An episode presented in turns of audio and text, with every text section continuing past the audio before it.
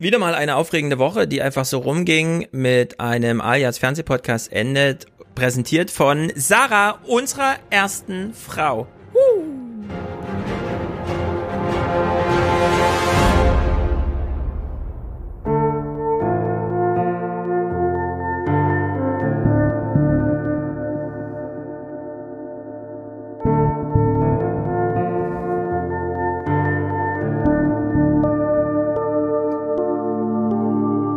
Konsequenter man ist, desto kürzer dauert es. Je weniger konsequent, je verträglicher man es versucht zu gestalten, desto länger kann es dauern. Es ist nicht eine Frage der Härte, sondern der Wirksamkeit von Maßnahmen. Das heißt, es geht nicht darum, wer hat die härtesten Maßnahmen, sondern wer hat die wirksamsten Maßnahmen für sein entsprechendes Gesundheitssystem, für seine Bevölkerung. Und das kann von Land zu Land unterschiedlich sein. Das ist so ein bisschen, wenn man den Rasen mähen würde und dazu eine Nagelschere nutzt, dann hilft es auch nichts, wenn die Bundeswehr mithilft, weil da fehlt etwas. Das läuft komplett schief und ich meine, es ist für Journalisten natürlich immer ein Fest, aber für die Politik ist es die Pest und ähm, unterm Strich führt es dazu, dass die Leute verwirrt sind und dass sie den Glauben in die Politik oder den Glauben an den Staat verlieren. Ich genieße die Ruhe hier, ich genieße die viele Zeit, die ich habe. Wir haben die Saison ja eigentlich noch gut zu Ende bringen können. Die Geschäfte waren noch offen. Im November ist sowieso so eine trostlose Zeit hier, also mit wenig Besuchern und also, also ich komme da gut klar mit. Man muss sich immer verständigen übers Geld und da wird es ja dann doch oft ungemütlich. Mhm. Darauf bin ich aber amtsbedingt gut vorbereitet und das werden wir dann auch im nächsten Jahr sehen. Maradona ist die menschliche Version von Gott. Er wuchs in einem Armenviertel auf und hat es als Fußballer später mit den Größten der Welt aufgenommen. Er hat die WM gewonnen.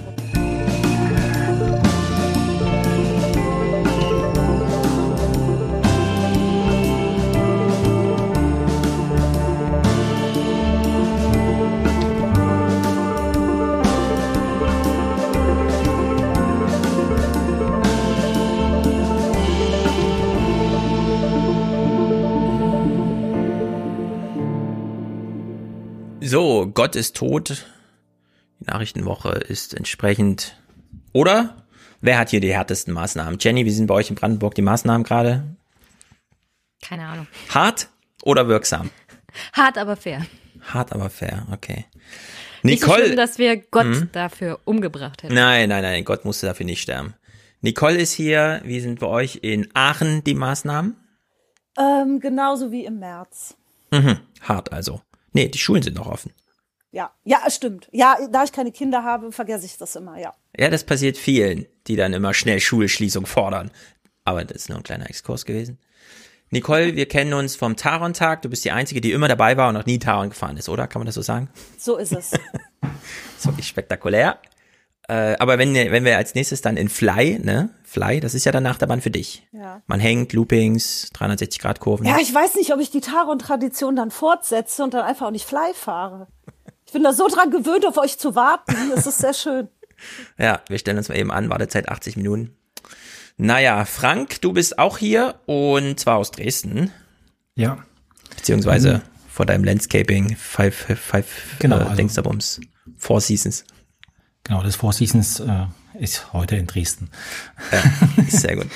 Und wir sind auch schon, wir haben auch schon tolle Sachen miteinander erlebt. Wir haben zum Beispiel fürs Klima demonstriert in Dresden. Ja, stimmt, genau. Da haben wir uns äh, mal gesehen und wir waren auf der, war das die neunte oder die zehnte Subscribe? Irgendeine. Die zehnte wahrscheinlich jetzt in Köln. Die letzte. Oder? Ja. Ja, ich sehr gut. Kurz, oder soll ich euch noch kurz sagen, wie es jetzt äh, mit den Maßnahmen hier, hier Ja, wie, ist? ist, wie hart sind denn die Maßnahmen bei euch in Dresden? ich Ähm, meine, Sachsen, lass mich kurz anteasern. Sachsen war ja im Sommer über so ein, was machen die denn da in Deutschland? Also wir in Sachsen, wir haben kein Corona. Und jetzt, zack, die Hälfte aller Hotspots liegt in Sachsen. Ja, genau. Also das ähm, am, am Freitag bin ich ja auch von, von unserem Ministerpräsidenten darüber informiert worden, dass ihm genau das passiert ist. Also er hat irgendwie eine Pressekonferenz Ja. gegeben und hat gesagt, also Wisst ihr, was wie- das hier ist in Sachsen? Ich halte es mal in die Kamera. Genau, also hier, hier in Dresden wissen wir das. ähm, und ab Dienstag, ähm, ab Dienstag, also es ist, es ist äh, so, dass die Verantwortungsdiffusion jetzt so weit ist, dass äh, die Staatsregierung gesagt hat, also ähm, alles wird härter, aber wie hart, äh, das sagen euch die Leute vor Ort. Ah ja. die Schulleiter, die Bürgermeister. Genau, also. Die man und, gleich äh, eins in die Fresse hauen kann, weil man sich nach zehn Monaten immer noch nicht an die Maske gewöhnt hat. Ja, Eine ja, Maske tragen, wir sind hier in Sachsen. Nee, ich will es nicht zu fies sagen, aber ich glaube, die Sachsen haben ein kleines Defizit, was. Ja, also das ist hier so ein bisschen, ähm, es ist hier so ein bisschen geteilt, also in den Städten, wo so noch äh, soziale Kontrolle ausgeübt wird oder wo man damit rechnen muss, dass sozusagen jemand mit, mit staatlicher Macht ausgerüstet äh, nochmal eine Frage stellt. Da ist es wo einigermaßen, aber auf dem flachen Land, ähm, wie soll ich sagen, also ähm, ja, da ist da, Schwedische Verhältnisse. Schwe Schwe genau, also schwedische Verhältnisse. Und ähm, genau, ansonsten, ja, die, die Kinder, ähm, also bei uns ist es so ein bisschen schwierig. Also in den, in den Grundschulen, das ist wo alles noch maskenfrei, so wie ich jetzt gelesen habe. Ähm, und ab Klasse 7 wird es dann äh, ganztägig Masken geben. Und wenn die Inzidenz über 200 ist, äh, dann gibt es Wechselunterricht. Mhm. Aber da schreibt mir bestimmt äh, mein Kultusminister nochmal einen Brief. Ja, das glaube ich auch. Jenny meldet sich ganz Stefan, ordentlich. Stefan ist ja vor einiger Zeit aus dem Osten weggezogen. Aber wir wissen ja, in Sachsen gibt es das Tal der Ahnungslosen. Deswegen ist es sehr richtig, vom Ministerpräsidenten zu sagen, das sagen euch die Leute vor Ort, weil das sonst keiner da erfährt. Ja, ähm, also ich sage es mal so, ich glaube nicht, dass das der Grund ist. Der Grund ist mehr, und das haben wir in Frankfurt auch gemerkt. Die Ferien sind vorbei, die Schule geht los und die Schulleitungen stehen völlig alleine im Regen und müssen den Eltern erklären, warum sie jetzt eine Maskenpflicht einführen. Bis dann so viele Klagen auflaufen, deswegen, dass die Stadt sagt, naja, ist eigentlich Quatsch, dass die ganzen Schulleitungen jetzt noch zusätzlich zum Alltagsbewältigungsstress auch noch mit Klagen zu tun hat. Wir verkünden jetzt als Stadt das Maskengebot und deswegen kommen die Klagen dann bitte bei uns an. Also es gibt eine schon eine gewisse Notwendigkeit, finde ich, dass äh, die Politik dann auch mal ihren Mut zusammenfasst und sagt, wir entscheiden das jetzt mal, damit ja, klar ist, gegen wen sich die Wut richtet. Äh, und da, da bin ich doch ein bisschen gegen diese Art von Subsidiarität, denn Corona ist nun mal Corona, da muss man nicht jede Schule auf sich selbst, da kann man einfach mal eine allgemeine Regel übers Land spannen. Dafür haben wir ja diese Länderzuständigkeiten eigentlich. Aber gut. Und das, lieber Chat, das war jetzt kein Sachsenbashing, sondern Nee, ein bisschen lustig machen. Und natürlich gibt es und natürlich gibt es nicht nur in AfD-Hochbogen in Sachsen Hotspots, sondern eigentlich überall, wo Menschen sind. Und das Es gibt ist in nicht Sachsen nur. AfD-Hochburgen in Sachsen. Oder was hast du gesagt? Ja. Da stand im Chat, Corona-Hotspots sind nur die AfD-Hochbogen und das stimmt so. halt so nicht. Ja, ja, ja. Nee, also es ist überall dort, wo, wo, wo sich der, also vielleicht nochmal kurzer Exkurs, also wir hatten äh, 1990 ungefähr ähm, irgendwas, so 48 Landkreise Mhm. und jetzt haben wir noch 10. Also äh, es, also der Staat, an, also als der hat sich ansprechbare zurückgezogen. Staat hat sich zurückgezogen und das, äh, das sieht man dann eben jetzt. Das stimmt. Das sind ja auch diese Voll. Gebietsreformen, die in Thüringen nicht so gut funktioniert haben, weil es da viel Widerstand gab und naja. Naja, es liegt nicht am Widerstand, es liegt daran, dass sie unüberlegt sind und hauptsächlich als ersten Punkt haben, Kosten einzusparen und so können Kreisgebietsreformen nie funktionieren. Ja. Aber das meine ich ja im Grunde auch mit Widerstand. So ein bisschen.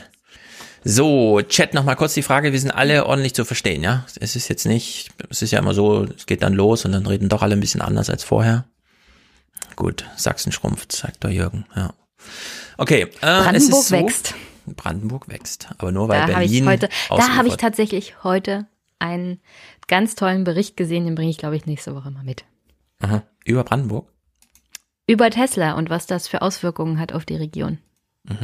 Kein Wasser Und mehr im zwar Boden. massiver, massiver Zuzug. Okay, ich bin gespannt. Äh, ich bin gespannt. Ähm, ich habe diese Woche, wir müssen äh, dazu sagen, äh, Nicole ist ganz kurzfristig hier mit reingerutscht, denn sie, sie hat heute kein richtig gutes Mikro. Aber das haben wir eben mit dem Chat schon geklärt, das ist alles zu verkraften. Nicht, dass sich jemand wundert und denkt, äh, Stefan lässt sie irgendwie schludern oder so. Nein, daran liegt es nicht. So, ich habe Fernsehen geguckt, ihr auch, glaube ich. Oder sagen wir so, wann habt ihr das letzte Mal Fernsehen geguckt? Ich wollte vorhin Bericht aus Berlin gucken, weil Paul von Stempfle gefragt wurde, hier, du bist doch äh, da immer bei den Demos gewesen, wollen wir mal zusammen. Dann habe ich es angeklickt, habe festgestellt, nachdem ich Paul nochmal schrieb, äh, ich habe das gar nicht gefunden in der Sendung. Ah ja, es war die von letzter Woche, die aktuelle ist ja noch nicht bereit. Äh, deswegen habe ich heute das allererste Mal wieder, zumindest ich habe es gewollt, ja, lineares Fernsehen. Ich habe es dann doch nicht geschafft, aus Zeitgründen. Wann habt ihr zuletzt mal Fernsehen geguckt? Habt ihr noch einen Fernseher zu Hause? Seid ihr Nee, wir haben gar keinen? Fernseher mehr. Ich habe einen Fernseher, aber da verbringe ich die meiste Zeit in Englerland. Ja, Frank, wann hast du denn abgeschafft? Ähm, wir hatten die einen gehabt. Also wir haben jetzt so ein, so ein, so ein Chrome-Dingsbums. Aber es muss doch kurz nach der Wende so einen Moment gegeben haben, wo ihr gedacht habt, ich brauche jetzt mal einen Fernseher.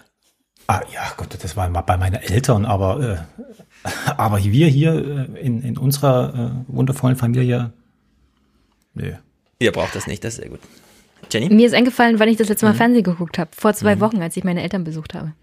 Aus Versehen. Da gibt's ja, doch einen ja, Fernseher mit linearem Fernsehen. Und da Ganz gibt's genau. dann solche Sendungen wie Fox, äh, das perfekte Dinner und so. Oh ja, sehr gut, sehr gut, sehr gut. kann Nicole, hast du noch einen. Fernseher? Nee, ne? Nee, seit zwölf Jahren nicht mehr. Das letzte Mal habe ich Fernsehen geguckt, zwei, vor zwei Jahren Weihnachten bei meiner Mutter. Die hat noch einen richtigen Fernseher. Helene Fischer Show? Nein. Nee, das war noch mit Oma. Den haben wir, die haben wir Oh, mit Oma gucken dürfen. Ja. Ja. es war eine dunkle Zeit, ja. Okay, sehr gut. So, also ich habe wie gesagt auch Fernsehen geguckt und ansonsten natürlich Mediathek-Kram und mir ist was aufgefallen, deswegen ich will es gleich als allererstes spielen. Ich bin auch ein bisschen aufgeregt deswegen. Es gab eine Maybrit Illner Sendung, die war sehr gut und zwar wegen einer Gästin, die eingeladen wurde. Neben und das ist ja das Tolle, da sitzen dann auch mal solche Kanzleramtschefs wie Helge Braun. Die quatschen natürlich immer nur das, was sie immer sagen und machen das so ein bisschen langweilig, aber Sibylle Katzenstein ist, glaube ich, die wichtigste Frau im Fernsehen gewesen diese Woche. Sie ist Chefin, äh, nicht Chefin, sie ist Ärztin in einem Corona, in einer Corona-Ambulanz. also jetzt gibt's ja, ne, wenn man Corona hat, geht man nicht zum Hausarzt, sondern haben wir ja alles schon mal geklärt. Und äh, sie saß in der Sendung und hat meine Lieblingsthemen aufgeworfen. Deswegen machen wir einen Kaltstart mit Sibylle Katzenstein in diesem Podcast und hören uns einfach an, wie sie im Fernsehen zu Helge Braun spricht und ich davor sitze und denke, Strike, Strike, Strike. Also Aufschlag Nummer eins. Draußen brauchen wir keine Masken tragen. Das Risiko ist minimal. Ich trage nie draußen eine Maske. Aber wenn man im engeren Kontakt mit Menschen ist, inzwischen bin ich mit meiner Maske verheiratet, trage ich sie gerne, weil ich sie weiß, sie schützt. Und da ist ein deutlicher Unterschied zwischen einer FFP2-Maske, die inzwischen auch jeder kaufen kann für zwei, drei Euro, Ja. und einer normalen Maske. Und auf die Gefahr, penetrant zu sein, ich würde gerne Sie doch noch mal fragen. Ich habe mir, ich habe mich testen Und damit meint sie für Merkel stellvertretend am Kanzler, am, am Kabinettstisch sitzend Helge Braun. lassen oder mich selber getestet, bevor ich hierher kam. Das ist wirklich vor drei Wochen habe ich das gelernt. Man muss irgendwie sich zwei, drei Schritte da irgendwie anschauen. Warum sind diese Teste nicht in Drogerien für jedermann erhältlich? So, und Warum genau dieser Arztverhalt? Das wollten wir jetzt fragen. Ja, also ich meine, der Clip geht In jetzt die 40 Fresse. Sekunden. Der geht jetzt 40 Sekunden. Sie hat schon nach FFP2-Masken gefragt. Warum wird da nicht groß unterschieden zwischen irgendwas und FFP2? Und zweitens, wo ist mein in der Drogerie, Drogerie kaufbare Antigentest? Herr Braun, wo kriegen wir am 23.12. alle genau diesen erlösenden Schnelltest, Im Hintergrund sitzen wir, sehen wir Ranga Yogeshwar, der auch schon, genau das wollte ich auch gerade fragen, sagt er. her, um Der zu betet wissen, zu Maradona. Genau, das ist ein kleines Gebet hier. Jetzt sind wir alle gespannt auf Helge Brauns Antwort. wir waren super mit unserer Selbstquarantäne und jetzt können Oma und Opa sicher an den Tisch gebeten werden. Also das Grundproblem ist, wir haben sehr viele Schnelltests, aber nicht genügend für die gesamte Bevölkerung. Wir brauchen die gibt Millionen. es seit Oktober. Wir Ja. haben am Anfang 10 Millionen pro, pro Monat gehabt. Jetzt sind wir ungefähr bei 17 Millionen. Das macht aber deutlich, wir können nicht das ganze Volk momentan durchtesten. Das heißt, die Empfehlung ist, wenn in dieser Quarantänewoche, über die wir jetzt gesprochen haben, oder Schutzwoche, wenn dann jetzt jemand auch noch unglücklicherweise Erkältungssymptome bekommt, dann ist es natürlich schwierig zu beurteilen, kann er denn jetzt am Weihnachtsfest bedenkenlos teilnehmen oder nicht. Da ist der Aufruf in unserem Beschluss von gestern, dass man dann eben telefonisch mit dem Hausarzt Kontakt aufnimmt und dass der vor dem Hintergrund beabsichtigtes Zusammentreffen mit Großeltern den, den Test großzügiger sozusagen auch äh, äh, eine Indikation dafür stellt. Und ähm, wir haben jetzt auch gesagt, wir wollen solche Schnelltests vermehrt produzieren, also auch in Deutschland produzieren. Aber warum erst mehr jetzt? Wir kaufen. reden seit September darüber. Na, die gibt's aber seit Oktober erst. Na, Also das ist hat im neu. Juli schon Ja, und- zu und Millionen jetzt den geht's eingesetzt. quasi um die Lizenzproduktion auch in Deutschland, dass es einfach mehr gibt. Mhm, okay, das waren mal die ersten zwei Minuten, bla bla bla. Jenny? Er lügt. Er lügt. Was? Diese Schnelltests gibt's schon seit dem Spätsommer. Nein, erst seit Oktober, da hat er doch gesagt. Ja, ja, ja, er lügt einfach. Die haben Hm. den ganzen Sommer verpennt. Nachdem der erste Lockdown war, haben die nichts gemacht, um sich auf den Hm. zweiten vorzubereiten. In der Hoffnung, wahrscheinlich, so wie sich das jetzt rauskristallisiert, dass der, dass die erste Welle dass sie durch die zweite Welle genauso kommen mit Ja. Appellen und wir müssen nichts tun, sondern die Bürger kümmern sich selber. Aber die Bürger lernen ja auch dazu, im Gegensatz zu der Politik, die nicht gehandelt hat. Und deswegen sind ja auch Leute mittlerweile richtig sauer auf die Politik. Die Mhm. zweite Frage ist ja die FFP2-Maske. Du hast gesagt, du hast eine für 8 Euro kaufen müssen. 8,50 Euro. Ja. Wo gibt's denn FFP2-Masken für 2 Euro zu kaufen, Herr Braun? Würde ich gerne wissen. Ja. Also, wie, wieso kriege ich die nicht ausgehändigt von Übrigens, meiner Bundesregierung? Ja. FFP, also KN95 Masken, dieses chinesische, chinesische Zertifikat, das so ein bisschen äquivalent ist mit FFP2. Bei Alibaba, da gibt's das für genau diese Centpreise, ne? Nur halt nicht nach Deutschland geliefert, weil das kostet dann wieder mehr. Also man könnte die durchaus hier einfach aus irgendwelchen Lagerbeständen, die man im Sommer hätte anlegen können, hier kostenlos wie in Bremen an die alten Leute. Ich habe also rausgehört, Jenny, du findest, die Frau Katzenstein sollte hier nochmal nachhaken und es nicht Ja. bei dieser Antwort belassen. Okay, das ist ja gut, denn Frau das hat sie hat auch ja im Hintergrund getan. auch schon getan. Ilna, genau. Und das hat sie hier auch sehr gut gemacht. Wir hören hier mal weiter. Es ist wirklich gut. Also ich habe im März selber ein Video produziert, weil wir gar keine Auch das Masken noch? hatten. Ja. Ja. und insofern hatte ich meine eigene kleine Pilotstudie schon, dass Patienten durchaus in der Lage sind, sich selbst einen Abstrich Mhm. zu entnehmen. Und ähm, Im März, ne? Sie hat im März ihren Patienten beigebracht, wie man sich selber einen Abstrich nimmt. ich verstehe diesen Arztvorbehalt nicht. Also wie sollen denn Ärzte irgendwie für Millionen Leute die Entscheidung und die Indikation, das ist mir alles viel zu medikalisiert. Also das ist wirklich einfach. Eine Frau kann auch einen Schwangerschaftstest machen, man kann auch einen HIV-Test zu Hause machen. Warum kann man sich keinen Covid-Test zu Hause, so sich selber die Indikation stellen, sich selbst den Abstrich entnehmen und dann ein paar Tröpfchen auf diese kleine Kassette. Es ist nicht schwierig. Also da muss kein Arzt dahinter stehen. Also es gibt da zwei Bereiche. Das eine ist sozusagen Und das sind beides Ärzte, ne? Das will ich mal dazu sagen. Also sie und Helge Braun natürlich auch. die rechtliche Komponente. Die Hersteller dieser Tests haben nur eine Zulassung als Medizinprodukt in der Hand des Arztes überhaupt angestrengt und deshalb ist es Medizinprodukte rechtlich auch nur dafür zugelassen. Das ist sozusagen die eine Seite und darüber kann man sich auch nicht ein Ey, wir haben eine Pandemie, ne? Und die erzählen uns seit Monaten, dass hier äh, alles auf dem Kopf steht und alles ganz besonders ist und wir jetzt mal echt Übermenschliches leisten müssen. Aber in der Frage der Schnelltests, da müssen wir uns leider an den Beipackzettel halten und da steht drauf, das kann nur ein studierter Arzt machen. Ach, Wir Sie haben mit haben 1-0, Regeln. genau, Sie haben mit 1-0 trotzdem keinen Studienplatz Medizin bekommen, um dann irgendwann mal den schnell, leider tut uns das sehr leid. Ja, und auch. Stefan, nicht vergessen. Selbst in der Pandemie und selbst wenn jetzt massenweise Leute sterben würden, Ja. die Lobby geht einfach mal vor. Ja, wirklich, das ist, das, ich, echt, also es ist, es ist, Also ich habe dafür keine Worte mehr. aber großartige Fernsehproduktion. Wir gucken das mal weiter. einfach hinwegsetzen. Das zweite ist, dass man natürlich sagen muss, man muss auch aufpassen, dass man die Menschen mit der Diagnose auch nicht alleine lässt, sondern dass, wenn einer eine Covid-positive Diagnose hat, dass eine Anbindung jedenfalls, und deshalb finde ich Durchführung in Ordnung, aber wenn man dann einen positiven Test hat, dass man dann auch Zugang zu einem Arzt hat, ähm, mit dem man dann die Folgen gut besprechen kann, das finde ich schon wichtig. Das kann man ja organisieren. Im medizinischen Umfeld Natürlich, also jemand, der positiv testet, wird sich immer an den Arzt wenden. Also das, also es geht eigentlich darum, dass man den Zugang hat, dass man es sich kaufen kann. Das kann man ja nicht im Moment. Im Gegenteil, es wird viel Geld damit jetzt verdient. Also es gibt, also man kann sich für 100 oder 50 Euro sowas erwerben. Es ist ja auch keine Kassenleistung, aber im Grunde wäre es doch schön, wenn jeder für fünf oder sechs Euro sich das holen könnte in der Apotheke.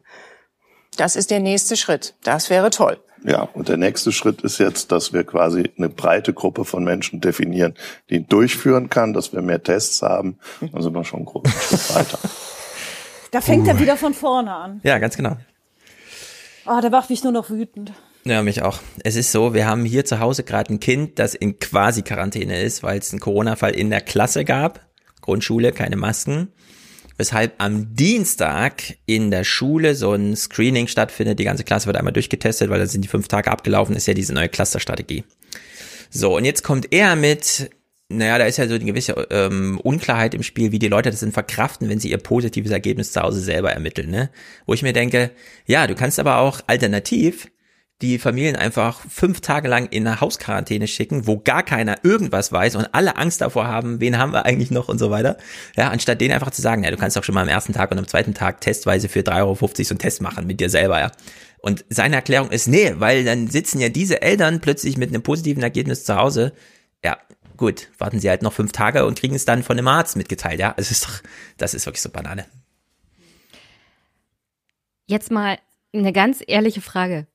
Mhm. Sie sitzen also im Kanzleramt seit März und erzählen den Leuten, jeder, der irgendwie diese Symptome hat, soll erstmal zu Hause bleiben und sich dann testen lassen. Und die Leute tun das. Ja, es ist ja nicht so, als ob die dann massenhaft in der Gegend rumrennen und Ärzte belallen, sondern wir haben in der ersten Welle auch mitbekommen, die Leute rufen bei ihrem Hausarzt an und klären das ab, bevor sie überhaupt getestet werden. So. Das heißt, die Menschen benehmen sich schon ziemlich rational und entsprechend de dessen, was unter anderem auch in den ganzen Corona-Podcasts gesagt wird. Mhm. Helge Braun sitzt also da mit, sagen wir mal, 80 Millionen Bürgerinnen und Bürgern, von denen er ausgeht, dass die in ein bodenloses Loch fallen, wenn sie zu Hause einen Selbsttest machen, Mhm. wenn ihnen der Arzt nicht sagt, was sie tun sollen. Obwohl die ganze Bundesregierung ihnen schon sagt, was sie tun sollen, Ärzte ihnen gesagt haben per Podcast, was sie tun sollen. Äh, Hört er sich eigentlich selbst zu? Das widerspricht total dem, was die Bundesregierung hier seit Anfang der Pandemie sagt. Ja, vor allem wenn die Strategie ist, geh mal nach Hause, bleib mit dir alleine, ähm, ja, verbring die Zeit mit dir, kann die Antwort auf teste dich mal selber nicht sein, nee, dann würden wir dich ja alleine lassen in dem Moment. Also das Unwissen ist doch bei der Pandemie das große Problem, dass die Leute wirklich Angst haben, bin ich jetzt Covid-19 positiv oder nicht? Ja, also keine Angst davor, das wirklich absurd zu finden, was das Kanzleramt hier macht. Ja, es ist einfach wirklich absurd. Es ist absurd, ja. Nicole? Ja, das betrifft ja nicht nur dich selber, sondern auch die, mit denen du Kontakt hattest. Aber also hallo. ich hatte schon zwei ähm, Fälle in meinem Freundeskreis, wo dann alle zu Hause saßen und sich auch erst testen lassen konnten, wenn die Person, die mit jemandem Kontakt hatte, der positiv ist, sich ähm, die, äh, die Meldung bekommt, der andere ist positiv, jetzt kannst du dich testen lassen. Ja, na, und erst wenn na. sie positiv ist, also das ist ja eine Kette und da sitzt ja nicht nur einer zu Hause, da sitzen ja massenhaft Menschen alleingelassen zu Hause und wissen gar nicht, Scheiße, wie geht's weiter? Mhm. Bin ich, habe ich schon jemanden angesteckt? Wie sieht's aus? Und ich kann Politik nicht ernst nehmen, so das funktioniert für mich nicht. Es wird immer an mein Verantwortungsbewusstsein appelliert und ich frage mich so, wo ist gerade seins? Ja. Also ich kann es nicht verstehen. Ich, er muss das wirklich nicht. wegdiskutieren, weil sonst geht das nicht mehr auf mit seiner Strategie, die da heißt, wir müssen die Lobby aber schützen. Ja. Also sonst erkläre ich mir, mir, mir, erklärt sich diese Abneigung gegen Selbsttests einfach nicht, außer die Tatsache, dass Helge Braun irgendwo noch mit Aktienportfolio in diesen Lobbyfirmen investiert hat. Ja, also Anders die- kann ich mir das nicht logisch erklären. Genau, das Milliardenbusiness PCR-Tests von 2020, das will ich dann auch mal aufgeschlüsselt haben. Ganz neutral, ich will nur die Kennziffern einmal wissen, ja. Wie viel Umsatz war das? War das mehr als die Veranstaltungsbranche, also Level 100 Milliarden, oder wie ist das zu sehen? Nicole, Stellen die gleichen Firmen diese PCR-Tests her, stellen auch die Schnelltests laut her? Kikole ja. Ja gut, okay, dann ist klar, dass es jetzt nur 10 Millionen gibt, weil wir immer noch PCR-Tests. Anstatt man das einfach mal mit PCR reduziert und auf Schnelltests. Ich Ja. möchte jeden Morgen meinen Schnelltest haben. Ich auch. Das kann nicht so schwer sein. Ganz genau. Aber mit den PCRs verdienen sie mehr. Ja, also das mit den PCRs ist so, der Kikole hat das ja ein paar Mal in seinem Podcast, ähm, vielleicht kann ich das, ich suche es nicht raus, aber er ja so, die verdienen Milliarden damit und da gibt es ein gewisses Interesse, äh, bei dem Business zu bleiben. Und dann hat ja der Schmidt Hanasid oder wie auch heißt, ne? Ihr wisst, wen ich meine. Der saß ja auch mal bei Ilna und meinte dann, naja, das mit dem PCR-Test ist ja im Grunde so. Es gibt viele Labore, die bieten den an, also so richtig auf dem Markt halt, geht man halt hin. Es gibt aber nur einen Auftraggeber das ist der Staat. Oder vielleicht nochmal die Bundesliga, ja, die da so ein Side-Business für sich macht. Aber ansonsten ist das der Staat. Und da könnte genauso gut hingehen zu den Laboren und sagen, wir buchen es bei dir nur für 3,50 Euro. Kannst auch Nein sagen, aber dann ist halt Umsatz null, weil wir sind der einzige Auftraggeber für diese Masse an PCRs, die da gerade stattfinden. Es gibt ja immer noch diese anderen PCRs und so, ne? Es ist ja eine allgemeine Strategie, Methode, das zu machen, aber dieses Mega-Ding, und da könnte man genauso gut sagen, nee, 30 Euro sind eigentlich zu viel. Wir bieten jetzt nur 3,50 Euro und würden uns vielleicht mal freuen, aus solidarischen Gründen, wenn ihr das mitzieht. Ja, also selbst so eine Preisgestaltung wäre im Grunde nicht unmöglich. Aber das fand irgendwie alles gar nicht statt. Also die Labore rufen ihre Preise auf und dann wird das halt gemacht. Und derzeit läuft das ja auf Kapazität 100 Prozent. In der Ansicht ist das schon nochmal ein ganzes Business. Und ehrlich gesagt, äh, nachdem die schon in amerikanischen Unis irgendwie so Google-Tests und sowas machen, ja, äh, ist mir das echt zu blöde, mir sowas hier anzuhören von ihm. Test, Test, haben wir zwei Clips geguckt. Äh, beim dritten fragt sie nochmal zum Thema, was ist jetzt mit den FFP2-Masken? Auch da wieder vielleicht mal eine Frage. Sie haben ja von diese ähm, Studie, diese Pilotstudie bei den Lehrern ähm, erwähnt. Also da frage ich mich, wieso braucht man eigentlich eine Studie damit Lehrer sich selber testen können. Das würde ich eigentlich für selbsterklärend halten. Aber was ich jetzt nicht weiß, gibt es jetzt Studien, wenn man ein Theaterstück gesehen hat und alle konsequent eine FFP2-Maske tragen würden, die, die Zuschauer, ob es da überhaupt Ausbrüche geben kann. Also ich bin da nicht informiert, aber mhm. das, dieser undifferenzierte Umgang. Ansatz mhm. zu sagen, wir schließen alles und wir vernichten Existenzen. Mir tut es eigentlich leid, wo ich denke, dass sowas Einfaches mhm. eventuell viel retten könnte. Hält sie noch ihre Maske hoch? Das ist meine Frage auch. Könnte ich, man. Ich finde es. Hm, Jenny? Entschuldigung, Stefan. Ich finde das ja sehr gut, weil sie hier fragt, wo ist denn hier meine wissenschaftliche Studie dazu? Ja? ja. Erste Welle, alle reden von der Wissenschaft und dass wir doch bitte der Wissenschaft glauben wollen und sollen und vertrauen sollen. Zweite Welle, na, das haben wir doch alles schon festgestellt, jetzt brauchen wir keine Wissenschaft mehr, sondern mhm. wir gehen nur noch nach Bauchgefühl. ja, Frank.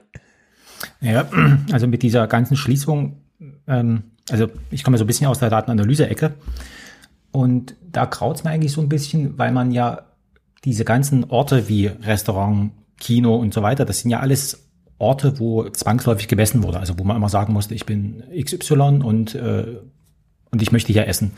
Und jetzt zu Hause, da ist es ja alles unterm Radar. Das heißt, es wird im Zweifelsfall gar nicht mehr nachvollziehbar. Das heißt, die Leute, die diszipliniert sind, die sind sowieso diszipliniert und äh, die anderen, die fallen halt weg. Und das finde ich halt also so ein Messnetz mit Absicht zu vernichten eigentlich. Ne? Also das finde ich schon, also eigentlich unglaublich. Ne? Also und dann versucht man, also vielleicht noch den Satz, äh, versucht man jetzt, wie wir jetzt diese Woche in der äh, Merkelchen Pressekonferenz hat sie ja irgendwie gesagt, also wir, wir haben die Maßnahmen gestartet in der Erwartung, dass wir 75 Prozent der Kontakte reduzieren und wir sind bei 40 rausgekommen. Und da sage ich mir, naja, also wen wundert's mich nicht? Also das ist, das ist ja. halt.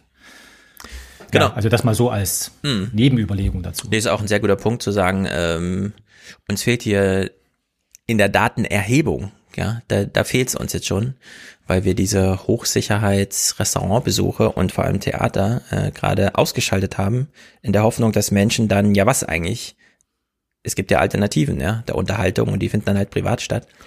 Die Frage, die mir da so aufkam, als ich hier Sibylle Katzenstein gehört habe, ist eben, könnte man, und da geht man jetzt mal von einem vernünftigen Menschen aus, der das mitmacht, ja. Aber könnte man diese ganze Epidemie allein mit FFP2-Masken als Maßnahme besiegen? Und meine Arbeitshypothese wäre erstmal ja. Ja, wenn man die konsequent außer Haus aufsetzt und zwar auch, wenn man es blöd findet, auf der Straße, auf der man alleine langläuft und zwar nur, weil man einfach mal konsequent ist. Ja, weil man dann überall anders auch seine FFP2 aufbehält. Und zwar acht Stunden am Tag, wenn man nicht zu Hause ist glaube ich, würde das absolut als einzige Maßnahme reichen. Das wäre so meine Arbeitshypothese, äh, mit der man das mal über zu überprüfen hätte. Dass es unbequem ist, so im Theater zu sein, das verstehe ich. Und dann gehen halt Leute nicht hin, von denen man sagt, das ist aber schade und es ist auch nicht ganz Gleichheitsgrundsatz, ja. Aber dieses Argument, was ja häufig kommt hier mit 40 Prozent der Deutschen sind ja Risikogruppe, wollen wir die denn alle wegsperren? Ja klar, also wollen wir lieber stattdessen alle wegsperren? Nee, wir sperren uns jetzt alle mal in der FFP2 ein und ja, und das müsste doch eigentlich reichen. Also in der Hinsicht äh, finde ich es spektakulär, dass wir hier solche kurzen Maybrit Illner Auszüge mal hatten. Jenny? Das geht ja jetzt noch eine ganze Weile so weiter. Also ist ja nicht so, als ob da jetzt nach Weihnachten Schluss ist, sondern es wird sich bis Februar, März so durchziehen. Mhm. Für Helge Braun ist das toll, weil dann kommt demnächst der Impfstoff und dann redet im September vielleicht keiner mehr darüber, dass sie in der zweiten Welle null Strategie hatten. Ja. Wirklich null. Keiner wird mehr im September im Wahlkampf darüber reden, wie groß der, das Versagen dieser Bundesregierung in der zweiten Welle war. Mhm. Und das finde ich echt zum Kotzen. Ja, Nicole? Ja, da hatte ich mit Frank in seinem Podcast auch drüber gesprochen. Das ist ja nicht die letzte Pandemie, die wir wahrscheinlich erleben werden. Und was haben wir denn? Wir haben ja noch nicht mal was aus der ersten Welle gelernt, um es mit in die zweite zu nehmen.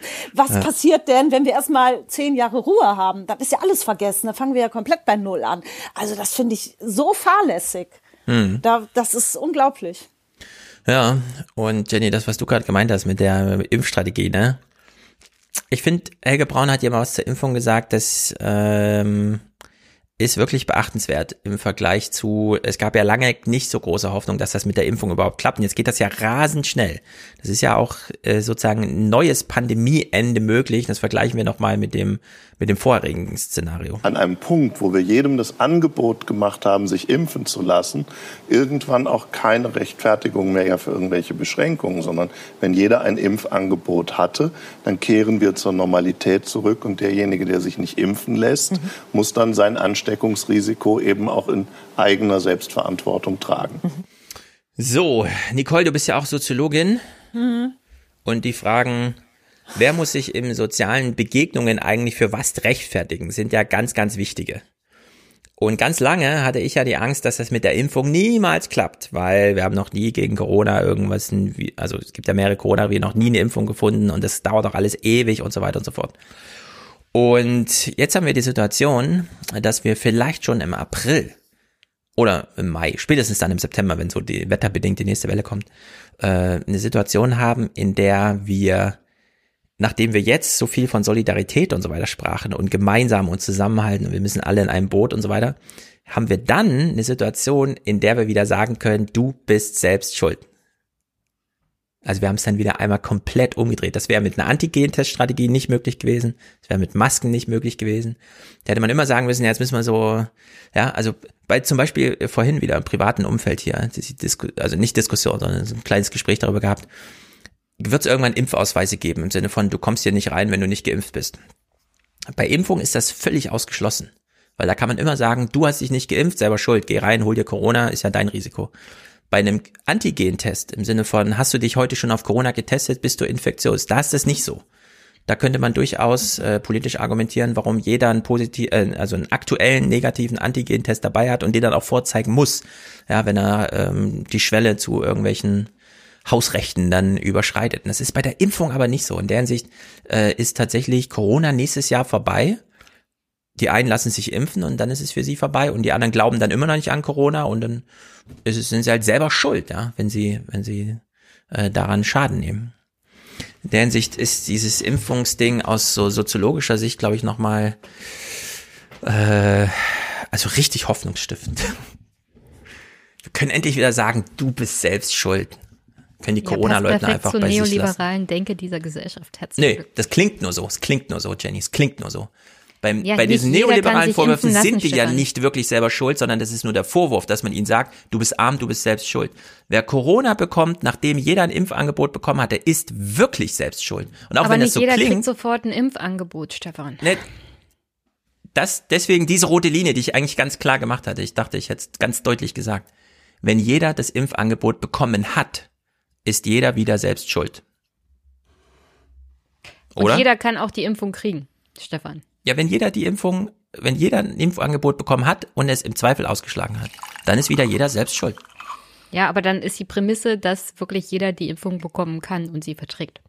Ja, genau das meine ich. Das würde ich, das würde ich nicht mal bei der Corona-Impfung so sagen, weil es Menschen gibt, die vertragen Impfungen nicht. Ja, ja du gehst vom Extrembeispiel aus. Ja, aber ja, Stefan, Stefans Prämisse ist jeder. Und jeder ist halt nicht 100 Prozent. Äh, ja, aber was, was ist dann das alternative Szenario, dass wir jetzt noch 50 Jahre Masken tragen? Nee, also mich, mich, mich stört diese Absolutheit. Nee, mich gerade gar nicht. Für mich ist das so hoffnungsstiftend. Die Absolutheit stört mich, weil das einfach nicht auf jeden zutrifft. Nicht jeder wird das Impfangebot bekommen, nicht Doch, jeder, jeder wird es bekommen. Wieso, wer soll das denn nicht bekommen? Nenn mir dir eine Person von den 80 Millionen in Deutschland, anderem, die das nicht bekommen. Unter anderem Obdachlose kriegen sie nicht. Alle kriegen das, alle. Warum sollten Obdachlose das nicht bekommen? Wir werden sehen, Stefan. Nee, warum sollten Obdachlose es nicht bekommen? Ist das nicht vergleichbar zu der Grippeschutzimpfung? Da gehst du hin, holst dir das ja. und gehst warum Ja, das kostet so Geld.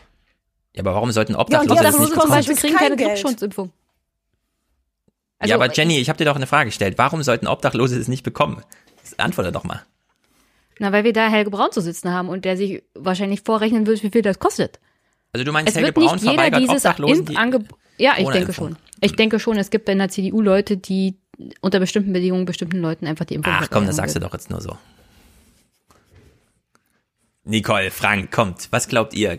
Jeder bekommt das Impfangebot. Das wird ja, kostenlos das sein und ja, auch also, Obdachlose, jeder. Jeder. dann bist du in der eigenen Verantwortung. Ja. Du nimmst es an ja. oder nicht.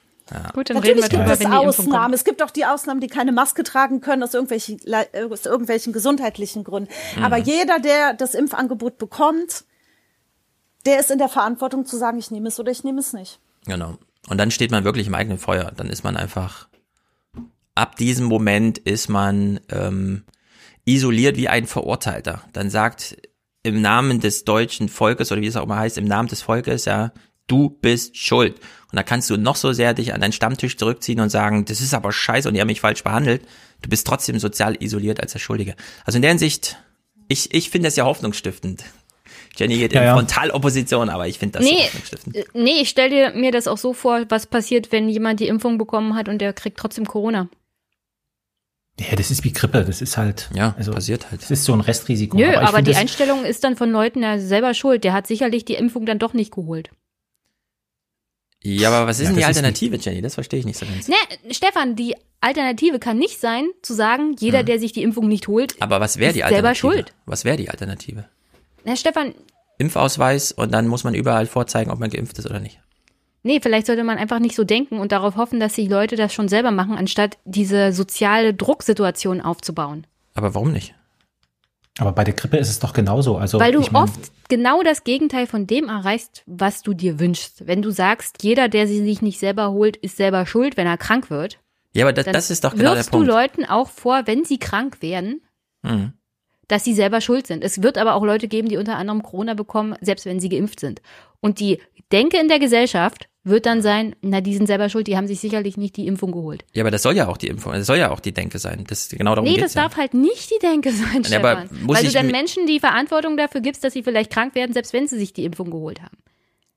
Also sollten wir weiter länger diese Art der Solidarität, also immer Masken, äh, kein Vereinssport, äh, Schule halbe Klassen und so weiter, das, das kann ja nicht, die Impfung ist doch da die Erlösung oder nicht? Das verstehe ich jetzt irgendwie nicht. Ja, aber ich, mich stört diese Art und Weise, so sozialen Druck aufzubauen, nach dem Motto, wer Aber nicht warte, selber für sich sorgt, Aber ist jetzt selber stelle ich dir wirklich Fragen und du beantwortest mir bitte.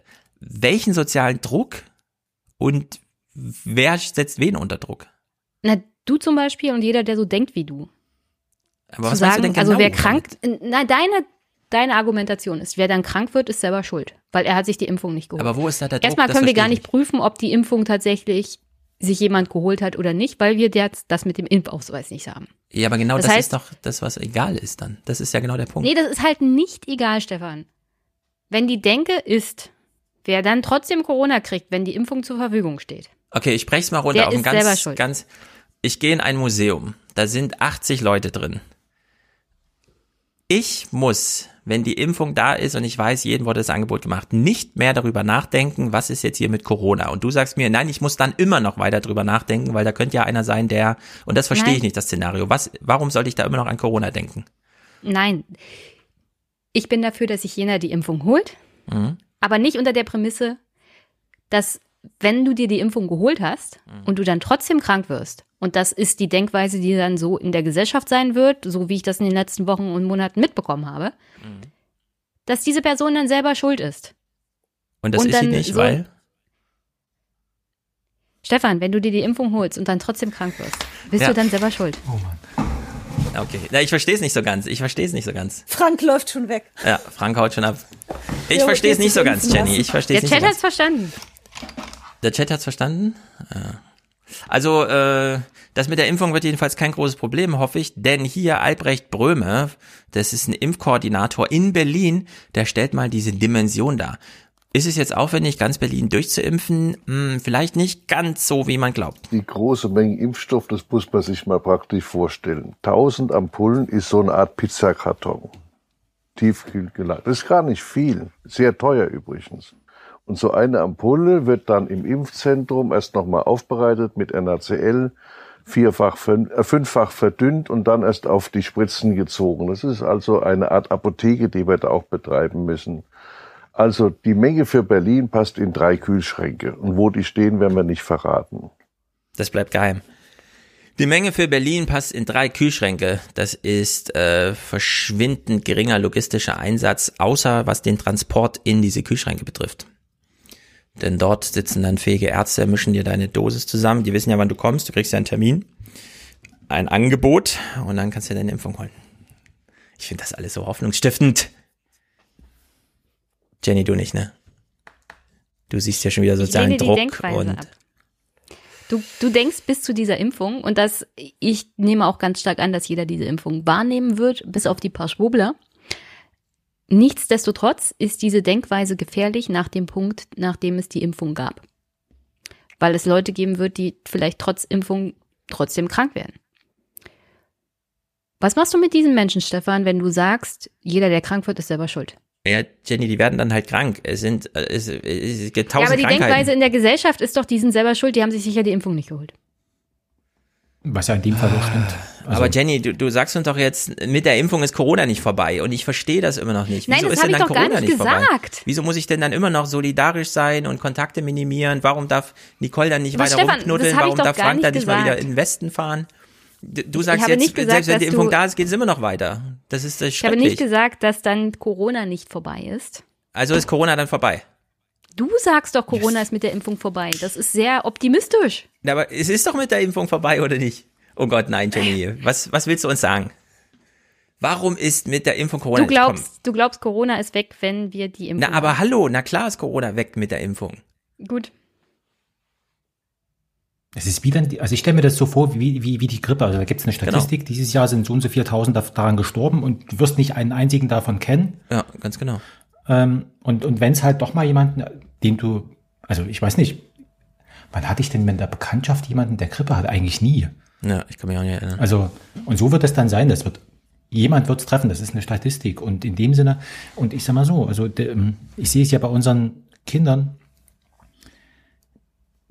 das ist schon, also zu wissen, dass es das gibt und dass es dann sozusagen wirklich ausgestanden ist und auch nicht mehr sichtbar ist, äh, das ist echt viel wert. Also Absolut. Ich finde das so hoffnungsstiftend. Ich bin, ich habe die Woche das erste Mal so richtig gute Laune gehabt, als dieser andere Impfstoff selbst nach althergebrachter Art und Weise ja, äh, auch noch so funktioniert. Klar mit ihren komischen Dosisverwechslungen da und so, aber das mal als Detail daneben. Ich finde es einfach spektakulär mit der Impfung, ja. Und danach ist halt vorbei. Also da ist Corona einfach vorbei. Es ist dann keine Pandemie mehr, keine Epidemie. Es ist halt nur noch eine Krankheit. Die kann man halt so, kann man halt haben. Und da muss man sie aber halt was ich halt therapieren. eben ta tatsächlich Ach, die befürchte, kann man, ist, kann man dann haben. Und dann ist man trotzdem nicht selber schuld. Ja, das Jenny. ist jetzt so eine Ja? Endlosdiskussion. Also das, die Ja. Frage können wir jetzt noch fünfmal stellen und Ja. das wird sich nicht ändern. Jenny, man kriegt Ähm, auch Grippe. Ich hatte Masern und das, da war ich auch ein bisschen selbst dran. Was?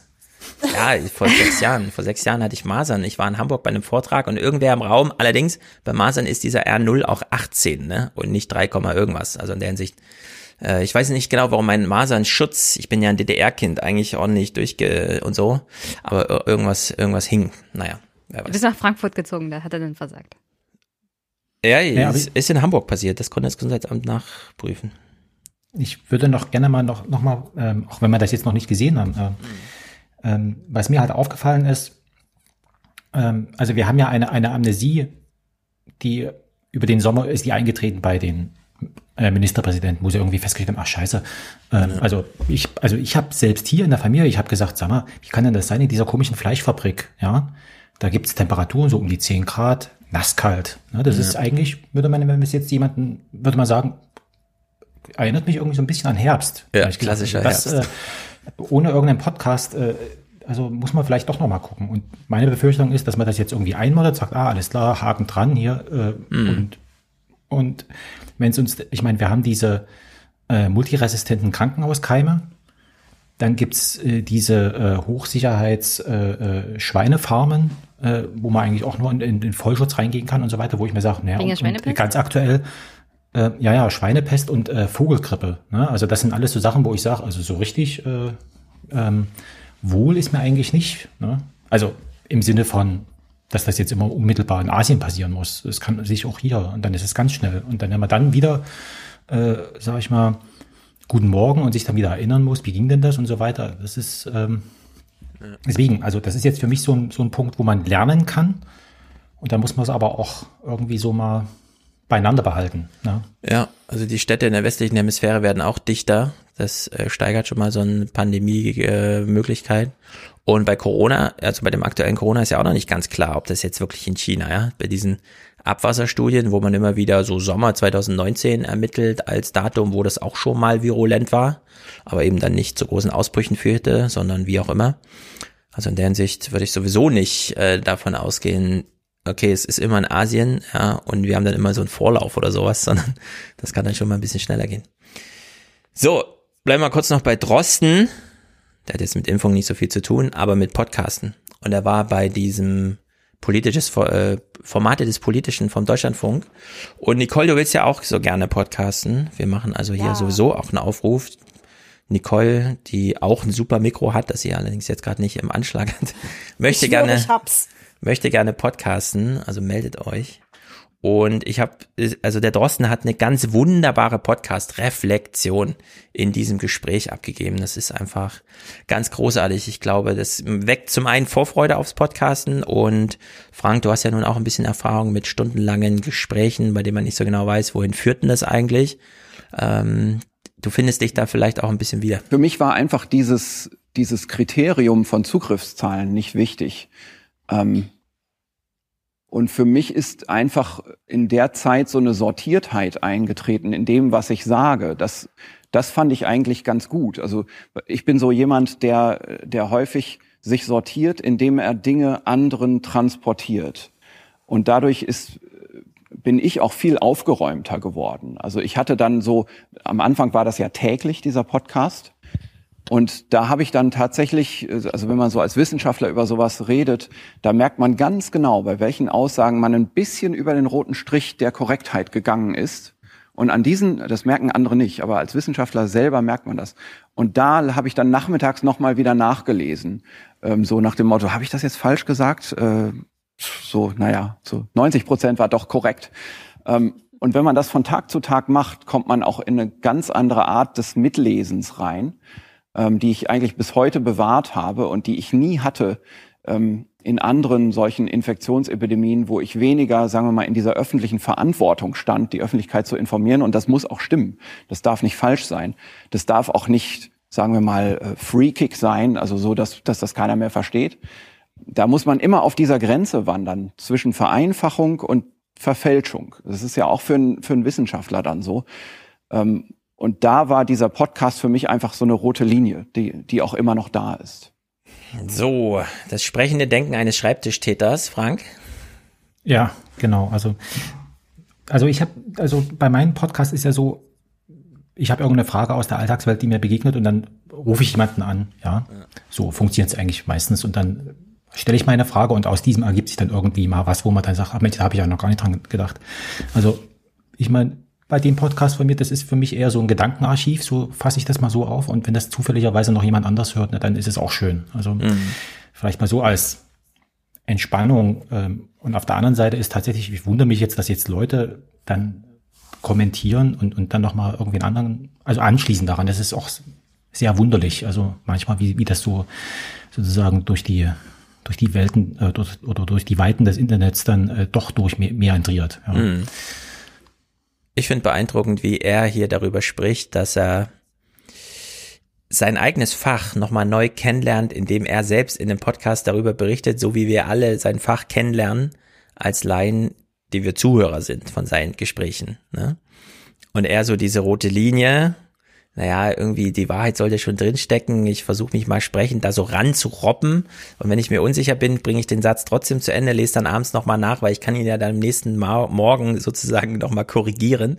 Also dieses tägliche hat ihm sozusagen diesen Mut gegeben, weil er wusste, Revisionschance, 24 Stunden, der Countdown läuft irgendwie, ja. Also er kann das nochmal wieder einfangen und hat sich dadurch Sachen getraut, die Informationen herstellen, die vorher selber nicht in seinem Kopf waren. Wir haben immer so die Idee von, das steckt alles in Drostens Kopf, wir müssen nur die richtigen Fragen stellen, dann sprudelt das da raus und so weiter. Ne? Aber nee, so ist es gar nicht, sondern er produziert in dem Moment, wo er darüber äh, spricht, was er, um was es da geht, selber erstmal diese Information, auch für sich. Und dann hofft er, wenn er selber nachhört, dass es nicht zu schräg war und reproduziert oder revidiert, wie auch immer, das dann am nächsten Tag nochmal und dann hast du so ein fortlaufendes Ding, was da irgendwie entsteht. Und unter dieser Maßgabe hören wir uns mal seinen kleinen Hinweis zur Politikberatung an. Stop, äh, Jenny? Stop. Die Clips ein Mühe leiser wird im Chat gebeten. Clips ein bisschen leiser? Okay. ich habe manchmal das Gefühl, wenn ich mit Politikern spreche, die müssen das ziemlich langweilig finden, weil ich sage genau das, was ich vorgestern im Podcast gesagt habe. Eins zu eins. Ich sage den Politikern nichts an Geheiminformationen dazu, die ich in der Öffentlichkeit nicht sagen würde. Und ich könnte den, die Staatskanzlei einfach darauf verweisen, hören Sie sich doch den Podcast von vorgestern an. Aber das wäre ja maximal arrogant. Das kann ich ja nicht tun. So. Geht's eigentlich um Inhalte, ja? Wenn er sich selber, nee, also Inhalte spielen erstmal keine Rolle. In der Performance muss ich aufpassen, nicht maximal arrogant zu sein. Als Zampano, der irgendwie sagt, lesen Sie doch mein Buch, wozu wollen Sie meine Vorlesung hören? Und dann aber so, ähm, grundsätzlich, also das ist ja eigentlich die wichtigste Information, ist ja nicht so sehr, wie funktioniert das mit den Spikes auf dem Coronavirus oder so, ne? sondern die wichtigste Information, die uns heute auch am meisten beschäftigt, ist ja, wissen Politiker irgendwie mehr als wir, verarschen die uns, führen die uns hinters Licht, keine Ahnung, dieses ganze Verschwörungsdenken und so weiter. Und da hat er uns eigentlich gerade ganz wunderbar aufgeklärt darüber, dass es da gar kein Problem gibt. Die Frage ist nur, kann man es noch besser, also er hat es jetzt für mich, finde ich, sehr gut vermittelt, ja. Aber für so ein allgemeines Publikum, wie bekäme man das nochmal vermittelt? Dass da Michael Hermann, äh, Meier Hermann vom Helmholtz-Zentrum bei Merkel sitzt und dort tatsächlich dasselbe sagt wie am selben Abend, weil er wenn er zu Karim Mioska in die Tagesthemen eingeladen ist, ja, nur weil er am Morgen bei Merkel war. Und dann sagt er da nochmal genau das, was er Merkel auch gesagt hat. Mir, selbst mir fällt das schwer zu glauben. Ich denke mir dann immer, nee, da hat Merkel noch was anderes gesagt. Irgendwie muss sie ja auf ihre komischen Ideen gekommen sein. Aber Drosten fängt mich ja wieder ein, ja, und sagt, nee, nee, das ist schon äh, eins zu eins irgendwie. Ja, vielleicht bringt das die Politik aktuell in der zweiten Lage besonders in Bredouille, weil wir auf dem gleichen Wissensstand sind, wie die Politiker, die gerade handeln und denken, da hätte da, also wenn er richtig zugehört hätte, hätte da schon längst eine vernünftige Strategie entwickeln können. Ja. Und das ist für die Politik aktuell echt schwierig, weil die Bürger so gut informiert sind, unter anderem dank des Das kann sein. Wir wussten ja schon im Frühling von Drosten, dass eine zweite Welle kommt. Also da kann kein Politiker, keine Politikerin kann sagen, Ganz genau. das wusst, das könnt ihr nachhören, Mhm. Freunde. Ja, Ganz genau. Und sollte er dann vielleicht doch sagen, hören Sie mal meinen Podcast. Selbst das hat er Ja. nochmal auf die Spitze getrieben, dieses Argument. Also das ist sehr, eine sehr gute Verdrehung, dass man, dass man sagt, ja, wir haben auch unsere Informanten, nämlich die gleichen wie eure. Und warum habt ihr nicht von der zweiten Welle gewusst? Ja, also das ist sehr gut. Äh, Und dann kommt erschwerend noch hinzu, dass Drosten hier nochmal sagt, die Information, die wir den Politikern geben und dem Publikum, also der Bevölkerung, das ist ja eine ganz andere, auf einem anderen Level als die, die wir Wissenschaftler unter uns rausgeben. Denn wenn jemand Kontroverse sucht, dann ist sie in dem einen Feld zu finden, nämlich un innerhalb der Wissenschaft, aber nicht im Kontakt mit dem Publikum. Denn da gilt Folgendes, und da war, also ich fand es sehr gut von ihm, dass er auch mal namentlich äh, hier explizit wurde. Jetzt nur mal das, das Beispiel Kekulé. Das, was der sagt, ist praktisch immer richtig. Ähm, das kann ich so ganz freimütig sagen. Also ohne jeden Groll oder jede, keine Ahnung, jede Schauspielleistung. Das ist einfach richtig, was der sagt. Und der sagt das Gleiche wie ich. Und das stimmt. Alle Virologen, Schmidt, Ranasid, Drosten, Kekulé, die sind sich eigentlich auf dem Level, in dem sie uns informieren, alle einig. Und die haben alle von der zweiten Welle gesprochen. Und in der Hinsicht, äh, solche Gespräche, ja, die machen sollten es den Politikern eigentlich doch mal richtig schwer machen, aber irgendwie weiß man nicht so richtig, wie man den Druck aufbaut. Naja. Jenny? Und dann machen wir mal Nachrichtenwoche zum Thema Corona. Sorry, sorry, dass wir so viel Mhm. diskutiert haben. Ist auch meine Schuld und ich entschuldige mich dafür. Ähm, er sitzt doch da bei dieser Veranstaltung In der RecBK, des, BBK. des Deutschlandfunks. Ja, Formate des Politischen. genau. Dann, so- also wenn es um Druck geht, dann sollte Herr Drosten mal den dort ansässigen Journalisten sagen, dass sie vielleicht mal Druck ausüben sollen auf die Politik. Ja, also unter der Maßgabe kann ich das Gespräch nur empfehlen, denn der Stefan Detjen, einer der beiden Fragensteller, nervt Drosten richtig damit. Ja, sie spielen ja jetzt hier in der Liga der Medienmacher mit, da haben sie ja voll die mega Reichweite. Wann haben sie das denn realisiert, dass sie so viel Reichweite haben? Weil Reichweite ist ja voll bedeutend und so Mhm. weiter. Und dann sagt Drosten so ganz, ganz kühl, also Sie können mich jetzt gerne darüber belehren, wie wichtig bei Ihnen Reichweite ist. Bei mir ist es nicht so in meiner Wissenschaft. Ja. Das ist für mich eher hinderlich, wenn ich so als Zampano gelde und meine Paper dann besonders intensiv äh, begutachtet werden und so. Und dann Das dreht er ihm so richtig den. Stachel einmal um und, und sagt auch ganz konkret, also ich hatte ja bisher immer nur Kontakt mit Wissenschaftsjournalisten, als ich dann mitbekommen habe, was in der Politik ja, und im Politikjournalismus los ist, da konnte ich ja selber nicht glauben. Also in der Hinsicht, dieses? Gespräch ist wirklich sehr, da, da geht's Sehr ins. Eingemachte. Und da weiß auch Stefan gut. Dittjen dann mal nicht weiter, ja, der ja immer versucht, so der Professor der Parlamentsberichterstattung zu sein, aber da kommt auch er an seine Performancegrenzen. Naja, da hat er halt einen richtigen Professor zu sitzen. Ja, so fies müsste man es im Grunde mal irgendwie sagen, ne? Da hat das halt mal mit einem echten Kaliber zu tun und nicht nur mit diesen auf dem eigenen Spielfeld, an die er sich so gewöhnt hat. Naja, Nachrichtenwoche. Die Nachrichtenwoche beginnt mit Peter Altmaier und ich könnte mich schon wieder aufregen. Wie lange die aktuellen Corona-Beschränkungen noch gelten sollen, ist unklar. Sollten sie verlängert werden, könnten betroffene Unternehmen mit weiteren Hilfen rechnen. Das sagte Bundeswirtschaftsminister Altmaier im Deutschlandfunk. Ob die Novemberhilfen eins zu eins auch im Dezember gewährt würden, könne aber erst geklärt werden, wenn sich Bund und Länder auf das weitere Vorgehen geeinigt haben. Die nächsten Gespräche sind ja für Mittwoch geplant. So, ob's im Dezember die gleichen Hilfen gibt wie im November, wenn im Dezember die gleichen Maßnahmen gelten wie im November, das kann man erst sagen, nachdem die Politik entschieden hat, dass im Dezember die gleichen Maßnahmen gelten wie im November. Das kann man nämlich nicht vorher planen oder mal festlegen, wenn dann, und dann schreibt man es schon mal auf, damit alle ein bisschen Erwartungssicherheit haben. Nein, das geht nicht. Wie viel Inkompetenz mehrt denn da gerade im Wirtschaftsministerium rum? Ist ja nicht von der CDU? Mhm. Sind das nicht die großen Helden der Unternehmen? Also selbst ich, ja, als kleine linke Socke, die im Finanzminister, die hier im Finanzamt sitzt, weiß, dass vor allem kleine Familienunternehmen, und ich meine so eine Handvoll Mitarbeitern, denen ist Planungssicherheit wichtig. Denen ist jetzt bei. Corona alles weggebrochen. Und jetzt hangeln die sich von Monat zu Monat. Das ist eine reine Katastrophe für Unternehmen. Das ist ja, das ist ja, welcher Unternehmer wählt sowas denn noch? Ja, das ist eine sehr gute Frage. Ich habe keine Ahnung. Das ist die Wirtschaftskompetenz von Trump gilt ja auch mal als äh, wirtschaftlich kompetenter als die demokratischen Kandidaten, weißt du? In, ich glaube, in der Klasse muss man das sehen. Nicole, wolltest du noch was zu Peter Altmaier sagen? Weil als nächstes hätten wir Olaf Scholz im Angebot. Nee. Oh Gott, es wird nicht besser. gib uns Komm, Olaf. gib uns den Scholz. So, Olaf Scholz. Äh, er geht als der Scholzomat, ne? Das wissen wir. Hier kommt wieder eine Glanzleistung. Das sind die Signale, die man aus den Bundesländern und auch von der Bundeskanzlerin und dem Vizekanzler zu hören bekommt. Klar ist für uns alle, dass äh, wir sicher sind, dass wir das Richtige getan haben mit den weitreichenden Einschränkungen, die wir für einen Teil des Lebens in Deutschland im November äh, auf den Weg gebracht haben. Klar ist auch, dass trotz der sichtbaren Ergebnisse es noch nicht reicht, weil wir nicht da sind, wo wir gerne wären. Und ihr seid nicht zufrieden damit, oder was? Was der Olaf da macht und sagt. Also ähm, uns wurde ja versprochen äh, zur, zur, zu der dieswöchigen ähm, Corona-Runde, dass ein Plan für länger als die nächsten vier Wochen irgendwie.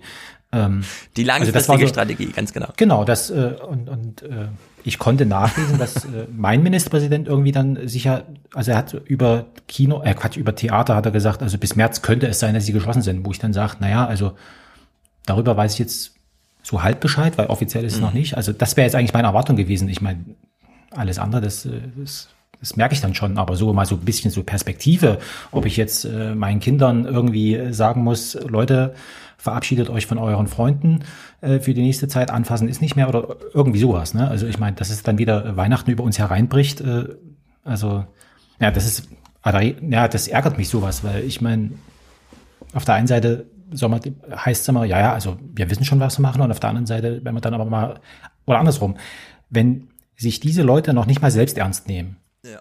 ja, im Sinne von, wir haben uns eine Hausaufgabe gegeben und wir nehmen die Pandemie ernst, wie soll man dann von den Leuten in Bauten und so weiter verlangen, dass sie Mhm. das ernst nehmen? Also wie, wie, Ja. wie, wie soll das funktionieren? Also das ist doch, äh, Sehr gute Quatsch. Frage. Sehr gute Frage. Nicole, hast du dich gemeldet? Ich habe es nur so im Halbwinkel äh, gesehen. Äh, ja, deswegen das Beste, was der Politik passieren konnte, ist halt dieser Impfstoff. Absolut. Ne? Wir müssen jetzt irgendwie noch über diesen Winter kommen und der nächste ist, ist wieder alles vorbei. Das ist vielleicht das Argument, was ich vorhin machen wollte. Jetzt sagst du es. Der Impfstoff bedeutet, nee, pass auf, pass auf. Der Impfstoff bedeutet, wir kommen ohne eine politische Regelung aus dieser Nummer raus. Wir brauchen hier keine politischen Regelungen. Das wäre bei den Masken so gewesen, das wäre bei den Antigen-Tests so gewesen, das hätten wir alles politisch regeln müssen, weil es dann immer hieß, ja, wir mussten aber regeln, dass der eine dann auch wirklich einen äh, aussagekräftigen Test hat, der aktuell ist und pipapo und blablabla. Ja, wenn jeder einmal das Impfangebot gehabt hat, muss man es danach nicht mehr politisch regeln. Jenny? Da komme ich wieder mit dem Argument, äh, also jetzt, was Frank aufgegriffen hat. Wenn du die Theater und die Kinos bis März jetzt schließt, und so sieht es ja aktuell aus, dann kannst du die auch nie wieder aufmachen. Dann ist vorbei. Wieso? Also, Ach, doch, die- dann ist die- vorbei. Wer Also- soll die also- denn dann wieder aufmachen? Bis dahin sind die Unternehmen pleite. Also die Theater, das ist äh, durchkalkuliert, das ist alles staatlich und so weiter. Das, aber, aber halt die in der, in der Fläche, also wir haben ja, ähm, also es sind ja Orte des Sozialen und so weiter, ne, die, die dort äh, abgeklemmt wurden. Also es ist ja richtig äh, körperliche Begegnung, ist ja sozusagen stumm geschaltet worden, zumindest Mhm. so in dem öffentlichen Leben. Und das ist dann halt die Frage. Also ich meine, ja, auf dem platten Land, da gab es kein Theater und da, also gibt's jetzt gab es vor der Pandemie kein Theater, da gibt's auch danach kein Theater. Das ist, äh, das ist nun mal so. Und alles andere, das ist dann, das Einzige ist halt, oder was ich mir jetzt vorstelle, ist, ähm, die, die, die Frage, wie die dann beantwortet wird, so nach dem Motto, also äh, wenn, wenn wir als abwesend von, von Politik so eine Pandemie hier irgendwie durchkriegen können, weil die Politik sagt uns, die Exekutive sagt uns, wir Mhm. wissen es auch nicht, dann frage ich mich, wozu brauche ich die dann noch? Also warum ist das, also warum, warum ist das wichtig? So. Das ist ein gefährlicher Gedanke. Den, den, Warum? der sollte das ist doch, der eigentlich. ist doch nachvollziehbar. Und die, und die, ja, der, und die ja Folgen, klar, ist ja nachvollziehbar, aber, aber Und- und die Folgen bei Olaf der Scholz und bei B96 Angela sehen. Merkel müsste dieser Gedanke genau eigentlich dazu führen, dass sie jetzt ähm, die Pobacken zusammenkneifen und was Vernünftiges auf die Beine stellen. Weil wenn das jetzt bis März so weitergeht, von Monat zu Monat, fragen sich die Leute, also ich habe Berichte gesehen in der letzten Zeit bei RBB, wo unter anderem Selbstständige, die in der Kunstszene, in der Kulturszene arbeiten, gesagt haben, also bis Dezember kann ich noch meine Miete bezahlen. Und danach weiß ich nicht weiter. Mhm. Und wenn Ja, das jetzt bis März noch geht, dann sind diese Leute im März mit der Miete dreifach im Rückstand. Wo genau? Ja, Jenny, das das, war nicht das- die Frage, die Frank gerade gestellt hat. Du gehst wieder auf deine Themen. nee. Aber Frank hat eine ganz konkrete Frage gestellt. Wozu brauchen Na, wir Regierung? das Wir haben doch eine Verwaltung, wir haben Rechtssicherheit, wir haben einen Verantwortung, Staat. politisches Handeln. Und das trifft Na, ja dann Jenny, auch Jenny. auf dieses Thema. Lass uns Aber die wenn es- Frage mal wenn es, wenn es, aufschlüsseln. eine, es, es gibt sozusagen eine, eine ernsthafte, mindestens behauptete Bedrohung. Ja? Also, von, also von gigantischem und so weiter. Also größtes seit dem Zweiten Weltkrieg und so weiter. Und die, und die Politik sagt, Leute, irgendwie, also mit in Anführungszeichen Hausfrauenverstand ziehen wir das hier durch. Und da sage ich mir, also den Hausfrauenverstand, den habe ich dann am Ende auch selber. Also das brauche ich dann nicht. Dass ich mir hier zu Hause äh, eine, eine Maske organisiere und so weiter und so fort, dass ich so ein bisschen gucke und dass es dann halt Idioten gibt, die sich da irgendwie rausnehmen und dann so. Der Punkt ist ja nur ein anderer. Also ist, ich sag mal, hier in der Großstadt, ja, da ist das Aufkommen von diesen äh, Nazi-Arschlöchern, das ist noch verkraftbar, ne? Aber auf dem platten Land, da werden die jetzt ans Licht geholt und die bleiben am Licht. Und das ist eigentlich was, wo ich sage, das, äh, wie soll ich sagen, also das, da lässt, wird eine Lücke gelassen und die wird nicht lange bestehen. Und das ist eigentlich was, ähm, ähm, nebenbei, abgesehen davon, dass noch sozusagen eigentlich aus CDU müsste man eigentlich sagen, pass mal auf, also mir, mir, mir stirbt hier meine, meine Wählerschaft weg. Ja, also das könnte man jetzt auch nochmal ins, ins Argument, also so. Aber das andere ist halt tatsächlich, dass ich äh, hier etwas, etwas zeigt. Und das ist, glaube ich, die, dieses Ganze, was wir jetzt im Erzgebirge und in der Lausitz hier, hier sehen. Ich habe ja vorhin schon gesagt, ne, von 48 auf 10 Landkreise. Das heißt, die, die Verwaltung ist ganz weit weg. Das wird jetzt versucht über digital und so weiter. Aber irgendwie möchtest du vielleicht doch mal einen Polizisten auf der Straße sehen, um zu sagen, also tatsächlich, ich bin jetzt hier noch in Deutschland und, und, und, äh, und so weiter. Und die staatliche Macht, die kehrt jetzt wieder zurück als schwarz behelmte Polizisten, die, die, die aus, die versuchen dort irgendwie mit unendlichem Aufwand, die, diese, diese Leute da an der B96 dort zurückzudrängen und so weiter. Also sozusagen das, die, diese sichtbaren Geschichten dort, dort wegzureißen. Also das, das, das ist eigentlich eher die Bedeutung, dass es, dass jetzt Menschen sterben und oder auch Alte sterben, das ist vielleicht bezogen auf die Demografie gar nicht bedeutend oder nicht so bedeutend, wie das jetzt, wie wir uns das jetzt aktuell vorstellen. Aber die lang, langfristig, das ist schon etwas, wo ich sage, mein Gott, also das äh, ist noch gefährlicher als das. So, Ja. Die Pandemie geht vorbei. Punkt. Absolut. Ja, aber dieser Rückzug während der Pandemie, den du jetzt beschreibst, oder dieses nicht aktiv sein während dieser Pandemie. Also ich übersetze das mit falschen politischen Entscheidungen, was auch die alltäglichen Sorgen und Nöte der Bürgerinnen und Bürger angeht. Was du beschreibst, ist ja etwas, was man vor allem auf dem flachen Land schon seit längerem hat. Also verstärkt das in der Pandemie diesen Effekt eher noch, dass die Leute sich fragen, wo ist denn hier mein Staat? Oder war das nicht schon immer so? Und die Leute kommen damit klar. Staat. Der, der, das Ding ist abgehakt. Also du kannst, äh, es, äh, ähm, diese Woche hat der Oberbürgermeister von, oh Gott, Stolberg hat irgendwie so nach dem Motto, wir wissen, also wir wissen schon selber, was wir hier machen und äh, und und äh, Mhm. wir machen ja Weihnachtsmarkt und so weiter. Die Entscheidung, die äh, da fragt niemand mehr nach irgendeinem Staat. Die, die Entscheidung ist getroffen. Nur dass sich eben in der Vergangenheit diese Leute, die, sage ich mal, die an, also ich möchte nochmal auf die B96, wo sie hier mit Reichsfahne und, und so weiter. Also diese Leute haben sich äh, bisher relativ wenig getraut, da irgendwie aus ihren Löchern zu kriechen. Und jetzt kommen sie halt raus und die bleiben auch. Und das ist das Gefährliche. Die, Aber lass mich, die, ja, hm? genau. Lass mich mal kurz was zur Methodik sagen. Wenn wir, wir haben ja das letzte Mal auch so ein paar libertäre Gedanken hier und so weiter gehabt. Ich finde, solche Gedanken sollte man auf jeden Fall mal diskutieren unter Corona, ohne dass diejenigen, die diese Fragen aufwerfen, immer gleich als diejenigen dastehen, die dann so Fragen wie von Jenny bekommen. Aber, aber wie willst du das dann regeln und so weiter? Weil dieses Bürgermeister-Statement aus Stolberg ist ein absolut äh, relevantes Dokument. Ich habe das auch geschickt, mir hat das jemand zugeschickt, äh, habe ich auch mal gelesen. Es ist wirklich Wahnsinn, ja. Wir haben in Belgien diese Monate, wenn nicht Jahre ohne Regierung, wo die Leute festgestellt haben, ja, es werden halt keine neuen politischen Entscheidungen äh, administriert, ja. Aber na und, wir haben doch genug. Ja, die Verwaltung ist doch nun aufgebläht mit Vorschriften und so weiter, nach, an denen kann man sich doch orientieren. Klar, wenn mal eine Pandemie kommt, sollte man vielleicht nochmal fähig sein, eine neue kollektiv bindende Entscheidung zu treffen. Aber wenn nicht, machen wir halt das, was äh, vernünftig klingt, nämlich wir halten uns mal von der Oma fern, ja, weil wir irgendwie im Podcast gehört haben, dass es für die Oma gefährlich ist. So, dafür braucht man wirklich keine Politik, ja, die einem nochmal irgendwie erklärt, ja, äh, irgendwie pipapo und so, sondern das, was wir jetzt von der, von der, von der Politik sozusagen bekommen haben, ist keine Organisation von irgendwelchen Masken, keine große Organisation von, von Schnelltests, die uns helfen würden. Diese ganzen äh, Impfungen, die jetzt entstehen, das ist rein privatwirtschaftlich organisiert. Ja, das ist Pfizer, BioNTech und so weiter. Das ist nicht die Uni Duisburg oder so, die das macht, äh, wo irgendwie ja zumindest noch mal ein Kultusminister drüber hängt oder so und da irgendwas vielleicht mitentscheiden kann. Und in der Hinsicht frage ich mich auch allen Ernstes, ohne dass ich das befürworte, ja, das nicht falsch verstehen. Auch wenn Jenny jetzt nee. wieder uns versucht in die Säcke zu drängen, aber liebe Hörer, nicht falsch verstehen. Ich befürworte das überhaupt nicht, dass wir hier eine total ausgefallene politische Klasse haben. Aber wir haben nun mal eine politisch ausgefallene Klasse und es geht trotzdem weiter mit dieser Gesellschaft. Wir haben einen Staat, wir haben Verwaltung, wir haben Bürgermeister, die fähig sind, was zu machen, ohne die ganze Zeit so in den Medien eine riesen Chose aufzuführen. Ja, und es äh, funktioniert ja trotzdem. Und in deren Sicht absolut relevante Fragen. Stefan, Mhm. jetzt, also manchmal denke ich auch, Ich muss mich hier immunisieren gegen diese Vorwürfe, die dann immer so was schnell kommen. wirfst du mir denn vor? Alles, was ich sage, ist, Mhm. wir haben hier politisches Versagen. Insofern gebe ich dir ja total recht. Mhm. Okay. Wir haben politisches Versagen in der Strategie, was Corona angeht. Wir haben politisches Versagen in der Strategie, was die Abfederung von Corona-Maßnahmen angeht.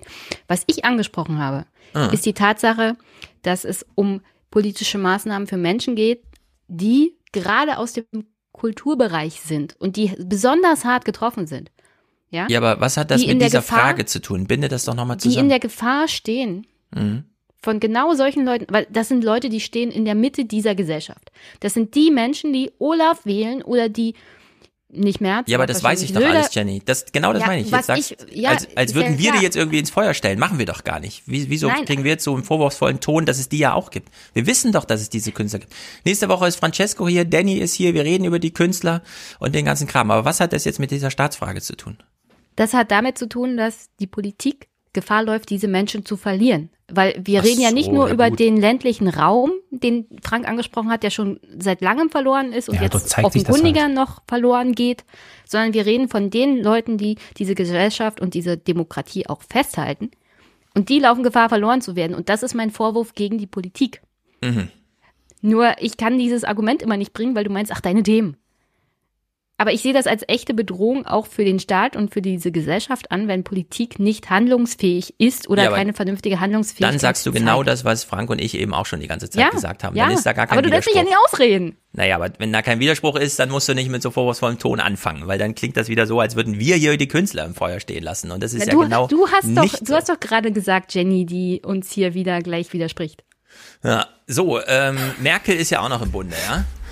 Und wir gucken ja hier nur Bundesliga. Es ist ja, Tagesthemen kümmern sich ja um nichts außer die ganz Großen. Und ähm, wie, also die, dieses Statement, da ist so ein Wort drin, da über das reden wir mal. Bürgerinnen und Bürger sollen von Bund und Ländern eine geschlossene gemeinsame Antwort bekommen. Darauf haben sie eigentlich ein Recht und daran arbeiten wir jetzt diesmal sehr intensiv. Diesmal. Diesmal. So, jetzt ist Schön. wirklich die Kacke am Dampfen bei viermal über äh, unserer 50er Brennmarke, die wir da eingezogen haben. Diesmal versprechen wir euch, dass wir hier wirklich mal was tun. Also ehrlich gesagt, ich, ich weiß nicht weiter, ja. Ich weiß nicht weiter. Wieso wird mir Merkel vorgeführt abends? Ist, ist, können Sie nicht einfach, wie Sie Ihren Podcast selber nochmal die Nachrichten von gestern schenken? Äh, Ist doch genau das Gleiche. Jenny? Sie hat noch nicht mal gesagt, dass es einheitlichen Maßnahmen geben wird. Sie hat nur gesagt, wir werden die gleiche Botschaft haben. Und das Ja. ist praktisch nichts. Und diesmal besonders intensiv. Söder, auch nicht besser. Im Fokus ist mal wieder die Frage, wie mit den Schulen umgehen. In dem Vorschlag von den Ländern heißt es nun, dass Schnelltests eingesetzt werden sollen zur Eindämmung der Pandemie. Markus Söder bringt die Maskenpflicht im Bericht aus Berlin auch für Grundschüler ins Gespräch, was manch anderes Bundesland ablehnt. Das würde bedeuten, dass die Schulen grundsätzlich offen bleiben. Wäre als Vorschlag aber generell Maskenpflicht, zum einen auch in der Grundschule.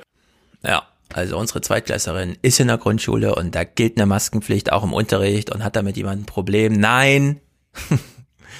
Aber danke, Herr Söder, dass Sie so langsam auch mal äh, das Vernünftige, was alle Eltern irgendwie so schon so ein bisschen machen, ja, den Kindern einfach mal die Maske aufsetzen. Dann auch noch mal politisch entscheiden. Herzlichen Dank für diese politische Entscheidung. Also es ist wirklich, ich finde das alles nicht gut. So. Ah ja. Äh, alles zusammengebunden äh, wird hier mal begrifflich zumindest so semantisch schön umrahmt. Hier werden sie derzeit gesammelt, all die Vorschläge aus den Ländern mit einem V am Anfang. V wie Verbote, Verlängerung oder Verschärfung.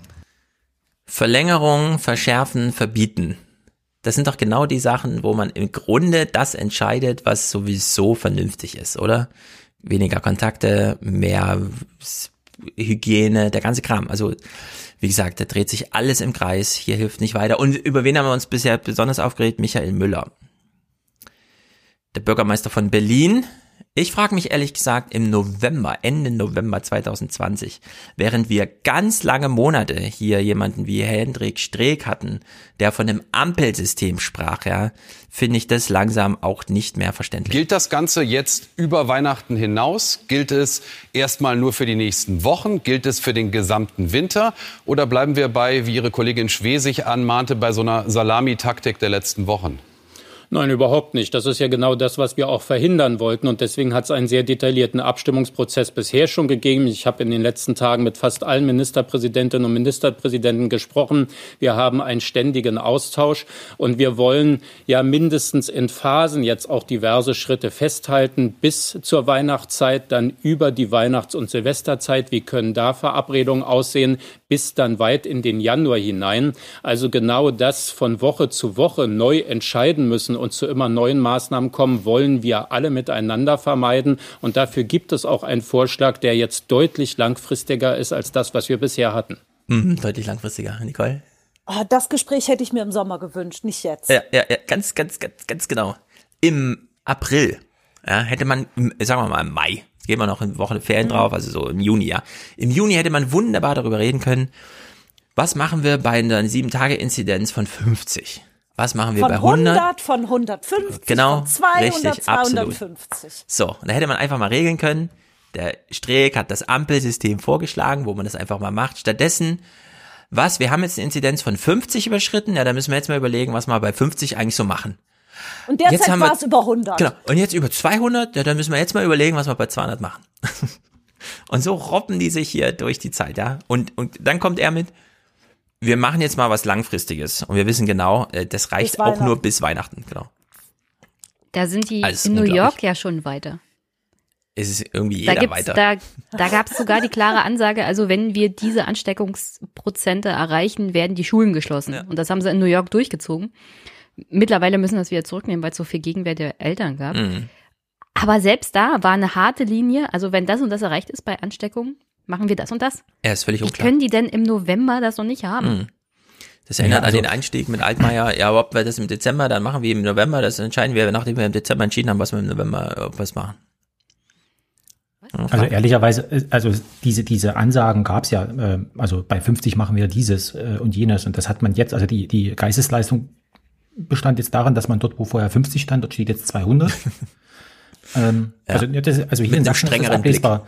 Ja. Und, äh, und, und, aber dann steht noch mal fett drunter, aber diesmal wirklich. Und dann Mhm, weißt du schon genau, genau. Äh, es ist, ist eh wurscht. So, also, ähm, wie gesagt, also, ich sag mal so, also, letztendlich äh, fördert man damit nur noch die Eigeninitiative der Betroffenen und äh, die haben dann ihren Haken gemacht. Also gerade jetzt hier, ich meine, Stefan, du hast es ja bei dir in deiner Schule auch, ne? Also der, ähm, und und und äh, bei uns an der Schule ist es auch so. Wir haben alles äh, diese digitalen ähm, Tafeln und so weiter, die auch übertragen werden können äh, nach Hause, wo man dann auch so Hybrid-Geschichten da machen kann und so weiter. Und äh, das Ding kriegt dann seinen grünen Haken und äh, Ja. und wie gesagt, also Hm. finde ich nicht gut.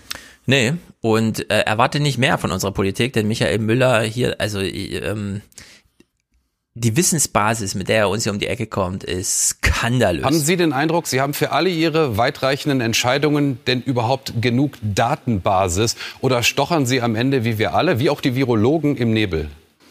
Nun Gut, es gibt ja schon Erkenntnisse und ähm, sagen wir mal, es verdichten sich ja nach wie vor Dinge, ähm, wo man sieht, dass Kontakte einfach eine, eine große Rolle spielen bei November 2020. Es verdichten sich die Erkenntnisse, dass Kontakte eine Rolle spielen.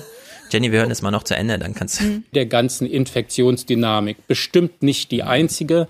Und man wird es auch nicht nur auf eine Gruppe oder einen Umstand begrenzen können, wo dann die Infektionen herkommen. Aber besondere Dynamiken werden natürlich schon von größeren Gruppen, von vielen Kontakten ausgelöst. Weshalb wir die mal verbieten. Ach so, es ist schon November, das haben wir schon ein halbes Jahr hinter uns. Ah, okay, alles klar. Jenny, ja. Den Hinweis, dass Virologen im Dunkeln stochern, fand ich jetzt besonders erhellend. Hm. Weil das, glaube ich, nicht der Fall ist. Ich glaube, die stochern weniger im Dunkeln als Herr Müller hier. Ja. Und übrigens herzlichen Glückwunsch Berlin.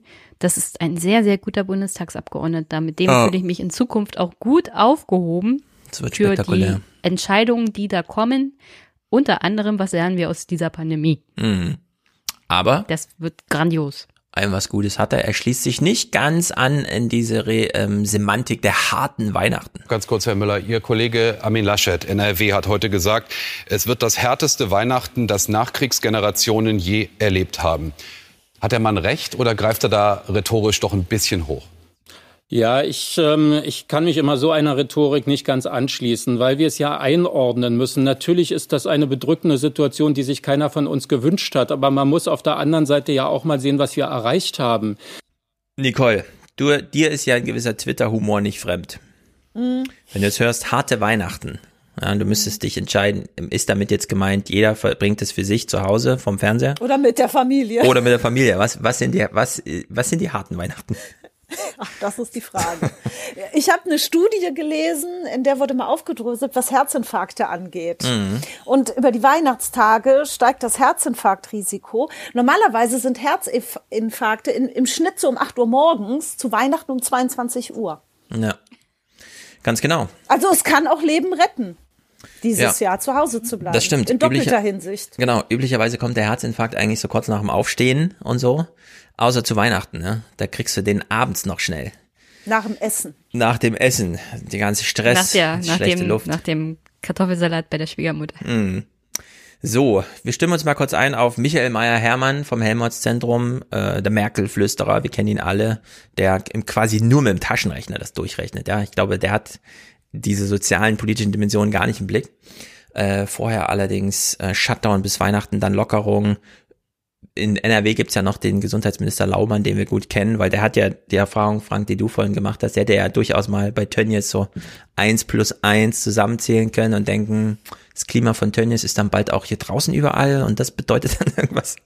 Naja. Zu Weihnachten dann sollen Treffen ohne Haushaltsbeschränkung mit fünf oder zehn Personen möglich sein, je nachdem, worauf sich Bund und Länder am Mittwoch einigen. Ich denke, die Familien werden auch in einer vernünftigen Form zusammen feiern, äh, Weihnachten äh, begehen können und feiern können. Ich glaube, das große Weihnachten wird begangen. Äh, Weihnachtsmessen, äh, wie wir das alles so kennen, äh, sicherlich in anderer Form stattfinden werden. Sorge aber darum, ob die infizierten Zahlen doch gerade durch Lockerungen rund um die Weihnachtstage nicht wieder steigen. Ich weiß nicht, ob das wirklich Sinn macht, ähm, weil dann vielleicht an Weihnachten wieder alles losbricht. Also dann feiern alle entspannt Weihnachten und danach ähm, haben wir vielleicht noch mehr Probleme. Ich glaube, wenn man jetzt sagt, die paar Wochen vorher, äh, reißen sich alle noch mal ein bisschen mehr am Riemen und, und beschränken uns noch mal ein bisschen mehr als das und dann können wir uns ein paar Tage Weihnachten leisten. Damit zumindest zum Fest der Feste ein bisschen Normalität zurückkehrt. Ja, ich finde ja diese Regelung insgesamt irgendwie so, so besonders ist Weihnachten eigentlich nicht, oder? Dass man dafür so Abstriche macht bei so einem bei einer tödlichen Gefahr. Ich finde es immer ein bisschen komisch, dass sie sich wirklich darauf einigen konnten. Vielleicht ist es auch Rentnerrepublik, ja, dass man es so weit treiben konnte, zu sagen, nee, da, da gehen wir das Risiko ein. Ja. Weihnachten sind wir alle zusammen, aber dafür sterben dann auch ein paar Leute. Fragt genau, sich so ein also bisschen. diesmal, äh, haben genau, die also durchgerechnet, das, wie viele oder so, ja? Also wie viele opfern wir denn eigentlich jetzt zu Weihnachten? Also, also diesmal sitzt die Oma noch mit am Tisch, ja, wenn sie Nochmal, wird. genau. Also, da, also das ist nochmal was anderes. Das ist doch wirklich komisch, ne, dass sie das so machen, ne, Jenny? Naja, aber wenn du dir überlegst, dass Herr Altmaier unbedingt noch verkaufsoffene Sonntage will und Herr Brinkhaus kritisiert, dass die Gewerkschaften ja so asozial sind, Hm. weil sie gegen verkaufsoffene Sonntage geklagt haben. Insofern passt das, glaube ich, ganz gut ins Konzept. Alle nochmal durch die große Mall jagen, Ja, damit sie sich schön stimmt. anstecken und damit sie dann am Weihnachtsabend die Oma anstecken. Ja, es ist wirklich komisch. Vielleicht ist Das das ganze Berechnung Dilemma hätten, das ganze Dilemma hätten wir nicht, wenn wir Schnelltests hätten. Ja, da könnte man sich einfach testen oder halt eine Woche eher Weihnachtsferien, wo der man wirklich sagt, Leute, nutzt das, um Ja. euch. Äh, Geht eine Woche in Quarantäne, Genau. dann trefft ihr euch. ja, Fertig. ja, es ist Ja, wirklich das ist ja jetzt irgendwie so die Idee. Also das, äh, deswegen sind ja bei uns zumindest hier in Sachsen sind die, sind die Ferien irgendwie ein paar Tage verlängert worden nach vorne hin. Ja, aber Äh, wie viele Tage? Das ist ja die Frage, weil sind, sind zwei Tage und man hat irgendwie ausgerechnet, das sind in Summe fünf Tage bevor, äh, ähm, bevor es festgefeiert wird. fünf Tage. Also der 24. ist ja diesmal ein Donnerstag. Das heißt der 22. und der 23. Genau, also 18. ist hier letzter Schultag. Ja. Naja, also ich bin mal gespannt, diese ganzen Kalkulationen. Es sei denn, man geht nochmal schnell in die, in, ins Einkaufszentrum, pumpt sich nochmal so richtig mit, mit, mit Viren auf, um dann rechtzeitig Alle äh, mit der. Restvirenlast äh, nochmal die Oma zu besuchen und Ja, dann es ist äh, vor Jahresende Erbschaftssteuer-Themen äh, zu besprechen. Ja, ich, ich, ich, ich stimme mit diesem Zynismus absolut überein, denn es scheint ja so eine Kalkulation im Hintergrund zu geben, denn da sitzen ja Leute und rechnen. Der Michael Meyer-Hermann zum Beispiel, der ist ja jetzt vor allem Mathematiker, so wie ich das verstanden habe. Trotzdem, ich finde, äh, nachdem er mich ja häufig genervt hat mit seinen eiskalten Kalkulationen, diesmal würde ich sagen, finde ich es ganz gut, dass er hier nochmal einen Fokus drauf gelegt hat, dass es bisher auch ein bisschen erfolgreich war. Mitte Oktober haben Sie im Kanzleramt den Satz gesagt, es ist nicht fünf vor zwölf, es ist zwölf. Wurde die Uhr jetzt wieder zurückgedreht? Wenigstens ein bisschen? Ich würde sagen, die gute Nachricht ist, dass wir die Uhr angehalten haben.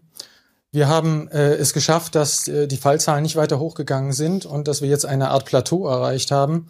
Aber wenn man von dem Ausgangspunkt ausgeht, von dem wir gestartet sind, nämlich dass wir in einem exponentiellen und zwar im ungebremsten exponentiellen Wachstum waren und wir, wenn wir nichts getan hätten, damit hätten rechnen müssen, dass wir zu Weihnachten Triage gemacht hätten, also entschieden, entscheiden hätten müssen, wer überleben darf und wer nicht, dann denke ich, ist das ein großer Erfolg der gemeinsamen Anstrengungen.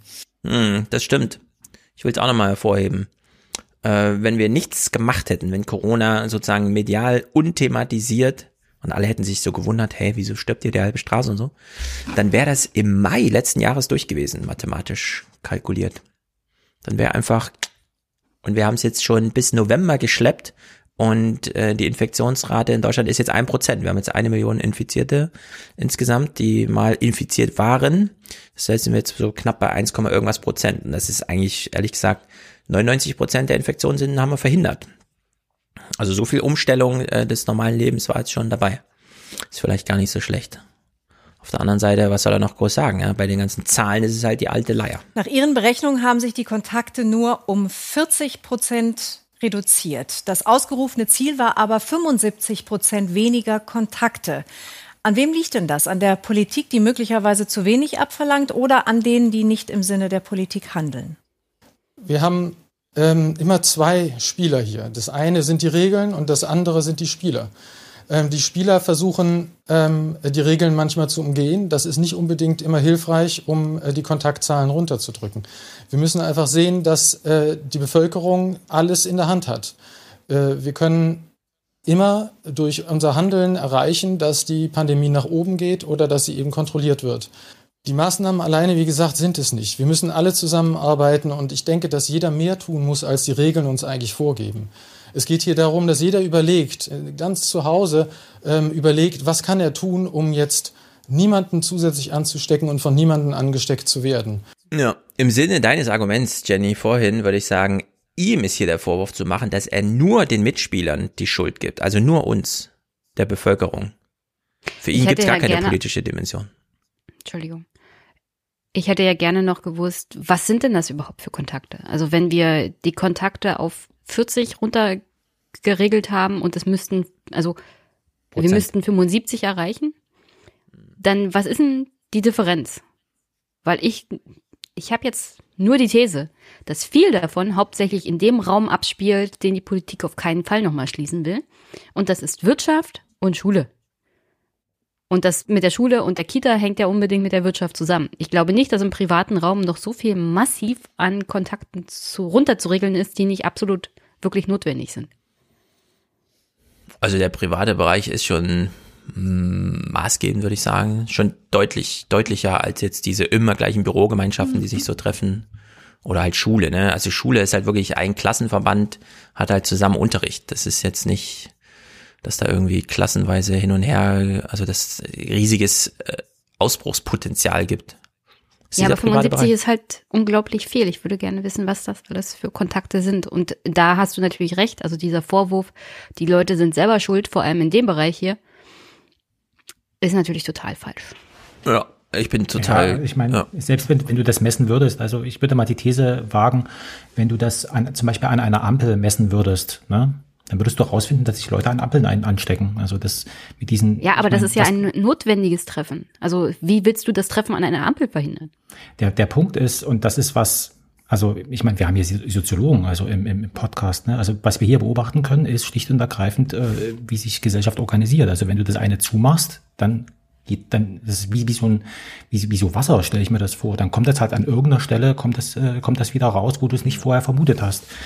Und das ist ja hier so, ähm, ich glaube, letzte Woche ist das Wort Sozialphysik hm. ähm, äh, verwendet worden. Und das, das ist das, was er das macht, jetzt ja. tun. Also genau, also das, das ist so richtig so Pareto-Chart-mäßig. Also äh, wo sind die meisten? Und dann stelle ich das ab und dann müsste ja eigentlich was rauskommen. Und dass das aber ähm, verbundene Systeme oder wie auch immer ist, also das ist halt wolkig. Ne? Und man müsste eigentlich sagen, Leute, also im, also ich hätte es mir besser vorgestellt, oder ich hätte es anders vorgestellt, dass man sagt, man, man lässt den beobachtbaren Raum so groß wie möglich, eben um so über die soziale Kontrolle, weil es könnte jeden, jeden Augenblick könnte jemand um die Ecke äh, biegen und könnte sagen, pass mal auf, hier Maske auf. Ne?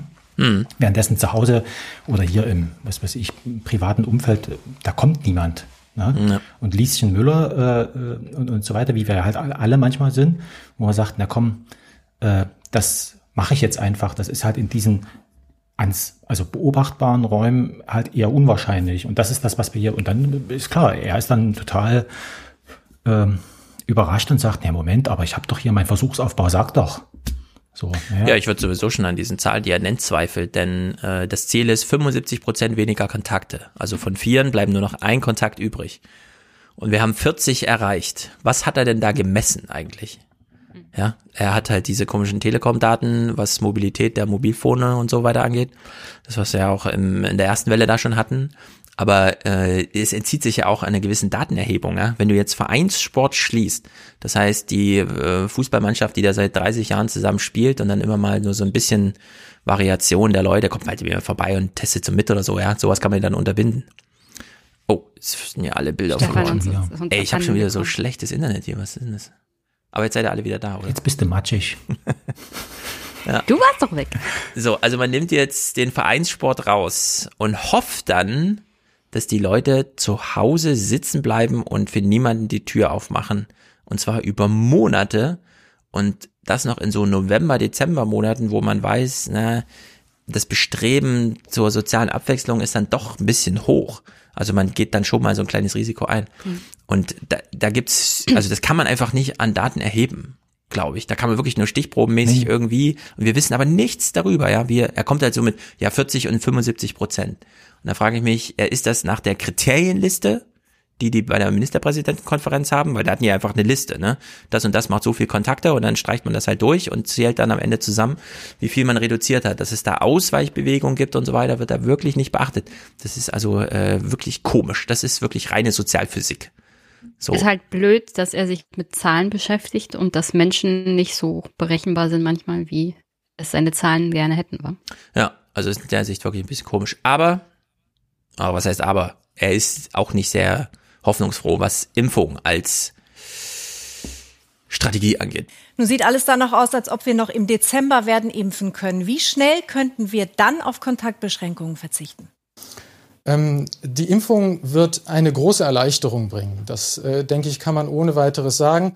Äh, wenn die Zahlen, die jetzt von den ähm, diversen Unternehmen ja übereinstimmend gesagt werden, ähm, äh, stimmen, äh, sprich äh, wenig Nebenwirkungen und etwa 90 Prozent, 70 bis 90 Prozent, je nachdem, welche Firma man fragt, ähm, äh, Wirksamkeit, äh, dann wird äh, die Impfung eine große Erleichterung bringen. Allerdings muss man sehen, dass äh, das Impfen der Bevölkerung noch eine ganze Weile dauern wird. Wir haben, ja, ähm, müssen ja erstmal genug Impfstoff besorgen, dann müssen wir die Bereitschaft in der Bevölkerung haben, dass man sich impfen lässt. Und dann muss die Immunität, die erzeugt wird, ja auch noch so lange anhalten, äh, dass wir jetzt nicht alle drei Monate nachimpfen müssen. Es sind also schon noch ein paar Wenns dabei. Und mit den Kontaktbeschränkungen, ob man die dann lockern kann, da sollten wir vielleicht im April dann nochmal reden. Danke Ihnen für Ihre Einschätzung, Michael Mayer-Hermann. Buh. Das finde ich nicht gut. Er hat ja ein ganz hoffnungsfrohes Keine Bild, negativen Gedanken zum Impfen in diesem Podcast erlaubt. Nee, wir reden jetzt nochmal über das Impfen, denn die Hoffnung muss wieder aufgebaut werden. Ich bin voller Hoffnung. Denn zum einen, es geht noch dieses Jahr los. Die Europäische Arzneimittelbehörde EMA hat angekündigt, grünes Licht für einige Impfstoffe in der zweiten Dezemberhälfte geben zu können. Ein genaues Datum, wann die Impfstoffe auf dem Markt verfügbar sind, stehe aber noch nicht fest. Und wer denkt, minus 70 Grad, das ist viel zu wenig und das ist voll anstrengend und das ist voll herausfordernd. Nein! Eine weitere Hürde ist die Logistik. Wie sollen etwa Impfstoffe wie der von BioNTech bei einer erforderlichen Kühlung von minus 70 Grad von A nach B kommen? Der Verband forschender Arzneimittelhersteller sieht darin kein Problem. Wir werden es in Deutschland auch bestimmt hinkriegen, das so gut wie möglich zu transportieren. Die Firmen sind darauf vorbereitet, die äh, Logistikfirmen wissen, was die tun müssen, die Flughäfen sind vorbereitet. Das ist, das ist kein Thema. Glauben wir ihm? Ja. Sie haben nochmal nachgeschaut, bei Lufthansa Cargo nachgefragt. Das ist wirklich erstaunlich. Seit Wochen wird geplant, auch ein Impfstofftransport bei minus 70 Grad. Das ist eine Möglichkeit, Minustemperaturen innerhalb des Kühlcontainers darzustellen. Wir können mit dieser Variante bis zu minus 20 Grad im Inneren des Containers darstellen. Wenn wir bis zu minus 70 Grad im Inneren bräuchten, würden wir nicht nur den Bunker mit Trockeneis befüllen, sondern auch den Innenraum des Containers, um also eine noch tiefere Temperatur dann darzustellen. Allerdings, diese Kühlmethode stoße in einem Flugzeug an Grenzen. In eine Passagiermaschine und einen Frachter kann ich nicht unbegrenzt Trockeneis lagern, da es beim Schmelzvorgang CO2 freisetzt und dies ähm, unter Umständen dann auch ähm, gefährlich werden könnte für Besatzung oder gegebenenfalls auch zugeladene Tiere. Deswegen gibt es dort Dann lädt man halt mal keine Tiere zu, ja, Ja. würde ich dann sagen. Aber gut, es ist Fährt die Katze mit dem Schiff. ja wirklich. Limits, die wir, mit denen wir arbeiten. Was das nun konkret für Frachtflüge heißt? Und jetzt kommt's, ja. Was heißt das jetzt konkret? Wenn man so viel Eis mitnehmen muss, dann hat man doch gar keinen Platz mehr für die, für die, für die eigentliche Cargo. Philipp Lutherbeck zeigt es uns in diesem Flugzeug. Wie viel Impfstoff würden Sie denn hier in den Bauch von so einer Boeing 777 reinkriegen? Gehen wir mal von einem heutigen Grippeimpfstoff aus, den wir schon transportieren, geht das mit Sicherheit in die Millionen. Wenn wir über minus 70 Grad reden und große Mengen Trockeneis verwenden müssen, gibt es da gewisse andere Limitierungen. Dann sind wir bei wie viel? Dann sind wir bestimmt auch noch im Millionenbereich, aber natürlich nicht so wie bei den 5 Grad Medikamenten, die wir heute transportieren. Ganz zaghaft, aber eine der besten Pointen überhaupt, ja. Also Impfstoff können wir ja Millionen für Grippe. Ja, bei minus 70 Grad, mm, ja, immer noch Millionen. also in der Hinsicht, das wird alles funktionieren, glaube ich. Es wird diese Ja, wenn 60 mit dem- Impfzentren Ja. geben, zack, Ja, wenn du mit dem Das- kleinen Kühlschrank schon ganz Berlin Ja. impfen kannst, also ganz genau. fliegst halt dreimal. Wie viel, wie viel brauchst du denn dann überhaupt? Für Kannst du dann Deutschen nicht mit zwei. einer Ladung praktisch halb Deutschland be befreuen? Naja, also in Frankfurt können recht viele Flugzeuge gleichzeitig starten und landen oder mit kurzen 30 Sekunden Pausen. Und dadurch kriegst du hier wirklich bundesländerweise das so weit abgedeckt, dass du diese Container hast, die kommen dann auf den LKW, werden ins Impfzentrum gefahren. Das sind 60 Stück in Deutschland. Diese Wege werden halt entsprechend gemanagt. Also Dann das ist wirklich nur noch eine Frage vom Geld. Also Ja. ich meine, die Flugzeuge, wer, Ja, wer fliegt daran heute noch? in Deutschland niemand nicht und- scheitern. Und Eben. An, an Geld wird es nicht scheitern. Also, Ja. Impfstoff wird schon produziert, es liegt alles schon da. Das ist einfach eine Sensation. Ich war so lange so pessimistisch mit dem Impfstoff, ja, und jetzt hat sich das in so kurzer Zeit so umgedreht. Ich spüre schon die Nadel in meinem Arm, ja. Ich kann es kaum erwarten. Ich bin auch schon bereit. Langsam wird's kritisch, Stefan. Ich bin bereit, ganz genau. So, was allerdings ausfällt dieses Jahr ist vielleicht äh, Silvester, keine großes Geknallere. Das heißt, ähm, für uns drei Oh. bestimmt jetzt für uns, für uns vier keine großen Änderungen. Ja, irgendwie, keine Ahnung, ich weiß nicht, wie ihr so Silvester verbringt. Die Ich finde es Erklärung. ganz toll. Mhm. Ich finde es ganz toll, weil bei mir auf dem Markt ist immer große Silvesterparty. Das heißt, die knallen da über eine Stunde und meine Wohnung ist hell erleuchtet, ohne dass ich Licht anhabe. Deswegen finde ich das ganz gut, dass es dieses Jahr ein bisschen ausfällt. Genau. Na, Ja, also bei wir haben, uns wir irgendwie haben, nicht. Ja, also wir haben Kinderlandverschickung gemacht, also Kinder zu den Großeltern und sind dann nach Leipzig und haben uns dort auf dem Augustusplatz das, äh, das große ähm, angeguckt, das, ja. das, das Feuerwerk angeguckt und sind, also haben natürlich dann noch Hotelübernachtung und so weiter, aber das fällt dieses Jahr alles aus. Mhm. Also das ist, ja, aber mein Gott, ist Ja. halt mal ein Jahr nicht. Jenny? Im Chat wird gerade geschrieben, Impfparty kann steigen. Ich wäre ja auch total dafür, dass Stefan eine Impfparty schmeißt. Naja, absolut. Hier in Frankfurt wird es die größte Impfparty überhaupt geben. Wenn ich meinen Brief bekomme, Sie haben morgen Ihren Termin, äh, renne ich durch die Straße, frage, wer noch? Wer noch? und dann gibt's den Marsch in die Innenstadt. Äh, gehen wir alle zur Hauptwache oder wo auch immer hin und dann lassen wir uns da impfen. Sehr gut. Wer findet das mit dem Silvesterausfall nicht so gut? Tara, die Hersteller von Silvesterraketen. Welche Erklärung sie mitbringen, finde ich allerdings, ja, man muss sich als Unternehmer immer irgendeinen Zweck nochmal herbei, ja. Welchen Zweck hat eigentlich dein Unternehmen? Ist ja immer so eine tolle Frage, die man dann auch einfach beantworten kann. Das ist wirklich eine Sensation hier. Lockerungen für Weihnachten, aber Silvester verpufft. Unvorstellbar finden Sie das beim Feuerwerkhersteller. Weil das ja gerade der Ursprungszweck und die Tradition ist, die bösen Geister zu vertreiben. Und äh, wenn es einen Grund gibt, in einem Jahr sowas zu erlauben, dann sicherlich dieses Jahr, weil die Leute ansonsten tatsächlich zu Mitternacht in den, in den dunklen Himmel schauen. Wir brauchen keine Impfung. Wir Nee. scheuchen Corona mit Raketen. Ja, wirklich. Also ich finde ja, dass ihr euch darüber lustig macht. Ja. Echt erschütternd. Warum? Ja, weil ich glaube definitiv, dieses Jahr ist verflucht und wir sollten es. Das stimmt. Aber ich, ich kenne auch ein paar abergläubige Menschen, aber dass Aber jemand wirklich nicht glaubt. ernst nehmen, lieber äh, Chat, das war jetzt natürlich. Ja, er vertreibt mit den Aber ob Böllern er wirklich glaubt, was er da sagt? Nee. Ich glaube ja. Hat er wirklich, sieht er das als seine Aufgabe an, die Geister zu vertreiben? Ja, wahrscheinlich. Wahrscheinlich. Was soll er sagen? Ich fand's, ja gut, es, es tut mir auch ein bisschen leid, aber es ist halt trotzdem auch, naja. Weihnachten. Armin Laschet. Und das finde ich wirklich ein bisschen, was soll man sagen? Armin Laschet macht hier immer Whataboutism, aber so ein bisschen auf seine Art. Äh, Für meine Generation wird es sicher ein Weihnachtsfest sein, was man in der Form noch nicht erlebt hat, wo viel Verzicht ist, wo viel Rücksichtnahme sein wird, wo viele Begegnungen nicht möglich sind, wo die Weihnachtsmesse, die Christmette nicht möglich ist. Aber natürlich, da habe ich auch schon einige äh, Twitter-Nachrichten gehört, Ja. war, der, war das 1945 und 46 im Zweifel schlimmer. Und natürlich ist es auf Lesbos schlimmer. Und natürlich ist es in Afrika, in Elendsvierteln schlimmer. Das ist ja alles wahr. Aber die Botschaft ist, dieses Weihnachten wird anders sein als alle Weihnachten, wie wir sie kennen. Es wird Verzicht bedeuten. Und insofern wird es nicht ganz so fröhlich, wie vielleicht ansonsten Weihnachten ist. So ganz nebenbei, ja, rutscht ihm als, was weiß ich, 60-jährigen Mann, der eigentlich viel zu tun hat tagsüber, irgendein Erlebnis mit seiner Twitter-Timeline in diesem Moment vor die Augen, ja. Und er rechtfertigt, was soll denn Oma Erna jetzt denken in dem Moment? Also die weiß doch gar nicht, Twitter? was er da gerade sagt, ja. In Afrika ist es auch schlimm, aber wir haben jetzt auch harte Weihnachten oder sowas. Ja, ich möchte Also- ihn drücken, er tut mir leid. Ja, das war auch so ein Moment, wo ich dachte, ach komm Armin, nimm dir mal kurz Geh eine weg. private Zeit, ja, lass dich hier mal ordentlich durchknuddeln oder so. Also in der Hinsicht. Geh weg, Army. Ja, ich meine, ist es irgendwie so, dass der die ganze Zeit von einem Termin zum nächsten rennt und dann zwischendurch auch noch Twitter liest?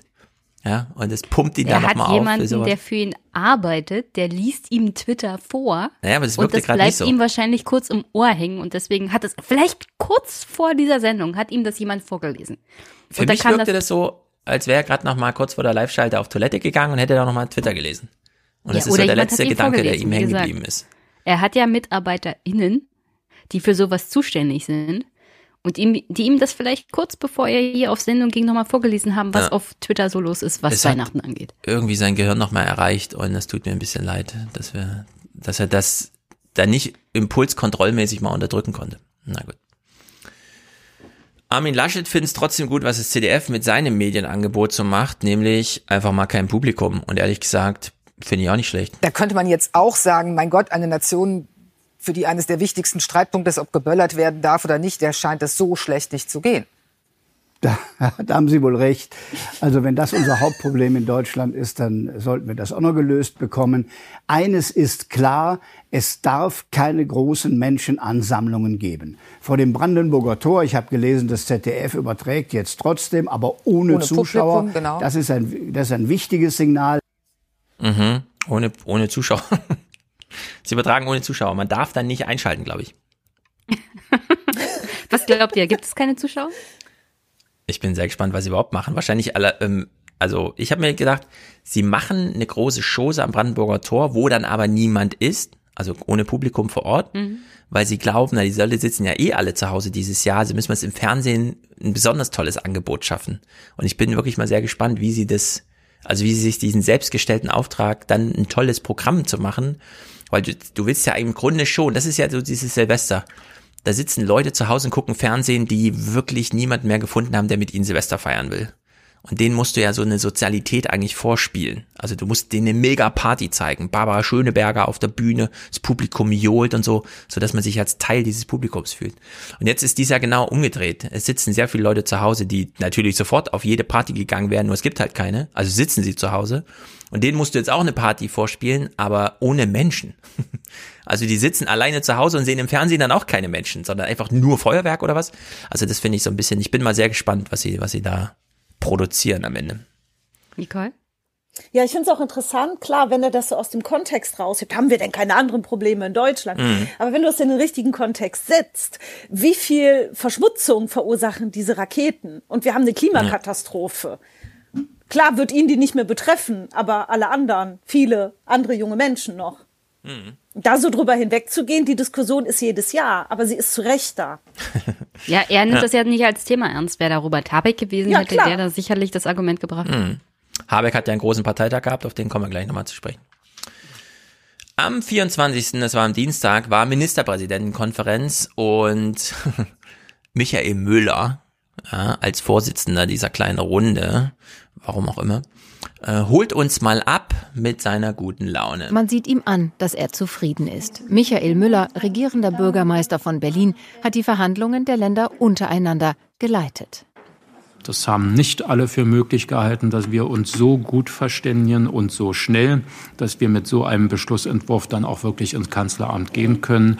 Aber das ähm, gibt mir sehr viel Hoffnung. Puh, wir haben ihn ja schon mal wütend erlebt, deswegen ist das ganz gut. Andere Ministerpräsidenten stimmen ein. Das Papier, das wir Das beschlossen ist- haben gestern. Mhm. Das war sein hoffnungsvolles Gesicht, was er da zeigte. Ja, so. Wie so ein Breitmaulfrosch. Schön. Einmal grinsen. Da hat er gerade den Wahlkampf gegen Schäbli gewonnen. Ja, in der Hoffnung, dass das Grinsen ansteckend ist, ja, dass es dich infiziert zu Hause, wie Corona, dass du gute Laune hast. Aber wie gesagt, Söder auch super Dann zufrieden. ist da ein Kompromiss, aber aus meiner Sicht reicht er noch nicht aus. Da ist Team 2 Bauchschmerzen und trotzdem dabei. Da sind Kompromisse dabei, die sind mir außerordentlich schwer gefallen. Wie das Reden? In der jetzigen Phase ist es gut, dass wir zusammenbleiben. Das ist etwas anstrengender für uns, aber am Ende haben wir 16 zu 0 für uns ein Gefühl, so sollten wir rangehen. Nur dass einer von diesen 16 seine Abweichung bereits verkündet hat. Unsere Virologen haben sehr klar gesagt, äh, dass Weihnachten, äh, dass äh, das Virus auf Weihnachten keine Rücksicht nehmen wird. Und deswegen halte ich die Botschaft, über Weihnachten ist jetzt plötzlich wieder ganz viel erlaubt für eine, die nicht richtig ist. Und deswegen werden wir den Weg so auch nicht mitgehen. Mhm. Finde ich gut. Sehr mutig. Daniel Günther.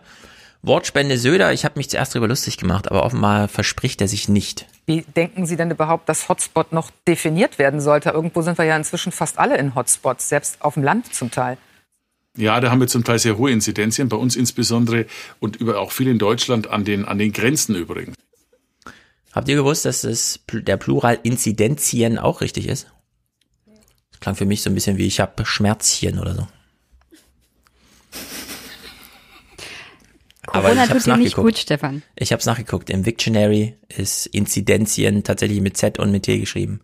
Auch Hat er drin. gesagt, hat er gesagt, hier in Bayern und auch in Deutschland? Oh, Moment. Wie denken Sie denn überhaupt in Hotspots, selbst auf dem Land zum Teil? Ja, da haben wir zum Teil sehr hohe Inzidenzien, bei uns insbesondere und über auch viel in Deutschland an den, an den Grenzen übrigens. Ah, so ein bisschen. So ein bisschen. Ja, Ist bei nicht ganz uns das und in sächsische Niveau, Deutschland. aber Bei uns und in Deutschland.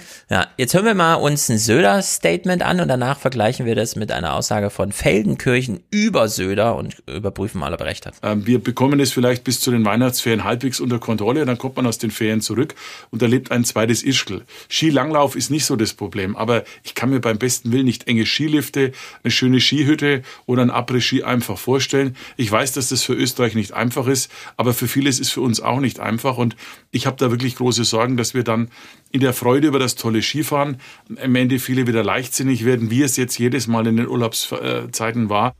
So, pipapo. Jenny? Weiß der überhaupt, was in Österreich gerade los ist? Also hier tut er ja gerade so, als ob Österreich nur auf die deutschen Ferienurlauber wartet. Mhm. Aber in Österreich brennt der Baum, ganz ehrlich. Sogar für kurz wird's langsam knapp. Ja, was die machen jetzt Ansteckungszahlen daraus geht, angeht. einmal alle die haben so eine Art, also Ausgangssperre haben die teilweise verhängt. Mhm. Aber die testen jetzt Also- auf einmal alle. Ja, ja. Das ist ziemlich gut. Aber trotzdem, in dem, in dem Sinne ist diese Idee, dass Österreich unter anderem, oh, das ist so schwer für Österreich, Mhm. auf die deutschen Urlauber wartet, naja, das ist das Letzte, was die jetzt brauchen. Ja. Und jetzt hören wir mal Feldenkirchen zu Söder. Und ich würde sagen, er hat recht. Also, dass äh, Herr Söder zum Beispiel diese, äh, diese Auftritte geradezu äh, genießt und es, man muss ja sagen, von der Performance her auch sehr geschickt macht, weil er äh, früh gemerkt hat, dass eine Mehrheit in der Bevölkerung, nicht alle, aber eine Mehrheit, sagen wir, für klare Ansagen, für, dass man zumindest so den, den, äh, das Gefühl erweckt, man habe alles unter Kontrolle. Das macht er sehr gut. In Wahrheit ist die Bilanz in Bayern natürlich nicht besser als in vielen anderen, auch großen Bundesländern. Aber das sind so die Nebenschauplätze. Schlechter, die Bilanz. Naja, okay, manche sagen sogar äh, schlechter. Ich will da gar nicht ins Detail gehen. Ja, finde ich so gut, wie der Jürgens da sitzt. Mit verschränkten Armen sitzt er neben Feldenkirchen, ist auch angepisst von allem und sagt dann, Herr Feldenkirchen, Sie haben doppelt recht. so. Andreas Künast, die Nachrichtenwoche war, äh, was Corona, weil es politisch so wenig, also es, sagen wir so, es gäbe unglaublich viel zu sagen, aber da die immer nur auf diese Bundesligaspieler gucken, äh, die, wie wir festgestellt haben, eh nichts entscheiden, äh, war es am Ende so langweilig, dass Andreas Künast, der sich ja immer irgend so einen kleinen Merkel hat eine Maske auf, Merkel geht über die Schwelle, Merkel hat heute rot an und so. dass Andreas Künast uns dann nochmal auf dieses hinwies am Donnerstag. Wieder hat Merkel bis in die Nacht mit den Ministerpräsidenten die Beschränkungen festgelegt, die sie am Morgen danach dem Bundestag erklärt.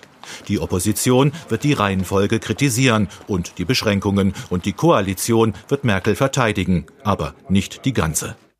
Es läuft nicht, wie es soll, weil das Rednerpult klemmt und weil das, was Merkel gehofft hat, als sie das letzte Mal an ihm stand, nicht eingetreten ist. Mhm. Ja, Merkels Rednerpult klemmte dann auch noch. Was für eine dramatische Woche. Es klemmte so übrigens viel nicht. Ertragen. Ja, sie hatte keine Muscle Memory. Sie wusste nicht, wo die Knöpfe sind. Sie hat auf der falschen Seite gesucht. Das ist wirklich ganz, ganz tiefschürfend. Jenny, du Wie meldest sieht dich. denn eigentlich, wie sieht denn eigentlich Journalismus nach Merkel und Corona aus? Ja, das frage ich mich auch. Langsam wird's echt, echt kritisch. Also mit Matthias haben wir ja so eine Art Hypothese, dass der Journalismus nach Trump in Amerika nicht mehr existent ist.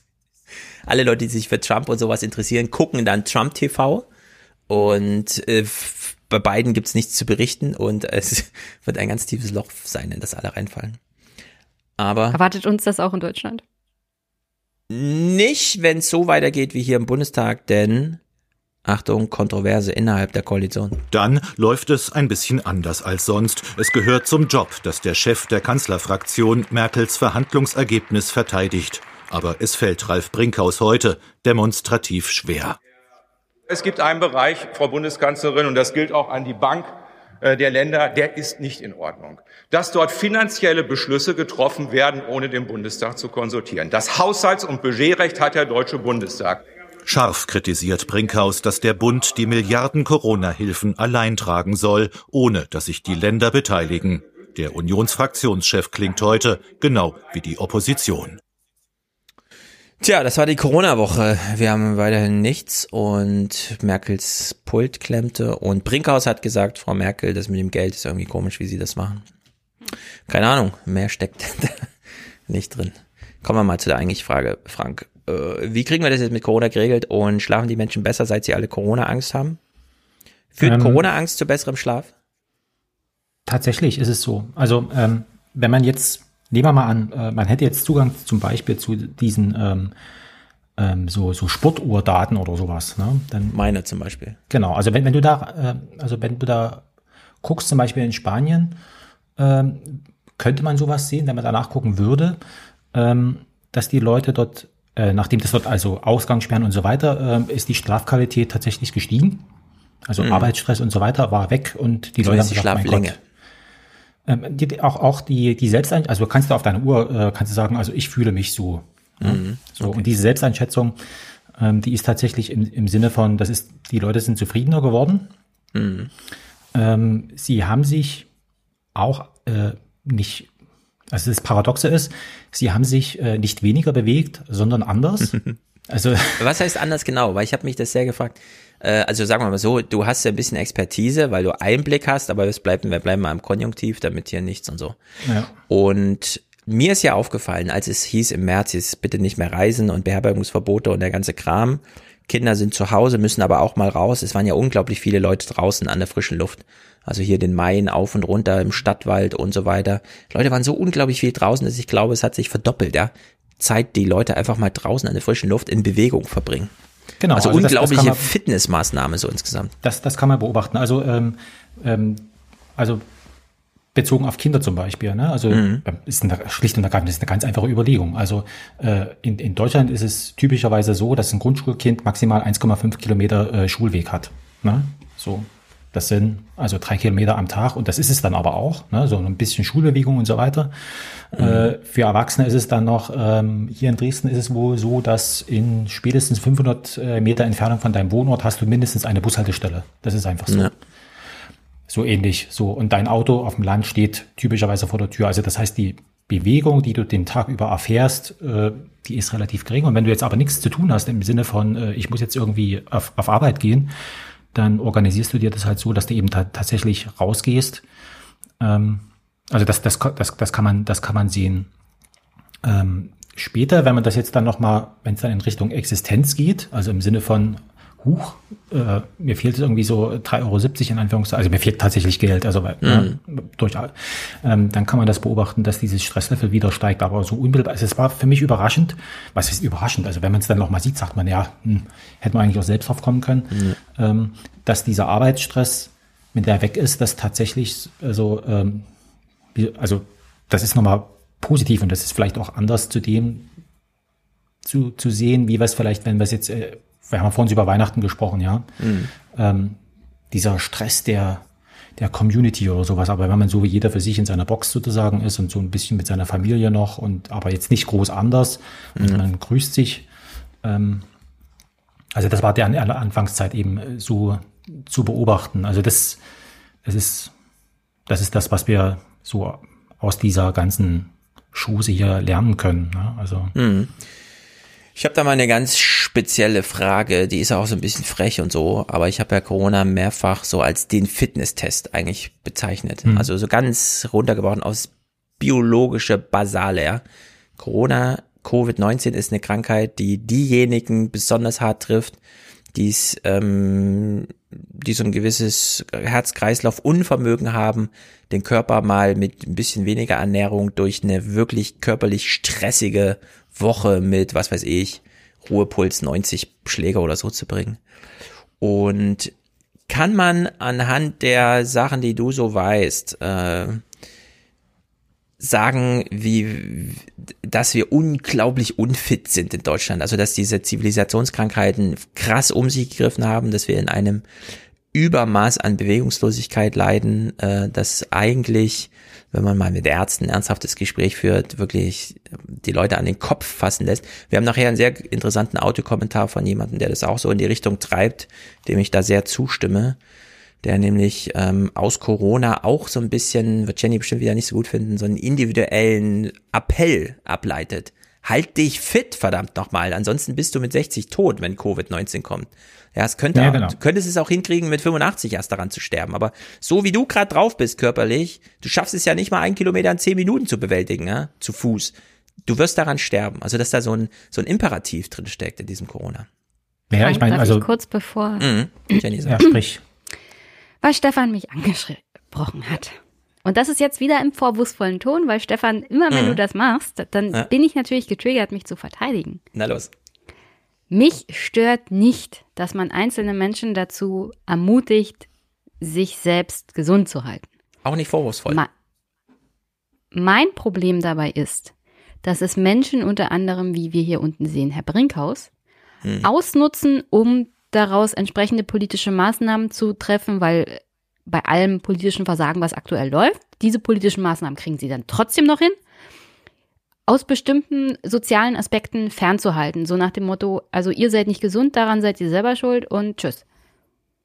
Weil, also diesen Ansporn, den du als positiv empfindest und der auch positiv gemeint ist bei dir, das glaube ich ja auch. Den Mhm. nutzen andere Menschen, vor allem Politiker, die hier in Deutschland nun mal die Mehrheit stellen, und das ist die CDU, aus, um Menschen von sozialen und gesundheitlichen Dingen einfach mal fernzuhalten. So nach dem Motto, also wer nicht selber für seine Gesundheit sorgt, den können wir auch ganz rigoros aus den Leistungen des Sozialsystems raushalten, weil die sind ja selber schuld. Ja. Und diese Art von Argumentation und Sozialleben möchte ich nicht. Ja, du ist ja siehst genau das als was umgedreht. Positives. Ich Nee, sehe darin ja. eine Gefahr, die Menschen ausnutzen, um diese Gesellschaft und die, das Sozialleben halt noch kälter zu gestalten. Aber das ich, ist alles. Es, faktisch ist es ja genau umgedreht. Diese Menschen, die so unfit sind, kosten ja der Gemeinschaft unglaublich viel. Es ist ja nicht so, dass äh, denen dann auch noch das Letzte genommen wird, sondern denen wird ja derzeit unglaublich viel gegeben. Und zwar auch, äh, die CDU will das ja so, ja. Das ist ja nicht so, dass die CDU jetzt, äh, also die will ja, dass dieses Business funktioniert. Da gibt's ja auch genug Einflussgruppen. Gerade in Amerika sehen wir das ja, ja wie groß dieser Pharmazie-Bereich ist, der die Menschen genau in diesem Zustand haben will.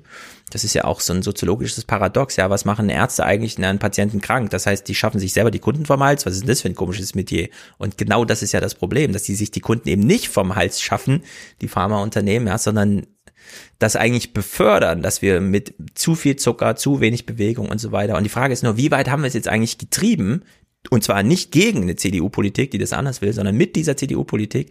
Wie ungesund sind wir eigentlich wirklich? Weil ich glaube, wir sind unglaublich ungesund. Und es macht auch unglaublich unglücklich, ungesund zu leben.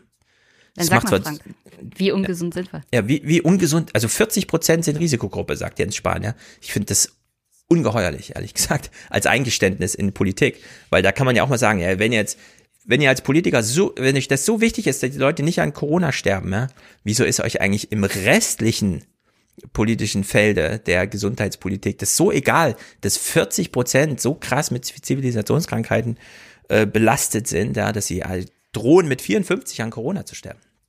Ah, du hast gerade gesagt, 40 Prozent sind Risikogruppe. Wie viel davon fallen in Risikogruppe Alter bei Corona? Ja, ja, nehmen Nicht, dass die wir mal das raus. jetzt zusammen Nehmen wir die mal raus. Aber ihr wisst, was ich meine. Wie krank sind wir, Frank? Was sagen, was sagen, was sagen, was sagt ihr der Ja, also das- Orakel? Äh, ja gut, danach habe ich jetzt nicht geguckt, aber äh, wenn, wenn ich jetzt mich selber angucke, also dann, wenn du vorher Sport gemacht hast, äh, dann machst du jetzt aus Angst vor dem Sterben, machst du noch mehr. Also das ist, äh, ne, also es gibt so ein, so ein, so ein gewisses, und ich sag mal so, also das ist halt tatsächlich, also das kann man sich auch, also mit diesem ganzen Corona, das, also so nach dem Motto, wann sterbe ich, das kann man sich ganz einfach überlegen. Also ähm, im Kollegenkreis hat jemand 35 Corona, also der ist Halbmarathon ist der gelaufen in einer vernünftigen Zeit, jetzt nicht ne, vorne dran, aber, aber wo man sagt, okay, also als Mitteleuropäer, äh, der jetzt dreimal die Woche trainiert, ist es vollkommen okay, ne? Und der war sechs Wochen mit dem Mist beschäftigt und äh, der kann jetzt äh, mehr, ist jetzt froh, dass er äh, ohne großartig zu hecheln wieder in, den dritten Stock in seine Wohnung kommt. Ne? Also das mal so als, als äh, so, und wenn du jetzt, sag ich mal, sechs Wochen rumliegst, mehr oder weniger, weil sich alles dreht, ähm, dann bauen die Muskeln. Das kann man ja beobachten. Das kann man, das ist eine ganz normal, kann man jetzt jemanden aus der Pflege oder sowas, der wird das, der wird sagen, genau, also wenn so ein alter Mensch bei uns eine Woche liegt, äh, äh, dann kann man das richtig, also das kann man richtig äh, am Beinumfang und so weiter messen. Also das, das, äh, das kommt schon hin. Also Mhm. Andrea im Chat, es sind nicht alle freiwillig ungesund. Ich weiß, ich, also ich weiß doch absolut, aber wir müssen doch hier nicht die ganze Zeit eine auf political, political super correct machen. Ja, es ist doch völlig klar, was ich gemeint habe, oder? Wir sind doch in Deutschland eine Bevölkerung, die nicht ohne Grund das Doppelte des äh, weltweiten anteiligen CO2 äh, Verbrauch, äh, äh, Erzeugung hat, ja. Zu viele Autos, zu viel Zucker im Essen. Harari sagt, Zucker ist heute gefährlicher als Schießpulver jemals war. Ja, was Lebensbedrohlichkeit angeht. Darum geht es doch. Mhm. Ich weiß auch, dass es sehr viele gibt, die natürlich nicht freiwillig ungesund leben. Aber wenn ich mich in meinem sozialen Umfeld angucke, äh, umgucke und sehe, wer morgens so seine Kinder in die Schule bringt, mir dann stolz irgendwie hier, wir sind halt mal wieder mit dem Fahrrad gefahren, die 800 Meter, von denen Frank gerade sprach, die so im Schnitt sind, ja. Wir wissen doch alle, was hier gemeint ist. Und das ist doch ein Riesenproblem. Da kann man doch mal ernsthaft drüber reden, oder? Dass wir in Deutschland unglaublich ein unfittes Land sind. Also wirklich Ja, ja. bedenkenswert ungesund. Und ich sehe da auch eine politische Verantwortung. Ich habe Arnold Schwarzenegger immer dafür bewundert, ja, für seine Fitnesswelle, die er da immer losgetreten hat. Und er hat es niemals auf dieses Bodybuilding getrieben, sondern immer auf dieses Schulsport, ja, sich einfach mal fit halten, lebenslanges Lernen, körperlich einfach bewusst leben, ja, den Körper immer wieder neu kennenlernen, ihn bewegen. Und in Deutschland haben wir diese neue Statistik, ja, dass Menschen nach ihrem Berufsalltag aufs E-Bike steigen, weil das die neueste Mode ist. Über die erste Bordsteinkante, über die sie fahren, sterben sie einfach, ja, weil sie mit 30 Kilo Übergewicht das und 25 kmh überhaupt nicht ihren Körper unter Kontrolle haben. Und das ist Du kannst dieses Fahrrad auch nicht unter Kontrolle haben. ja, und du das ist der größte Anteil an Zuwachs an Todesfällen in der Verkehrsstatistik. Ja, selbst die Autos werden sicherer, die bremsen automatisch, alles drin. Aber es sterben trotzdem immer mehr Leute, weil einfach man nach 35, 40 Jahren alt, Berufsalltag, Bett, Auto, Büro, Auto, Bett, äh, man plötzlich aufs E-Bike steigt und da einfach die kleinste Bordsteinkanne zum Tod führt. Und das sind alles so Sachen, die werden durch Corona jetzt aufgedeckt. Und ja, es sind nicht alle unfreiwillig äh, so, aber es ist einfach mal. Da müssen wir halt mehr politisches Handeln auch von Frau Klöckner einfordern, vor allem in Form, dass sie nicht mehr Gesundheitsminister, äh, nicht mehr Landwirtschaftsministerin Ja, das wäre vielleicht ein ganz, ganz wichtiger Punkt. Aber was, was könnte man, also ich meine, ich trage ja auch so eine Fitnessuhr, ne? Und ich, äh, ehrlich gesagt, ich organisiere mein ganzes Leben darum. Ich gucke morgens nach, wie ist mein Buddy-Akku oder wie das immer heißt, Buddy-Battery. Und Ja, dann weiß ich, also- ob ich einen guten Tag habe oder nicht. Ja, gut, also das ist, also ähm, wie soll ich sagen, also es ist schon mal nicht schlecht, dass man, wenn, wenn man sowas hat, ne, also ähm, das Problem mit diesen Uhren ist halt, ähm, sie sind genau für dich. Ne? Also, also dieser Wert von, was weiß ich, äh, Ruhepuls äh, 60 oder sowas, ne? der heißt halt nur für dich 60. Ob das wirklich 60 ist, das weiß niemand. Ne? Also weil die, ähm, also machen wir mal einen kleinen Exkurs. Also die meisten dieser Handgelenksmessungsdinger, äh, wenn du die mal rumdrehst, die haben so ein orangenen oder, oder grünes Licht kommt da raus. Und letztendlich funktioniert das so, dass äh, sozusagen über, äh, über den wird Licht in die Haut rein und über Mhm. die Reflexion wird dann festgestellt, war jetzt Puls oder nicht. Und genauso wird auch die Sauerstoff und sonstige, was es alles gibt an Gasen drinne gemessen. Ähm, jetzt hat man, äh, wenn man das jetzt mal eine Weile beobachtet, ne, wird man feststellen, wenn ich jetzt die Uhr ein bisschen lockerer mache, weil es bequemer ist, dann wird die Messung schlechter und so weiter. Ähm, also das ist mal, deswegen sage ich, also du kannst, für dich ist das okay, Mhm. wenn du dein Leben danach organisierst, aber du kannst jetzt nicht sagen, pass mal auf, ich habe jetzt 60 und Karl-Heinz, wie viel hast du? Du hast auch 60, wir- das, das Ja. ist für dich. Und genauso ist das mit diesen, mit diesen, äh, mit diesen Fitnessarmbändern, die so Schritte, also du kannst dir mal einen Spaß machen, du schmeißt das Ding in die Waschmaschine und du wirst sehen, dass das binnen kurzen hat das deine Ja. Schritte drauf. Ne? Also das, da ist ich habe mein Schritteziel gestern beim Wäscheaufhängen erreicht. Genau, Das, das- ist also immer das- schön, das kommt- abends so nochmal zu erfahren, ah ja, Genau. jetzt habe ich. Also letztendlich ist da, da ist ein Beschleunigungssensor drinne und der, anhand der Charakteristik äh, kann, sagt er, ah, hat- das war jetzt ein Schritt. Äh, aber wie gesagt, du kannst es in, in die Waschmaschine schmeißen oder und das kommt dann immer so. Deswegen äh, bei, bei einigen Fitbit-Bändern war das zum Beispiel zu beobachten, die haben dann so Phantomschritte gezählt. Mhm. Ne, dann ist ein Software-Update gekommen, wo das so ein bisschen ausgemerzt wird. Und das ist ja jetzt auch diese, ähm, ich erzähle jetzt einfach noch von dieser Mhm. Datenspende-App. Ja, ja. Ne, also äh, diese Datenspende-App von, vom RKI, also die macht nichts anderes, als sozusagen diese Aufzeichnungen aus deiner Uhr entgegenzunehmen und dann machen sie so ein bisschen Magie damit. Mhm. Und Ja, aber wenn du Magie sagst. Also Nicole hat sich auch nochmal gemeldet. Nicole, wolltest du noch Mhm. reinsprechen? Ja, mich würde mal interessieren, ähm, du hattest ja gesagt, dass ähm, anhand dieser Daten festgestellt wurde, dass die Menschen mit Corona besser schlafen oder auch nicht schlechter. Während Da der- ist für mich- ja, während nicht ja. mit Corona. ja, ja, nicht, ja, ich schlafe so gut, seit ich Corona habe. Ähm, da würde mich halt mal interessieren, wer, wer, ähm, ist das nicht genau, wer kauft sich so eine Uhr? Und sind das nicht genau die Menschen, die von der Pandemie halt äh, psychisch nicht so getroffen werden? Ich meine, gibt es mal Menschen, die in prekären Arbeitsverhältnissen sind, gib denen mal die Uhr und schau mal, Ja. wie schlafen die eigentlich?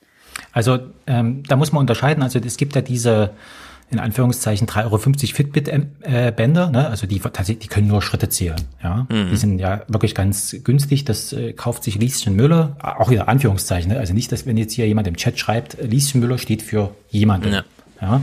Und dann gibt's diese teuren äh, Uhren von Garmin, so Unto und was weiß ich, wie sie alle heißen, die 800 Euro und so weiter, die sind dann schon tatsächlich für Sportler, die, also die halt echte Sportler sind. Ne? Mhm. So, also deswegen ist auch der, der Ausschnitt, äh, wenn man jetzt mal nach Alter zum Beispiel gucken würde, das hört dann irgendwo bei 60 plus hört das dann mal auf, also da, da dünnt sich das dann aus, ne? die Mhm. Verfügbarkeit von diesen, von diesen hochwertigen, äh, sag ich mal, und so ein einfacher Schrittzähler, die auch schon ein bisschen was können und die schon teilweise so ein bisschen Puls können und so weiter, die sind dann schon verbreiteter. Aber ich sag mal so, das ist schon, Aber lass mich da doch mal zu Magie. Du hast ja eben von Magie gesprochen. Und bevor wir jetzt auf die Datenspende, wenn die- mich interessiert auch, was kommt einem im RKI eigentlich an? Ich habe denen ja auch äh, Zugang zu meinen Daten gegeben. Also man gibt ja einfach nur so einen Cloud-Zugang quasi zu dem eigenen Datenbestand. Diese Uhren, von denen du gerade sagst, die kosten bis zu 800 Euro, das stimmt. Aber bei Garmin geht's ja irgendwie bei 200 Euro los und ab dann ist Mhm. die gleiche Hardware verbaut. Das sind ja im Grunde nur noch so Softwareunterschiede. Gut, jetzt ist noch mal ein Barometer oder sowas drin, ja, um irgendwie ein Höhenmesser ordentlich zu machen. Aber diesen, dieser, dieser grün und rot pulsierende, äh, Mhm. einmal, Ja, genau. einmal das Grüne für den Herzschlag und das Rote für die Sauerstoffsättigung. Genau. Ist das eine richtige Spektralanalyse, ja? Ist jedenfalls eine richtige Datenerhebung. Also da wird ja wirklich gemessen. Wenn ich dann Ja, so Body gemessen. Battery, ja, aber la- lass uns das mal genau im Detail klären. Denn ich würde da sagen, gemessen. Wenn ich dann allerdings mir diese aggregierten Daten, die mir die Uhr anzeigt, also Schlafqualität, Body Battery, ähm, die Kalkulation, wie viel Regeneration soll ich denn jetzt machen bis zum nächsten Sport und so weiter, ja. Das sind ja aggregierte Daten, wo einfach nur irgendeine Rechnung abläuft. Also wo Ja, nicht also- irgendwas erhoben wird, sondern das ist ja dann nur noch so eine, Ja, weil das, genau, also das, also was wird erhoben? Es wird ein Signal an einem Sensor erhoben. Ne? Also musst dir Mhm. vorstellen, äh, so und jetzt, und jetzt die Sensordaten an sich, die nützen ja relativ wenig, sondern da ist so eine, ich sage dazu Magie oder Software, da kommt dann so ein bisschen wo so Signalglättung und so weiter. Und Ja. dann wird dann gesagt, ah, alles klar, äh, jetzt hat beim Stefan das Herz geschlagen, äh, ich zähle eins weiter. So. Aber wie gut hat Und- man das im Griff, diese Datenerhebung? Und dann die anschließende Magie. Also würdest du sagen, solche Features wie Buddy Battery sind eigentlich relativ, das kann 20% plus minus sein. Oder kommt man, also es ist halt sehr nah an meiner Gefühlswelt, sage ich mal so. Ja, ja, also das, also diese, diese, also da muss man noch mal ein bisschen ausholen. Ähm, Also es gibt diese, diese Sensoren, ne? also die, da Mhm. gibt's äh, weltweit eine Handvoll Hersteller, die diese Sensoren herstellen Genau. und die sind, also ich sag mal so, das ist in dem Sinne Mechanik und ein bisschen Halbleiterei, das ist jetzt in Anführungszeichen nichts Großartiges. Ne? Also es ist schon kompliziert, aber Ja. äh, Das ist eine sehr dran- clevere Signalverarbeitung, sagen wir mal so. Genau, hinten dran ist dann, kommt es dann drauf an, diese Uhren, da ist entweder ein Google-Betriebssystem drin oder irgendwas, dieses äh, Google äh, Wearable oder wie das heißt, Mhm. oder von, von Apple oder so. Da hast du schon mal, wo, wo schon ein bisschen was, Mhm. ähm, sag ich mal, ja, weggeschliffen wird. So, und dann hast du noch mal diese Apps an sich. Und, und äh, also es kommt sozusagen schon mal aus der Uhr, kommt schon mal etwas raus, was du an dem Se- Sensor nie gemessen hast, sondern das ist schon mit, das ist ja auch das, was ich gesagt habe, ne? Also du, wenn du jetzt, du kannst jetzt einen Spaß machen, kaufst du zum Beispiel eine ganz neue XY-Uhr, ne? Mhm. beobachtest, wie das läuft und dann wirst du sehen, dann wird binnen kurzem werden dann so Betriebssystem-Updates dann kommen auch für, für die Uhr, wo dann Ja. Und dann wirst du feststellen, hey, Moment, die misst doch jetzt ganz anders irgendwie. Ne? Also wenn du das jetzt genau beobachten würdest. Und das meine ich eben mit Magie. Da ist so ein Stückchen Software, was dann sozusagen aus diesen Signalen nochmal oder aus der Bewegung, die äh, dann Ja. zu sagen, also ja, wird nochmal an dem Beschleunigungssensor, das, an der Signalauswertung was Genau. gemacht. Na, was ich witzig finde, bei diesem Buddy Battery von Garmin, da wird ja ganz klar mit gesagt, in die Kalkulation fließen auch mit ein demografische Daten über meine Alters, von meiner Altersklasse. Genau. Also wird einfach so Abgleich gemacht mit, wo ich auch erst dachte, äh, ist ja irgendwie komisch. Aber am Ende, äh, je nachdem, wie sie die Daten verwenden, ja, ob sie damit wirklich aufsummieren, was meine Uhr so bietet, oder sozusagen eine Vergleichsfolie schaffen, an der sie so Abweichungen äh, feststellen, ja, es ist auf jeden Fall Ja. mehr Genauigkeit danach, würde ich sagen, als vorher. Das ist das eine und das andere, was äh, ich sage mal so, du hast zum Beispiel bei diesen, es gibt einige Uhren, die sagen dir noch so und so viele Kalorien hast du verbraucht, was weiß ich, ähm, wo du eben auch sagen musst, ich bin, äh, mein Name ist Stefan Schulz und ich wurde geboren am so und so vierten. Ne? Also so und wenn du jetzt spaßeshalber da mal 20 Jahre drauf rechnest, dann wird dein komischer Kalorieverbrauch ganz anders sein. Also das sind so diese Mhm. ähm, Rechnungen. Ähm, und natürlich dann in deiner, wenn du dann solche, also das, das, äh, das RKI macht so, dass sie die, die ziehen sich diese Millionen von Datensätze und fangen dann an, äh, etwas aus oder schieben das dann zusammen und sagen, für diesen Landkreis ist das der, also jetzt, aktuell sind sie jetzt schon so weit, dass sie, dass sie ähm, Ruhepuls messen. Also sie haben ein, es gibt einen Referenzwert für den Ruhepuls mit den Einschränkungen, die wir, die ich gerade benannt hatte. Ne? Und jetzt haben sie nochmal, und das Ziel mit dieser RKI-App ist, sie wollen sagen, aha, hier ist ein Fiebercluster und das deutet darauf hin, dass da irgendwie Corona ist. Können Sie Fieber messen über den Ruhepuls? Das ist ja das Ziel, Ähm. was Sie formuliert haben. Wir messen den Ruhepuls, machen dann irgendwie so eine große Durchschnittsrechnung und dann wissen wir, wo haben die Leute besonders viel Fieber. Aber Also sie, also ähm, sie machen, also ja, es ist halt wie immer, ne? Also ähm, sie sind losgelaufen und haben irgendwie gesagt, also wir machen jetzt so, so ein bisschen Fieber und ähm, dafür brauchen wir Ruhepuls. Und dann ist jemand auf die Idee gekommen und hat gesagt, ja Moment, aber wenn die Leute da rumliegen, also Fieber, Fieber hast du dann, wenn du einen hohen Ruhepuls hast und dich nicht bewegst. Ne? Das, Mhm. ist, das ist die Definition von Fieber. So, also das heißt, du brauchst schon mal zwei Messwerte. So, und dann siehst, also du kannst in diesem, äh, in diesem Blog, äh, was da beim RKI ist, kannst du richtig den Erkenntnisprozess nachvollziehen. Ne? Also da sind sie dann irgendwie drauf gekommen, ah, hier hat jemand sein Bewegungsprofil geändert. Mhm. Und die, und, jetzt- und jetzt fangen sie an, ähm, diese ganzen Anomalien rauszuschmeißen, wo sie dann sehen, ah, es ist offensichtlich hat hier jemand am Wochenende Aktivität betrieben, äh, der, der hat kein Fieber, der ist, ist einfach mal draußen laufen gewesen oder sowas. Ne? Mhm. Oder er hat die Uhr einfach zu Hause rumliegen lassen in einer, in einer warmen Umgebung. Was weiß ich, keine Ahnung. Ne? Also es gibt so gewisse Anomalien, die schmeißen sie dann raus, um dann eben solche Hotspots zu machen. Das Problem an diesem, oder was ist das Problem? Also die Erwartung, die du jetzt vielleicht an so eine, so eine App hast oder an diese, dass sie dir heute sagt, heute hast du Fieber, das, das kann sie nicht wissen. Mhm. Weil sie, äh, also weil sie eben sagen, naja gut, also die Sie nehmen erstens mal nur Tagesdurchschnittswerte an. Also Sie nehmen nicht jetzt an, äh, um 13 Uhr hat äh, der Stefan äh, Puls 180 gehabt, weil da die Kinder aus der Schule wieder kamen, äh, sondern über den Tag im Durchschnitt so und so viel. Mhm. Ne? Und genauso mit dieser, mit der, mit dieser Schritt, äh, mit den, mit der Anzahl der Schritte. Und dann wird das so ein bisschen in der, wird das über mehrere Tage gemittelt und dann wird, kommt irgendwann mal raus so ein bisschen Anomalie. Mhm. Und dann wird aber nicht gesagt, der Stefan hat, sondern wenn das, wenn das eine gewisse Menge an Leuten, dann wird gesagt, in dieser, in dieser Gegend, in diesem Landkreis aktuell, da ist irgendwas. So. Meinst du, man könnte, angenommen, man würde dir mal Zugang geben, ja, die bei der bestehenden Verbreitung von so Sportuhren, ich finde, die haben schon recht viele so insgesamt. Es gibt auch diese eine große Kollektivstudie, wo man einfach ins Abwasser geht und sagt, haben wir Coronaviren nachgewiesen, also gab es da irgendwie so einen flächendeckenden Ausbruch, wenn auch wir nicht wissen wo, aber die Konzentration verweist so auf das eine oder andere. Dass man das kombiniert mit den Fitnessdaten, vor allem Bewegung, also das kann man ja schon immer gut sehen, bewegt man sich ein bisschen weniger oder ein bisschen mehr, weisen einen ja die Uhren auch darauf hin, wenn man da so gewisse Alarme einstellt. Und diesen Ruhepuls, ja, dass man darüber tatsächlich viel gewinnen könnte. Oder ist das so insgesamt einfach vom RKI in so einem Versuchsstadium, wo man sagte, na gut, kann ja nicht schaden, wenn man so ein Projekt mal irgendwie macht, dann bittet man die Leute, Ja, das also runterzuladen und man wird da schon was sehen. Also das in den, in den Grenzen, dass man halt weiß, also es gibt ein bestimmtes Publikum für diese Uhren. Ne? Und äh, also wer, wer, wer macht Sport? Ne? Das sind also diese Art von Sport muss man dann halt ein bisschen gucken. Also es gibt eine gewisse Publikumseinschränkung, dass man dann eben sagt, okay, also ich habe jetzt Grundschüler und solche Leute habe ich halt nicht mit drinne, aber Mhm. ne? und das andere ist eben äh, diese zeitliche Verzögerung, wo man sich dann auch nochmal sagt, also ähm, der Gewinn oder andersrum, wenn ich das nach zwei Tagen weiß, ähm, wie viel ist mir das jetzt wert? Ne? Also Ja.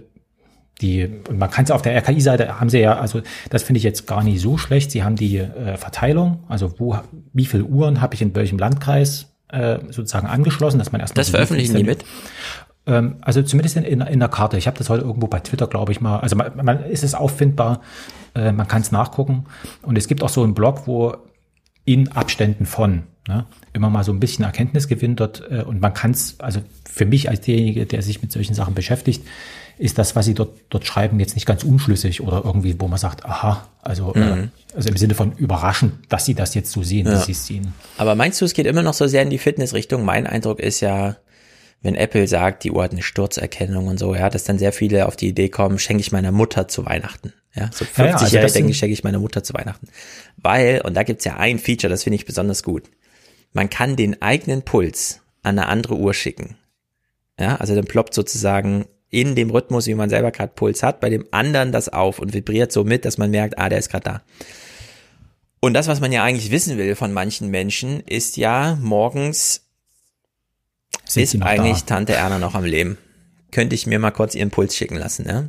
Also das Ja, Theo- da solche sowas schon einbaut und mein mein Eindruck ist so Fitnessuhren ja klar, so die jungen Leute, die Sport machen, aber das nimmt auch schon in der Rentenrepublik jetzt sagen wir so, David Gilmore oder so, ja, die sind schon vor fünf Jahren in Reportagen nur noch mit so Uhren gesehen worden, weil dann Genau, einfach also, das, also es gibt so eine gewisse Affinität, ne? also äh, auch, eine, auch eine gewisse Nähe. Deswegen, äh, also gerade bei, bei Fitbit, ich meine, das, da kann man es ruhig benennen, die Dinger, die kosten im, im Vergleich zu fast nichts mehr. Ne? Mhm. Und sind auch in dem Sinne brauchbar, dass man, also zumindest so ein, lebt die Oma noch. Ne? ja. Und, ähm, und ich sag mal so, technisch ist es so, dass diese, diese Signale aus der Uhr werden an dein Telefon über Bluetooth und von dort aus kannst eine App meinetwegen auch weiterschicken. Das ist dann alles so, wie wir das Mhm. alles jetzt schon kennen. Ne? Also Also ich sehe mal da so, grandioses Potenzial für die Rentenrepublik drin und ich finde, das Marketing geht auch schon sehr in diese Richtung. Ja, ja. Gerade von Ja, Unternehmen, also die das- sich das trauen, also Apple und so. Die machen dann Genau, diese also das- das Series kann man- 3 SE irgendwas, ja, für, für nur halb so viel wie das teure Modell. Und damit kannst du deine Eltern ausrüsten. Und dann weißt Ja, du ziemlich Dingen- genau Bescheid. Und, das ist ja noch das Beste, du gehst zum Arzt und sagst deine Uhr vorher, drück mir das mal als PDF aus. Und dann hast du so ein PDF, mit dem dein Arzt sogar was anfangen kann, weil er einfach ja, über die letzten Wochen und Monate mal so eine schöne Auswertung von was weiß ich und so bekommt.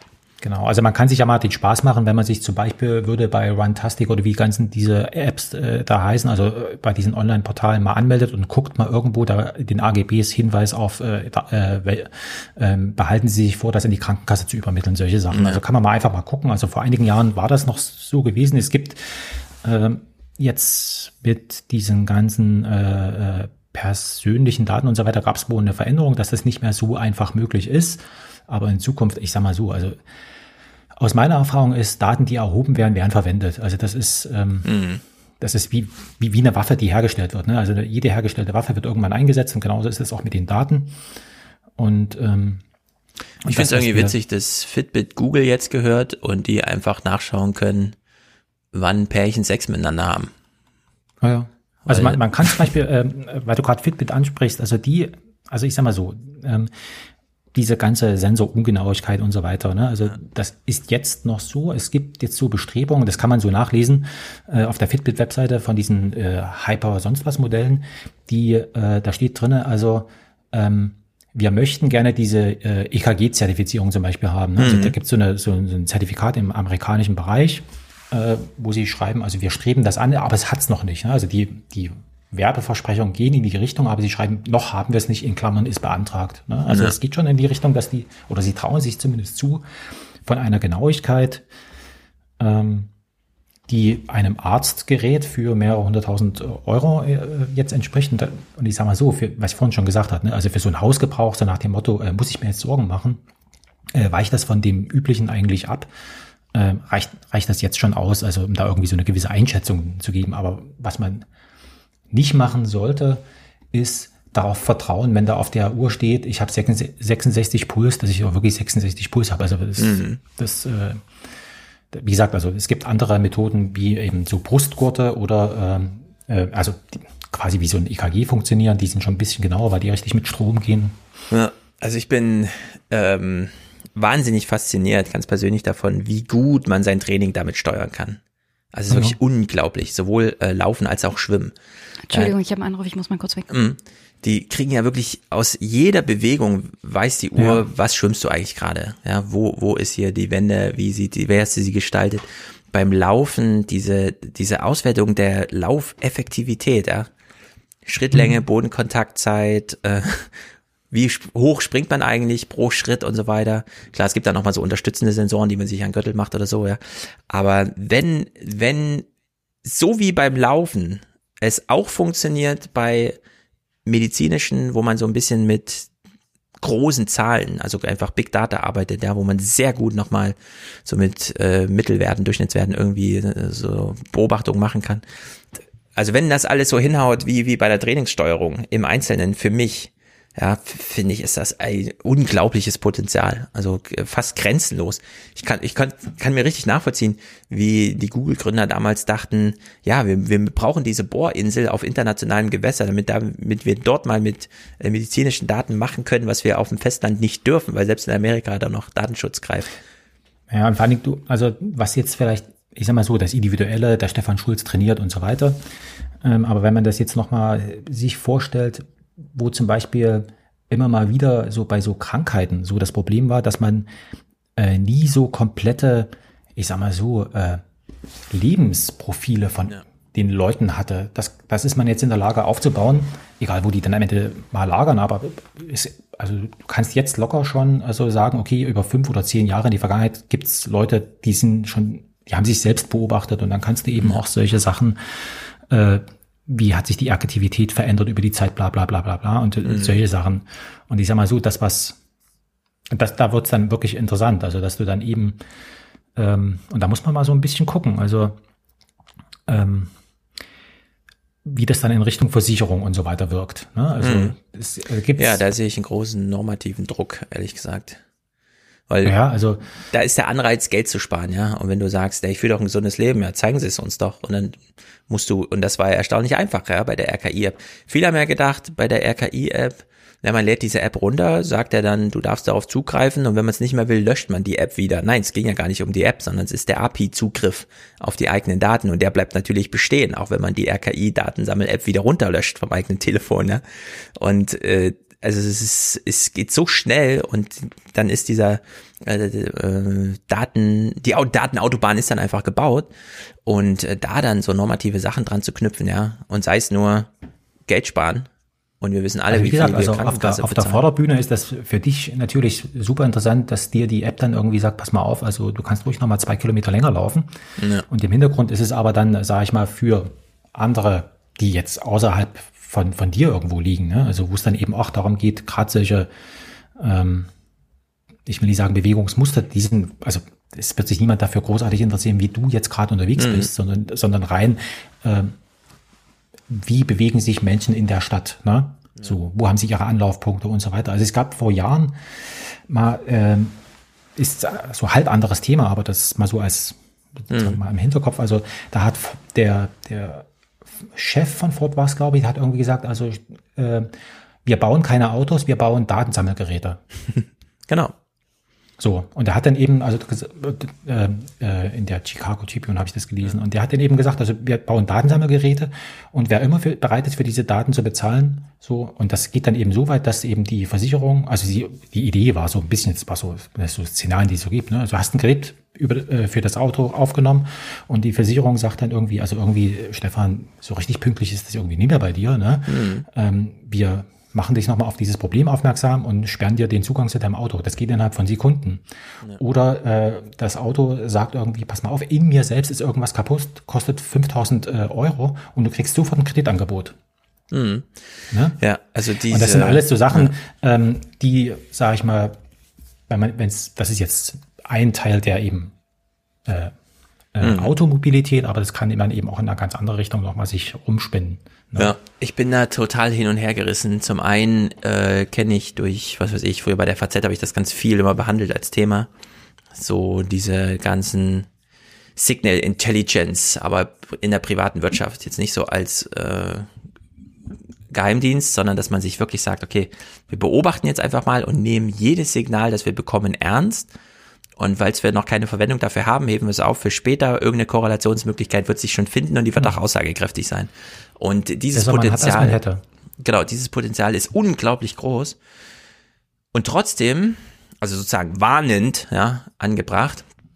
Und trotzdem kann ich das nur empfehlen, sich tatsächlich mal so eine Uhr zu holen, ja, weil das ist unglaublich, was man, also wie viel, wie hoch die Lebensqualität dann einfach getrieben werden kann, wenn man den Wunsch hat, äh, ein bisschen aktiver zu leben, aber halt einfach nicht weiß wie. Also was muss ich jetzt genau machen?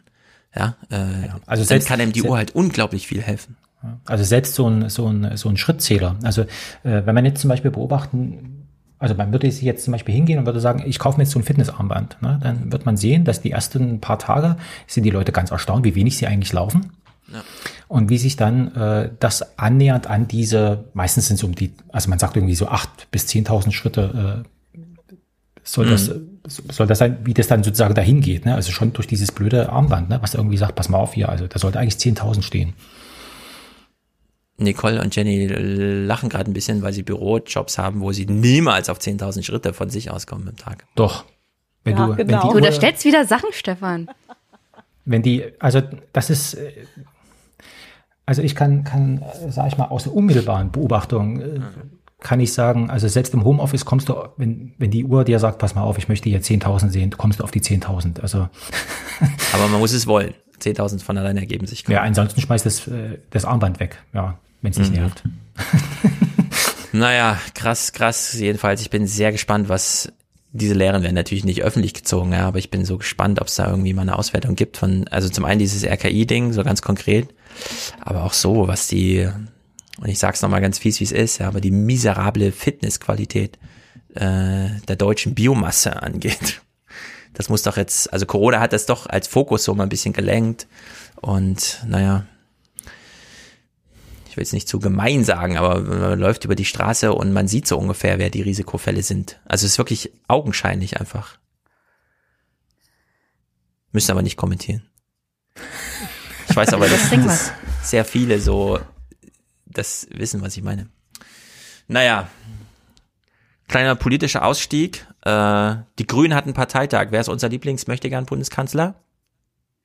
Habeck, Baerbock, dann aber mit Kanzlerin. Baerbock oder Habeck?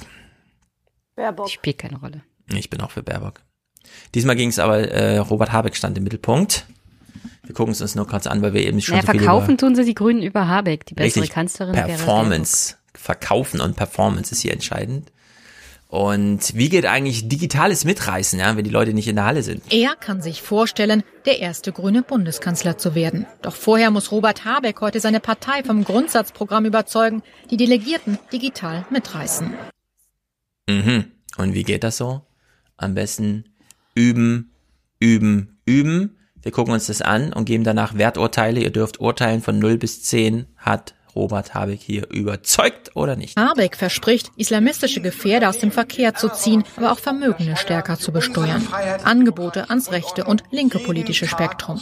Dabei markiert der Grünen-Chef ganz klar den Machtanspruch zu regieren. Ich weiß, es ist ein hoher Anspruch, ein kühner, vielleicht ein frecher. Aber wenn es stimmt, dass eine neue Zeit neue Antworten erfordert, dass eine neue Zeit einen neuen Ton, eine Farbe der Hoffnung braucht, dann stellen wir uns diesem Anspruch. Dafür sind wir gegründet worden. So, Nicole, wie viele Punkte gibst du? Warum performt er so über? Aber mich hat das sehr unterhalten. Also, Na, hat sich unterhalten, ja. Also ich gebe null Punkte. wird aus Mut gemacht. Ja, also ich Nee, gebe null Punkte. Unterhaltungsebene super. Also ich fand, wie auch Keck so reinguckte. Naja, ein bisschen frech Süß. sein und dabei lächeln. Ja, Jenny, gibst du ihm schaute. mehr als null Punkte? Also ich würde ihm zehn Punkte geben, wenn das eine Serie wäre Zehn? und er Schauspieler wäre. Mhm. Aber da ich ja in der realen Welt lebe, in der ich meine Politiker ernst nehmen will, gebe ich ihm minus zehn. Mhm. Und ging es denn da gar nicht um Inhalt oder was? Frank, was würdest du ihm an Punkten geben? Welche Inhalte? Ich weiß nicht, also ich, ich, also was ich nicht verstehe ist, äh, also warum wird das so gemacht? Ja, ich verstehe also, es auch weil nicht. Ich, ich meine, wenn, wenn, man, wenn man weiß, also es, es gibt kein Publikum. Es ist also halt hätte ich- digital. Ich denke mal, Ja, das in, ist mir doch egal. in einer Verstehst du? Arena mit Anwesenden wäre er anders aufgetreten. Nee, also ich hätte, ich hätte es mir, ich, ne, ich bin ja kein, ich bin Mhm. jetzt unbetroffen davon, ne, aber ich hätte mir sowas gewünscht, wenn, wenn der Robert schon weiß, dass dort niemand ist, Ja. stelle ich mir da meinen Ohrensessel genau. hin und sag, hol mir die Kamera ganz nah ran und bin im Wohnzimmer auf, auf dem Schoß von der Jenny oder wo Mhm. Vor auch allem, immer. sie haben ja so ein Wohnzimmer im Hintergrund aufgebaut gehabt, wo Ja. diejenigen, die gerade nicht redeten, saßen. Und das sah schon so echt Hm. so CDU-Biedermeier-mäßig äh, aus. Genau, also es, es gab mal früher so, einen- so einen Film, äh, äh, Coffee and Cigarettes. Ne, da haben, sie, Mhm. haben Leute geraucht und haben Kaffee dabei getrunken und da, hab, also da war die Kamera ganz nah dran. Und sowas in die Richtung hätte ich mir vorgestellt, Ja. wo man dann denkt, Mensch, jetzt kommt der Robert, kommt jetzt hierher, die Annalena kommt nochmal her, wir trinken zusammen Kaffee, rauchen noch und so weiter. Und dann erzählen sie mir irgendwas, wie sie sich das so vorstellen. Ne? Ganz und genau. Dann, äh, so, so hätte ich mir es gedacht. Und das ist jetzt irgendwie, also hier, ähm, äh, das war so Fernsehprediger, wo ich Ja. schon genau weiß, er meint es nicht ernst. Ganz genau. Sie haben die Situation nicht richtig eingeschätzt, die sie hier zu bewältigen haben. Fand ich auch. Und mir ist aufgefallen, nachdem das mit Corona losging, waren ja die amerikanischen Late-Night-Talker nicht mehr zu ertragen. Colbert mit seinem komischen Scheißstand in der Badewanne und der ganze Kram. Mittlerweile allerdings Jimmy Kimmel, wie er da einfach sitzt auf seinem Hocker und vor ihm sitzt sein Team und lacht darüber. Oder James Corden am Tisch, während rechts die Band und links nochmal sein Showrunner da sitzt. Sensationell. Also noch besser als vorher, ja. Unter Corona-Bedingungen noch eine bessere Sendung hinbekommen, ohne Publikum, als vorher. Ist so mein Eindruck. Ich gucke das wahnsinnig gerne. Und hier, vielleicht zu wenig Parteitage bisher gemacht unter diesen Bedingungen, aber ich fand es, also es ist erschütternd schlecht. Nicole? Ja, das wirkt auf mich wie eine Parodie. Also als meint Ganz genau, das ist gar eine nicht Parodie. ernst. Ja. Und ich frage mich auch, ist das Absicht, dass es schwarz-grün ist? Ja, Ja, natürlich. das Ja. ist so auf CDU gebürstet, kompletto mit diesem äh, Deswegen auch Biedermeier dieses Sofa 50er da Jahre, und so. äh, Ja, wirklich. Auch dieses Sepia abfilmen, damit das so nach äh, Till Schweiger Movie aussieht und so. Das ist wirklich ganz. Es ist, Also der könnte, Ja. der könnte locker Kanzlerkoalition machen mit Spahn oder Laschet und Merz zur Not auch. Aber interessant ist Ja, doch, dass, Merz dass, nicht, aber den äh, dass er jetzt auch, also schwarz vor einer schwarzen Wand, also er verschwindet und dann guckt nur noch so ein bisschen Ja, raus aus dem, aus dem, also wie so, es ist äh, also Ja. so ganz skurril und und was man, es ist irgendwie ganz seltsam, also man, also ich habe gemerkt, dass er ja abliest, ne? Ja. Und dann überrascht war von dem Text, der da kommt. Nee, also, er hat die wo er dann, zu- ah, wo er dann sagt, Ja, ah, alles ja. klar, ich muss noch mal frech, noch mal, hm, jetzt, Ja, ja, also, genau. da war, Jetzt guck aber so- so. Ja. Oder ist es frisch? Nee, ich fand es auch. Wahrscheinlich, wahrscheinlich war da eine Regieanweisung in dem Text noch drin. Klammer Guck auf. jetzt nee, so. nee, Also da ist keine Regieanweisung drin, das, weil man das dann im Zweifelsfall vorliest, da liest einfach bloß und, und muss dann, das wird wahrscheinlich Ja. auch geübt und so weiter. Aber ich fand es irgendwie, also jeder, jeder weiß, dass dort kein Publikum ist und dann wird aber eine große Halle und so weiter und dann, äh, das finde ich Ja. irgendwie Naja, so, ja, komisch halt. Aber es ist so, ne? Also das ist halt das, was sie sich darunter vorstellen. Da muss Ja. man sagen, okay, gut. Zwei Sachen. Erstmal würde ich halt gerne wissen, wo die Tagesthemen das hernehmen, dass die Grünen noch irgendwie nach links offen sind, weil die gehen schnurstracks schwarz-grün. Ja, ja. Und ähm, wir haben gelernt, deutsche Politiker können nicht digitalen Wahlkampf und die können auch nicht performen, wie es unter anderem auch US-Amerikaner können. Also Mhm. wenn wir uns die, also egal was man von den Republikanern oder Demokraten so hält, die Performance auf den Parteitagen, diese digitale Parteitage, Mhm. die haben die Demokraten und die Republikaner besser drauf gehabt, als das, was hier Habeck abgeliefert hat. Ich finde, das war besser als Habeck. Ja, aber es war jetzt auch nicht überragend. Der Demokratische Parteitag war schon super langweilig. Der Republikanische war einfach völlig übertrieben, da Matt Gates zu sehen oder diese Freundin von Junior und so. Ja, aber die haben es wenigstens drauf, von einem Prompter abzulesen. Das hat ja Habeck nicht mal. Ja. Ich meine, das kriegt er auf die Reihe. Ja, naja, ich, ich würde sogar sagen, es hat mich nicht überzeugt. Ich fand es einfach nicht gut, weil es so perfekt war. Ja, ich meine, es war ja, man wusste ja, was er wollte. Ja, bei Frech so ein bisschen lächeln und dann hier und jetzt die neue Zeit und so. Aber es ist halt einfach, ähm, Naja, die sind voll auf Performance gebürstet. Es geht Ja, nicht mehr um Inhalte bei den Grünen, sondern performen, performen, performen bis zur Regierungsbeteiligung. Und dass das, Das dann keiner mehr ja, abkauft. ja, genau. Gibt's denn noch Inhalte? Also hier hat man ein paar gefunden. Die Grünen wollen unter anderem vielfältiger werden, sich für kostenlose Kitas und Schulen einsetzen. Hier übrigens im Hintergrund, falls ihr es im Video seht, ne, Mhm. dieses komische Wohnzimmer da. Das ist wirklich, da setzt man sich mit der CDU-Chefin hin, ja, und erklärt irgendwas. Diese Couch Ja. würde meine Mutter auf den Hinterhof verbrennen. Ja, ja, ja. Und den Sessel daneben auch. Das ist ganz schlimm. ja. Und diese Alles Tapete, davon. was soll Diese? Tapete. Wer hat denn Mir gefällt das. Es äh, fällt mir gerade ein, ähm, es gab mal so ein äh, Urban irgendwas, äh, da hat jemand in so einen U-Bahn-Schacht in Berlin war es, glaube ich, in so ein, äh, hat genau dieses Wohnzimmer reingebaut. Also das Ja. ist dann irgendwie jemandem mal aufgefallen. Kann man, kann Ja. man bestimmt bei YouTube noch In so einer kleinen Ecke, aber- genau. So ein Ja. Man Cave irgendwie. ja. Okay, mal gucken, ob hier noch Inhalte zu finden sind. setzen, lehnen Gentechnik in der Landwirtschaft nicht mehr strikt ab. Wir gehen so weit, wie wir können und so weit, wie es nötig ist. Also der Parteitag und die Situation in der Stadt findet Zeit, dass wir, wenn ich im Bild bleiben darf, Schmerzen ertragen, dass wir eine starke Kondition haben. Und dann wird man sehen, was passiert. Auch ob Robert Habeck Kanzlerkandidat wird. Machtbewusst hat er sich heute auf jeden Fall präsentiert. Sie haben aber auch ein bisschen Pech mit der Berichterstattung, denn sie haben natürlich über Inhalte geredet, aber dass hier so wenig bei rumkam. Nee, er hat gerade nicht über, also das, was, was er gerade Nee. gesagt hat, das, das, das hätte Ja. jeder, äh, wenn du einen Halbmarathon gelaufen bist und jetzt hält dir jemand am Ende nochmal, das, das wäre der gleiche Text gewesen. Ja, das Problem ist halt, du musst diese Fragen wirklich konsequent verweigern und das fällt dir irgendwann schwer, wenn die dich die ganze Zeit tagsüber interviewen, die ganze Zeit hier nochmal der Typ von RTL und dann so, dann fallen halt immer solche Sätze raus. Das ist, da sind sie dann nicht, prof- da sind die Engländer sehr viel professioneller.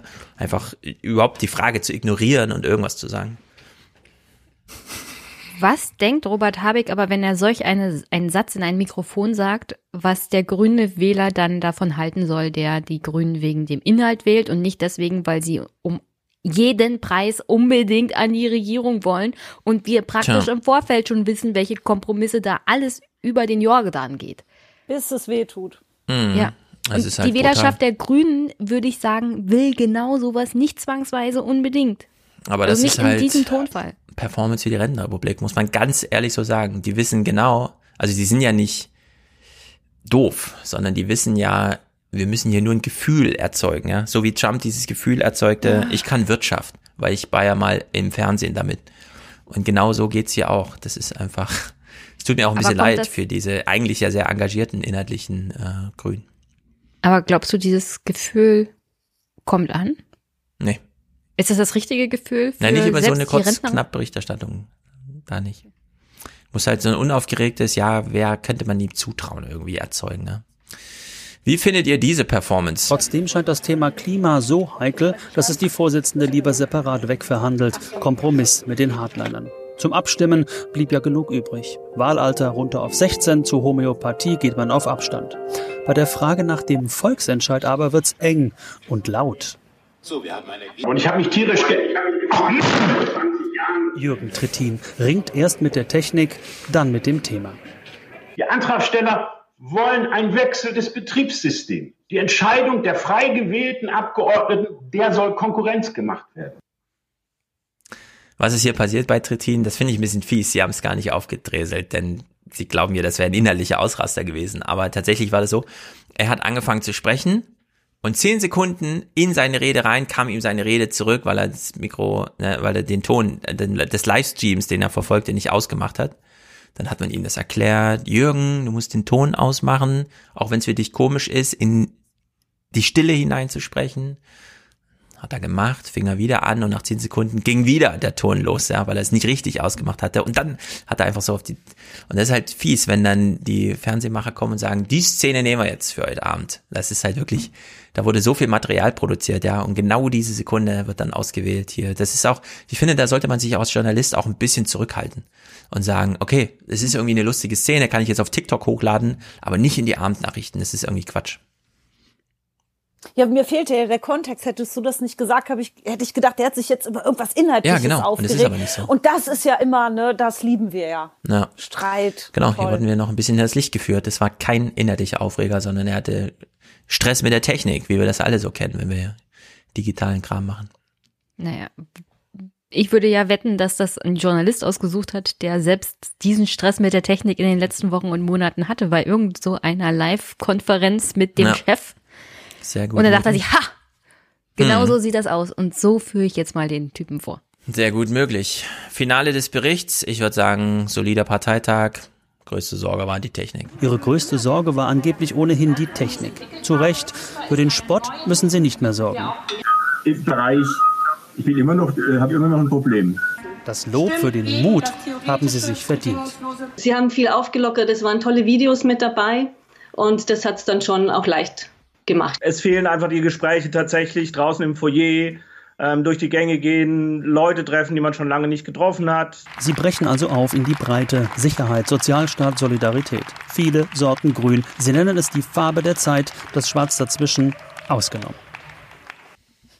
Ja. Welche Grünen kriegen wir denn, wenn sie mit der CDU zusammenarbeiten? Na, die schwarz-grün. Ja, also ich finde, grün ist immer besser als gelb oder in dem Falle jetzt Zeit gerade was angeht, auch rot und deswegen ist mir das egal. Naja, da reden wir nochmal, wenn ich mit Tho Thomas Lohninger Ja. im Januar ein Jahr Türkisgrün zusammenfasse, was da so bei rumkommt, wenn es wird besser sein als mit den Schwarzen zusammen machen. Es wird besser als mit der FPÖ gewesen sein, das kann ich dir jetzt schon mal sagen. Ja, aber das kann Die doch Bilanz nicht das. wird besser als also das kann doch nicht der Anspruch sein, ein bisschen besser zu sein als das, was mit Das der ist nicht der FPÖ Anspruch, so das ist. die Realität. Wir haben nur eine Ja, Realität und das ist entweder mit den Grünen oder mit der FPÖ und da ist die Entscheidung immer mit den Grünen, auch wenn die Bilanz dann schlecht aussieht, aber sie ist niemals so schlecht wie mit der FPÖ. Wunderbar. Das Kein ist Wunder, dass wir die Politik und Realität. Staatsversagen haben. Ja. So, zum Ausstieg äh, Wirtschaft. Ich war ein bisschen überrascht. Jenny, Achso. Du meldest dich. Ich hätte hier ein, eine Bitte. Mhm. Den letzten Clip dieses, dieser Folge heute möchte ich mit der El Elchfarm verbringen, weil wir sonst Mhm. Mit keine? Clips von Jenny bringen. Ja. Aber Ach so. diesen Clip möchte ich, dass wir Äh, den willst du, heute noch willst du bringen. Clips? Wir können gerne. Nee, nee, nee. Mach den. Abschluss Okay. zu Ende und ich guck mal, wie ich nächste Woche das unterbringen kann. Aber die Elchfarm machen wir heute zum Hm. Abschluss. Weil wir fassen mal zwei Wochen Wirtschaftsberichterstattung ein bisschen zusammen, weil ich bin ein bisschen verwirrt, ehrlich gesagt. Das ist zum Beispiel 10.11. Das ist jetzt schon 19 Tage her. Der Teil Lockdown wird die Wirtschaft bei ihrer Erholung ausbremsen. Unklar ist, wie lange die Einschränkungen dauern werden. Und das drückt auf die Stimmung. Die geht nicht ganz so stark zurück wie im Frühjahr, als Bänder stillstanden und Kitas, Schulen und Geschäfte schließen mussten. Aber klar ist auch, die vergleichsweise gute Stimmung aus den Sommermonaten ist wieder vollständig verflogen. Die Umfrage unter den Volkswirten und Börsenspezialisten wurde vor der Nachricht zum Corona-Impfstoff von BioNTech erhoben. Ihre Laune dürfte sich seitdem gebessert haben. Klar ist aber auch, bis die Wirtschaft von einer ausreichenden Verteilung des Impfstoffes profitiert, wird es noch eine ganze Weile dauern. Mhm. Okay. Ich, wessen Stimmung war das jetzt? Wem ging es jetzt gut? Den Chefs, die die Auftragsbücher Die haben eine. Umfrage gemacht und haben gefragt, wie geht's ihm? Hm, macht das IFO-Institut immer. Die fragen halt immer, wie ist die Stimmung so bei Ihnen? Und dann sagen die, gut. Und dann korrelieren die das so historisch mit den bisherigen Wirtschaftsentwicklungen und sagen dann so ein bisschen, könnte jetzt so weitergehen, weil bisher ging es dann immer so weiter. Ah, okay. Es ist im Da Grunde kommt auch so Magie ein ins bisschen, Spiel. Ja, das ist ganz viel Magie. Aber es ist halt auch so ein sehr renommiertes Ding, weil das IFO-Institut das sehr gut bewirbt auch. Es wird jedenfalls regelmäßig, dieser Geschäftsklimaindex regelmäßig hier beworben. Okay, also die Stimmung ist nicht ganz so wie im März, ne? Das sah dann auch am 10., auch von 19 Tagen äh, entsprechend so aus. Die deutsche Wirtschaft scheint in diesem Jahr doch nicht ganz so verheerend zu sein wie angenommen, Valerie. Wie das? Ja, wenn es so kommt wie die fünf sogenannten Wirtschaftsweisen Die sogenannten Wirtschaftsweisen, ne? Neu, finde ich gut. vorhersagen. Sie haben nämlich ihre Prognose deutlich angehoben, ja, und das trotz Jahrhundertpandemie. Sie rechnen nämlich mit weniger Schaden als nach der Finanzkrise 2008 und das wäre sehr viel besser, als die meisten Fachleute noch im Frühjahr erwartet hatten. Laut Herbstgutachten, das Medien schon vorliegt und morgen veröffentlicht werden soll, richten auch die neuen Einschränkungen weniger Schaden an als befürchtet. Um 5,1 Prozent soll die deutsche Wirtschaft dieses Jahr einbrechen. Da sind die Wirtschaftsweisen auch zuversichtlicher als die Bundesregierung mit ihren 5,5 Prozent. Hauptgrund für die Korrektur nach oben war für die Wirtschaftsweisen die überraschend kräftige Erholung im Sommer. Auch stellen sie übrigens dem Krisenmanagement der Bundesregierung ein gutes Zeugnis aus. Nur die Senkung der Mehrwertsteuer hat in ihren Augen kaum Wirkung gezeigt. Also, ich dachte, es wird ein Mega, eine Megakrise, aber jetzt ist es nicht mal so schlimm wie 2008. Das hatten die doch vorher auch anders gesagt. Jetzt haben wir ja eben schon gehört, bei den äh, Auftragsbuchschreibern in den Chefetagen sieht's ganz gut aus. Bei dem Rest. Jetzt Wirtschaft und Geld mit Kaiser. Ja, beziehungsweise fehlendes Geld, denn fast jeder zehnte Erwachsene in Deutschland kann seine Rechnungen dauerhaft nicht mehr bezahlen. Das zeigt der Schuldneratlas 2020. Demnach ist die Zahl der Betroffenen zwar leicht gesunken, allerdings sei das wahrscheinlich die Ruhe vor dem Sturm. Die finanziellen Auswirkungen der Corona-Krise würden sich erst später zeigen. Ja, also für die einen doch wieder ganz schlecht, aber nicht für alle. Aufgrund der starken Erholung der Wirtschaft im dritten Quartal wird der Rückgang beim Bruttoinlandsprodukt geringer ausfallen als gedacht. Um nunmehr 5,1 Prozent soll das BIP demnach in diesem Jahr sinken. Das ist deutlich optimistischer als die Prognose im Juni. Damals hatte die Schätzung bei einem Minus von 6,5 Prozent gelegen. Für das kommende Jahr rechnen die Sachverständigen mit einem kräftigen Plus von 3,7 Prozent.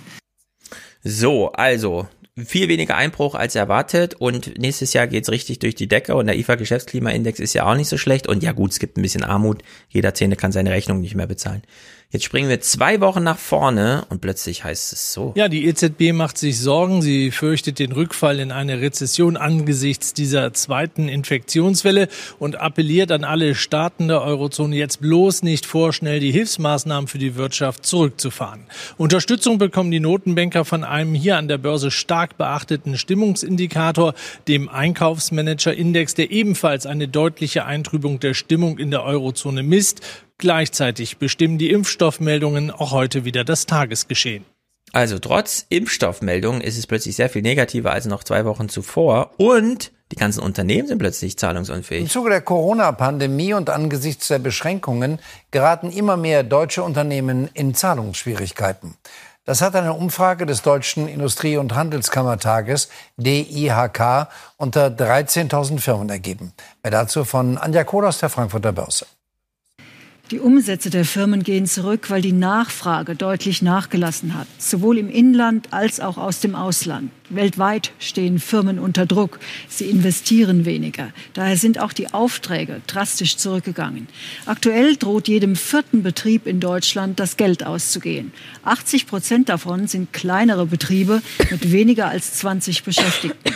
Jeder elfte Betrieb ist sogar von der Pleite bedroht, trotz der Staatshilfen. Diese kommen nur unzureichend bei den Unternehmen an. Von 25 Milliarden sind nicht einmal zwei Milliarden Euro abgerufen worden.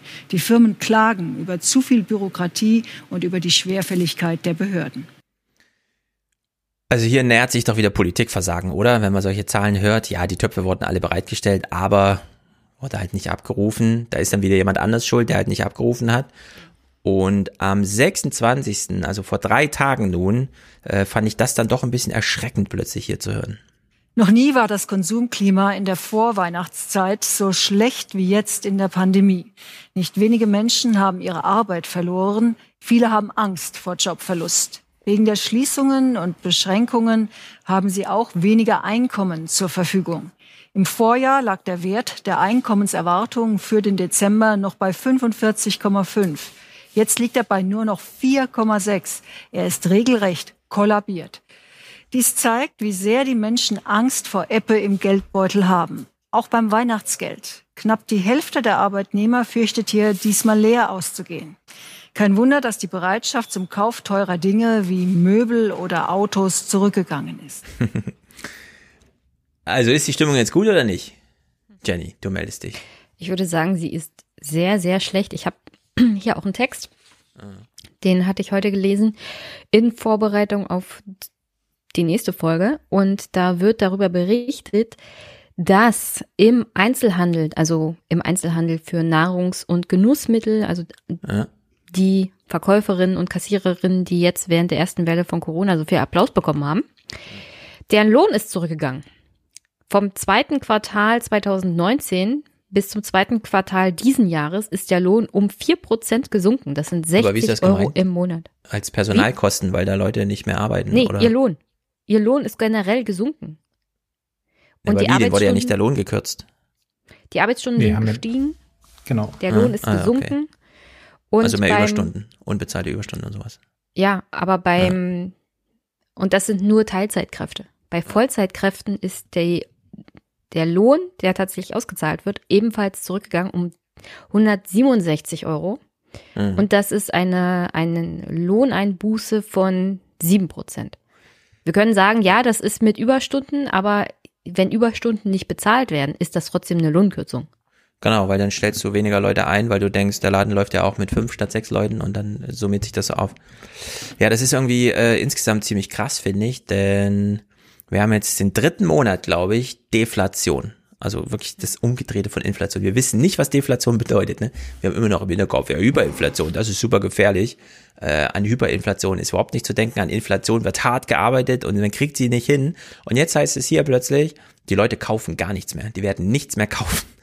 Und das, man weiß gar nicht mehr, was, was soll denn jetzt so eine Zentralbank noch machen? Also, wie steigt man jetzt von Milliarden auf Billionen um, ja, um irgendwie hier Sachen am Laufen zu halten? Oder müsste man das Geld dann wirklich mal da ankommen lassen, wo man Konsum erzeugt, nämlich bei Konsumenten? Das hieße dann irgendwie, also wirklich bedingungslos den Leuten das Geld zu geben, einfach nur in der Hoffnung, dass sie es ausgeben. Das ist alles zu crazy. Ja, ähm, vielleicht nochmal kurz zu den, zu den 7 Prozent. Äh, oh, jetzt quatsche ich hier einfach rein, aber ich mache es trotzdem. Zu diesen 7 Prozent, äh, die da, die da, die da genannt wurden. Also, das ist so ein, so ein Kurzarbeitseffekt. Ne? Also, du kriegst irgendwie, was weiß ich, äh, irgendwie 60 Prozent Kurzarbeit. Das heißt, äh, 40 Prozent äh, fehlen dir und von den 40 Prozent kriegst du, je nachdem, je nach Lebenslage, 67 oder 65 oder irgendwie sowas Prozent ersetzen. Das kommt dann auf diese äh, 10% minus so. Und das Pro Problem in Anführungszeichen bei dieser Kurzarbeit ist, das ist sehr restriktiv, was die Arbeitsstunden, also da, da wird wirklich gemessen, da steht jemand neben dir und sagt jetzt also äh, ähm, äh, sozusagen ähm, schreib, äh, sch, ähm, schreib dich verlassen. Und bei Mhm. diesen bei diesen Teilzeitkräften, da wird wahrscheinlich nicht so sehr danach geguckt, weshalb dann gesagt wird, pass mal auf, Jenny, ob du jetzt heute fünf Stunden da bist oder sechs Stunden, das macht dir doch nichts aus. Ne? Die Straßen sind in einer Stunde genauso äh, ver, äh, verstopft. Mach doch mal Ja. bitte so. Also so funktioniert es dann am Ende. Und deswegen ist auch dieses Paradoxon, äh, dass wir auf der einen Seite große Einzelhandelsumsätze hatten äh, und auf der anderen Seite, also ich meine, das ist ja äh, auch reportiert worden, und auf der anderen Seite sind die äh, Einkommen der Kassiererin, Schrägstrich Verkäuferin gesunken. Ne? Also, Mhm. Ja, ja, ist schon klar, wo der das Ja. kommt. Nur Hey, ich meine, wollte ich es wollte halt noch mal mal so erwähnen. als, als, als Kontext, Ähm, ne? Das ist, Ich, ich wollte zu der Deflation noch was sagen. Und Mhm. zwar, wir haben ja auch viele Texte gehabt, Anfang dieser Pandemie, wo auch die Wirtschaft uns flöten gegangen ist, wo sie alle gewarnt haben vor 1929. Ja. Angefangen, also wirklich schlimm, wurde die Wirtschaftskrise von 1929, als es zur Deflation kam, als keiner mehr irgendwas gekauft hat. Weltweit. Da ist die Wirtschaft, also wirklich, die hat von heute auf morgen aufgehört. Und es würde nirgendwo mehr was gekauft. Die USA haben sich, was Wirtschaftshandel anging, Zollschranken anging, wirklich isoliert auf eine Art und Weise, wie es bis zu dem Zeitpunkt noch nicht vorstellbar war.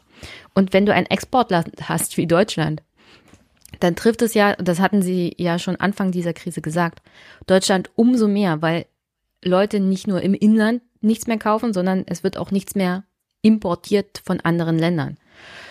Und was noch dazu kommt, was wir beobachten werden, und das haben Sie ja schon angedeutet, sind massiv Insolvenzen. Das wurde jetzt nur verschleppt. Die hatten ja das Insolvenzrecht sozusagen ja. ausgesetzt, dass die Firmen sich nicht mehr sofort in Insolvenz melden müssten. Nichtsdestotrotz sind diese Firmen faktisch insolvent. Die ziehen das jetzt nur hinaus. Mhm. Das ist alles. Also diese Insolvenzmeldung, die Arbeitslosigkeit, das wird alles noch kommen. Ja, genauso gut können sich Unternehmen aber dann auch wirklich wieder fangen nach so einer Zeit, ne? Es ist ja nicht so, dass, also man überbrückt ja jetzt mit dieser Verschiebung des äh, Benachrichtigungs, dieser Pflichtmitteilung, die man da machen muss, überbrückt man ja vielleicht jetzt wirklich äh, den Zeitraum bis Impfung da ist. Das ist beim Kurzarbeitergeld zum Beispiel auf jeden Fall so. Das Kurzarbeitergeld Stefan, was denkst läuft. Du denn, ja? Was denkst du denn, was bedeutet Insolvenz zu sein? Ja, na, pass auf. Das Kurzarbeitergeld gilt ja jetzt bis Dezember 2021. Das heißt, da haben wir einen Zeitpunkt, in dem tatsächlich äh, Corona kein Problem mehr sein wird. Das wissen wir jetzt. So, und bei dem, äh, man muss sich ja überlegen, wer, wer meldet denn jetzt keine äh, Insolvenz an, obwohl das machen müsste? Ja, sind das Unternehmen, die vielleicht tatsächlich sich nochmal fangen? Das würde ich gar nicht so ausschließen. Denn ansonsten hätte das ja alles keinen Sinn. Und klar, wir haben jetzt viel über dumme Politik gesprochen, aber ganz so dumm ist es ja in dem Feld dann auch nicht. Ja, Stefan, das wäre ja auch kein Problem gewesen, wenn das vielleicht drei bis sechs Monate gewesen wären. Mhm. Aber das zieht sich jetzt über mehr als sechs Monate hinaus. Und es wird massiv zu Insolvenzen kommen. Diese Menschen, diese Arbeitgeber sind nicht mehr in der Lage, ihre Rechnung zu tragen. Die mhm. Abnahme mhm. wird nicht sofort wieder auf 100 Prozent sein. Und auch mit dem Kurzarbeitergeld wird es für viele Unternehmen einfach nicht mehr ausreichen. Es ist einfach so, dass wir die realen Zahlen, wie es der Wirtschaft gerade geht, nicht sehen, mhm. weil sich diese Firmen nicht insolvent melden müssen. Aber die Überbrückung ist vorbei. Ja. Das hätte, also da hätte Corona viel schneller zu Ende gehen müssen. Ein Beispiel. Ein Restaurant, ein Obsthändler an der Straßenecke, ein Friseur. Diese Unternehmen kann man natürlich insolvent melden, wenn da keiner hingeht als Kunde, äh, die Mitarbeiter nur ähm, äh, Kurzarbeitergeld bekommen und die Miete sozusagen aufläuft und dann irgendwann gesammelt gezahlt werden muss, obwohl das gerade nicht geht. Mit der entsprechenden Unterstützung, die wir, wie wir gerade gehört haben, politisch nicht ordentlich ausgeliefert werden kann, die aber zumindest auf dem Papier vorhanden ist, kann man natürlich solche Zeit überbrücken und wenn dann das Insolvenzrecht wieder greift, ich weiß nicht genau, wann das ist. Ist das wie mit dem Kurzarbeitergeld Ende nächsten Jahres? Da kann so ein Friseur schon wieder ein halbes Jahr lang ordentlich Betrieb gehabt haben, genau wie das Restaurant oder der Obsthändler. Und in deren Sicht würde ich da nicht zu schnell, also es ist düster, das weiß ich auch. Aber wir müssen ja, jetzt auch nicht Wir reden ja nicht über die Dienstleistung, Stefan. Nicht ja, aber um solche Unternehmen geht's. Um solche Unternehmen geht's doch. Nee, es geht auch um andere Unternehmen. Unter, auch, unter anderem ja. Unternehmen, die produzieren und verkaufen und davon abhängig sind. Und genau diese Leute yes. sind auch schon seit Wochen und Monaten in der Krise. Und das wird sich nicht erholen so schnell, weil die Leute jetzt ihr Geld zusammenhalten und das selbst nach, selbst nach der Impfung. Mm. Wirst so. du nicht wieder in eine Situation kommen, in dem ja. die Leute ohne Ende Geld ausgeben. Ich meine, dass Peter Altmaier, der Wirtschaftsminister, gesagt hat, ähm, Leute, geht jetzt einkaufen, das ist eure patriotische Pflicht. Mm. Also solche Sätze machen mir Angst. Ja, weil sie mir zeigen, also weil sie mir zeigen, dass er offensichtlich eine Ahnung von einer Situation hat, die wirklich, wirklich bedrohlich ist. Und zwar für die deutsche Wirtschaft. Wenn die Leute jetzt nicht einkaufen gehen und die Wirtschaft wieder ankurbeln, dann kann das katastrophale Folgen haben. Nur deswegen hat er das gesagt. Mm. Welchen Clip gucken wir jetzt zum Ausstieg? Ich will den Elchclip. Du hast irgendwas mit Tieren. Elch. Wie heißt der? Elchclip. Elch. Besuch auf der Elchfarm. Besuch auf der Elchfarm. Hier, ich hab ihn. Eine Minute 19, das ist gut. Äh, also geht um Elche, ja? In Brandenburg oder was? Ein Elch ist riesig. Ich stand hier im Senckenberg-Museum mal vor einem ausgestopften, der war ganz schön deswegen, groß. Ich habe es gesehen und dann musste ich an dich denken und deswegen okay. habe ich ihn mitgebracht. Dann damit gucken wir gute jetzt Laune zum Abschluss haben. Elche in Brandenburg. Gehen wir? Wir gehen. Was kann passieren? Ein schönes Video. Also, Mitten im November ist auf der Elch- und Rentierfarm Golds der zweite Frühling ausgebrochen. Vier Elchkinder haben riesigen Hunger und ich habe nur zwei Arme. Ich habe noch eine er Flasche. Kommt, er kommt, er kommt. Er kommt. Oh, er kommt. Ja, ich. So. Eigentlich wollte ich jetzt ein Interview führen, aber wir genießen das erstmal, so wie es läuft. Thomas, Ja, wie lange dauert das? ist gleich fertig.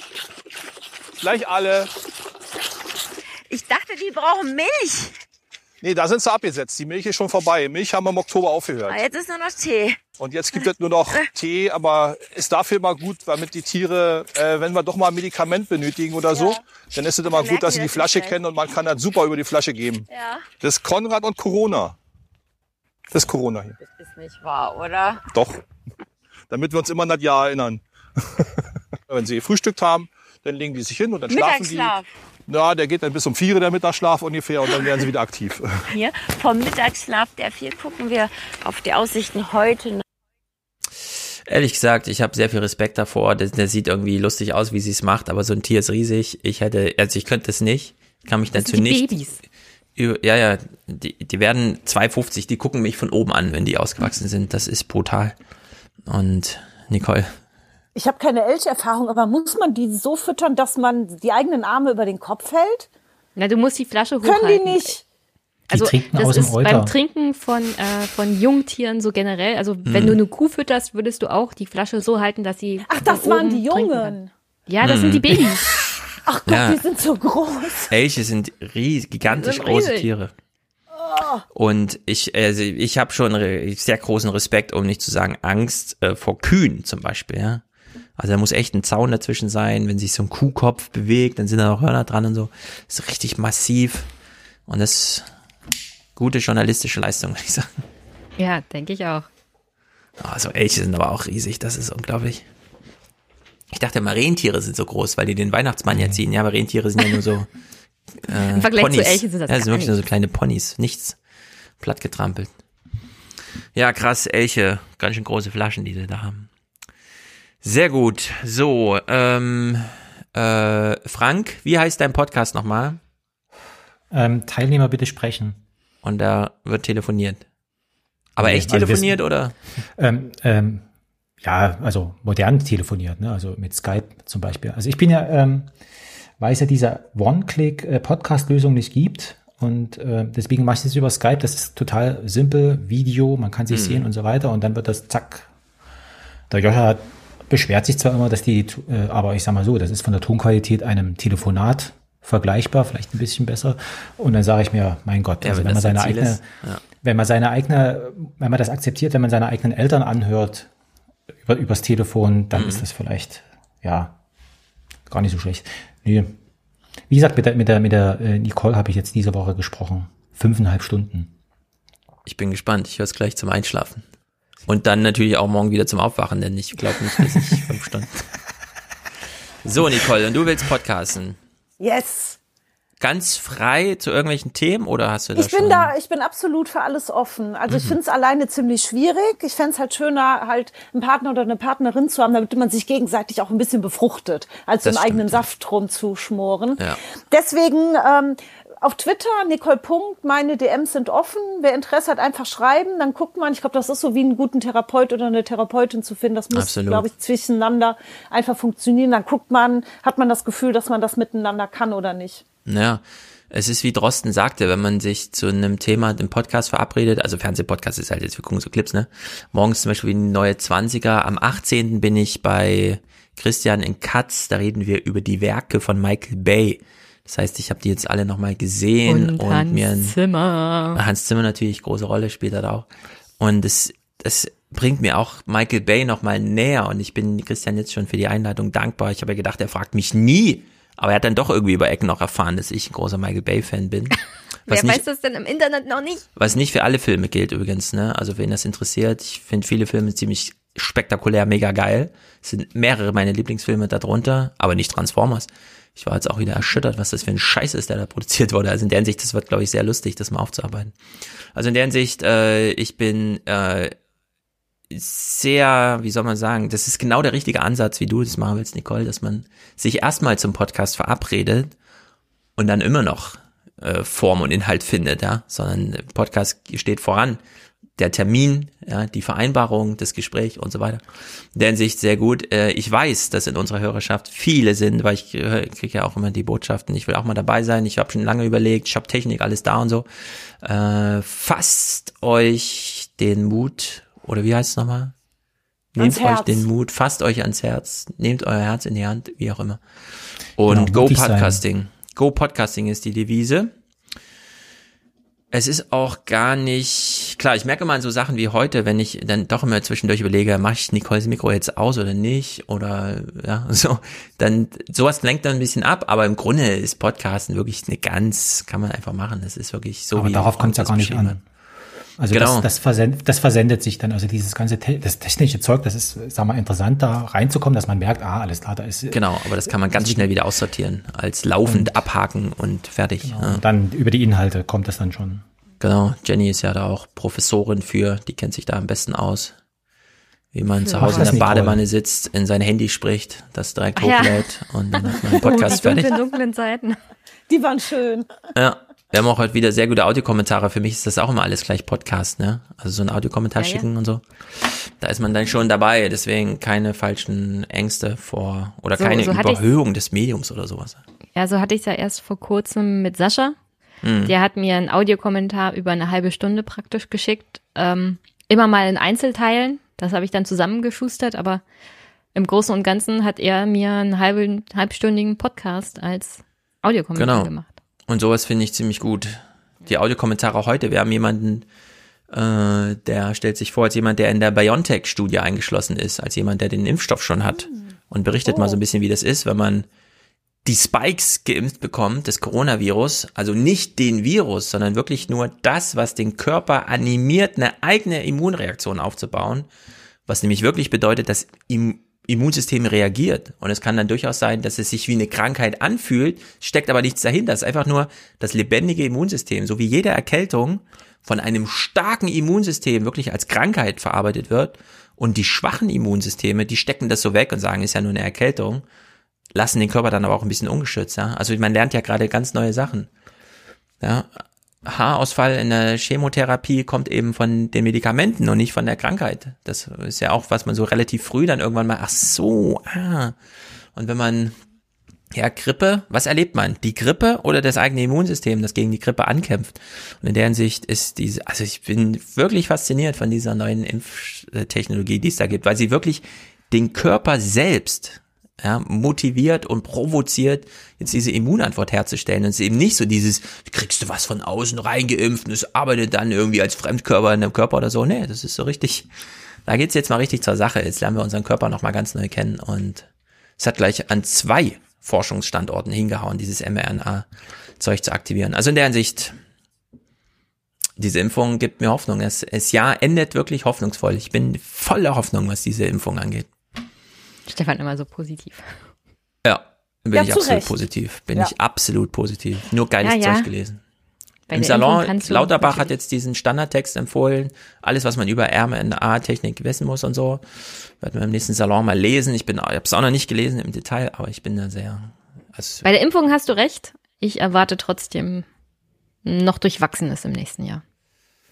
Ich nicht. Ich glaube, es wird ein großes Aufatmen geben weltweit. Wir lernen uns alle nochmal neu kennen und Party, Party, Party. Genau. Den die Optimismus hätte ich auch zurück. gerne. Die Körperlichkeit kommt zurück. Die Leute werden erst richtig verstehen, was ihnen gefehlt hat, wenn die Körperlichkeit zurückgekommen ist. Genau, also darüber haben wir uns, wie gesagt, am Dienstag mit der, mit der äh, Nicole drüber unterhalten. Das, Wir, König, kö- hoheitliche Wir. na, wir zwei haben uns mit, Mit der Nicole unterhalten, ja. mit, mit, mit der Chatfrau. Ja, die Chatfrau. Ja, sehr gut. Ich höre mir Ja, das an. Ich höre mir das an. Sehr gut, dann verabschieden wir uns für heute. Äh, ich mich von euch, wir uns von den Hörern. Ähm, den Unterstützerdank habe ich wieder vorproduced, damit ich hier dann auch äh, mich nicht so spooky verabschieden muss und alle checke, sondern damit wir einfach nicht aussteigen können. Also danke, Frank, für deine und Danke, danke an euch. Zeit. Danke an dich, Nicole. So spontan das nächste Mal schicke ich dir ein ordentliches Mikro oder wir treiben deins vorher auf und testen es einmal. Dann ist nämlich alles noch sehr viel entspannter. Sehr gut. Und danke an dich, Jenny. Danke auch. Äh, übrigens, Chat, Ja? diesmal sage ich es nicht, weil wir haben keine 100 Likes. Das nächste Mal läuft es vielleicht besser. Ich möchte Der Chat aus, weiß Bescheid. Ich habe Chat mitgelesen, äh, sehr guter Chat. Wo ist eigentlich Mullis? fragt Samuel. Mullis hat sich weit abgemeldet. Ich habe gesagt, okay, ich sag nicht Bescheid im Chat, damit niemand getriggert wird. Mullis hat selber vorhin nochmal reingeschrieben, hallo Chat, so im Sinne von, ich bin da, aber ich bin ja doch nicht da. Das hat, finde ich, sehr gut funktioniert, auch weil Mullis vorher gut aussortiert hat. Ähm, ja, ich habe ja auch Einblick in die Streichliste, wer nicht mehr schreiben darf. Und das finde ich, ist eine solide, eine solide Selektion gewesen, muss ich mal sagen. Sehr gut. Okay, da wir die Linie jetzt geknackt haben, lieber Chat, 11. Was haben wir geknackt? Also 100 Likes haben wir geknackt, Elf. deswegen sage ich jetzt 11. 11, 11, 11. 11, 11, 11. Sehr gut. Also Bitte verabschieden schön. wir uns, Sehr gehen gut. alle ins Bett und hier kommt der Unterstützerdank. Haut rein. Sarah wollte die Frauenquote hochhalten in der Raumschiffproduzentenschaft und sie hat sie auf 100% gedrückt, denn die ist nicht nur Präsentatorin heute, sondern die einzige, die überhaupt die Produktionsschwelle überschritten hat. Sehr gut, hier nochmal dankend erwähnt. Platz zwei Anja. Mehr Dank von Frauen. Sie weist auch nochmal darauf hin. Danke. Ich werde hier gut verstanden, wie ich höre. Sie grüßt aus Berlin. Helge ist dabei, Julian und Daniel, Manfred und Ursula. Danken für Arbeit und Information. Hadong ist dabei. Dankt und schickt Liebesgrüße. Sehr gut. Martin, herzlichen Dank an dich. Unterstützung ist angekommen. Martin für die 3000 Daueraufträge. Es ist ja Monatsende, ich zähle gleich wieder durch. Kai macht einen kreativen Beitrag zum Chaos, sehr gut. Harald, vielen Dank fürs Weitermachen, Stefan und alle Gäste, meint er. Hoffentlich auch die heute. Sascha ist hier dabei, Mitya, Leon und Maria. Äh, mehr ist gerade nicht drin, aber ihr hättet mehr verdient. Schickt da alle drei, äh, drei Euro jede Woche. Das ist wirklich sensationell. Stefan, einer von 3000, Hashtag. Sehr gut. Hanne. Oh, noch jemand weibliches. Jörg oder Jörg, je nachdem, ob hier Punkte verschluckt wurden. Lars ist dabei, Michael, Jan Hendrik unterstützt den Fernsehpodcast. Simon will die mm, klingend springende Münze hören. Na, die kann ich ihm doch direkt mal raussuchen. Und zwar ist sie hier. Wohlan, Kutscher. Spanne er die Pferde ein und spute sich, denn springend klingt die Münze. Jonathan unterstützt Bastian und Selene Stop and Go, Investitions Stop and Go. Das ist sehr gut. Dann kommen wir jetzt zur Musik. Diesmal mit Video. Das letzte Mal hatte Matthias auch schon ein Video. Das habe ich dann übersehen. Diesmal ist alles ordentlich zusammengebaut. Viel Spaß und dann die Audiokommentare. Guten Tag. Ich melde mich zu meinem Podcast diesmal aus der häuslichen Quarantäne. Deshalb auch am Telefon. Das ist ja eine Situation, die ich gerade mit vielen Menschen teile. Man ist nicht krank und bleibt trotzdem zu Hause. Man glaubt jetzt eigentlich äh, keinem Politiker mehr richtig was. Keinem. Also diese, irgendwie jeder kocht sein Süppchen und er eine Postengeschachere und, und der Mensch, ähm, der steht ganz am Ende.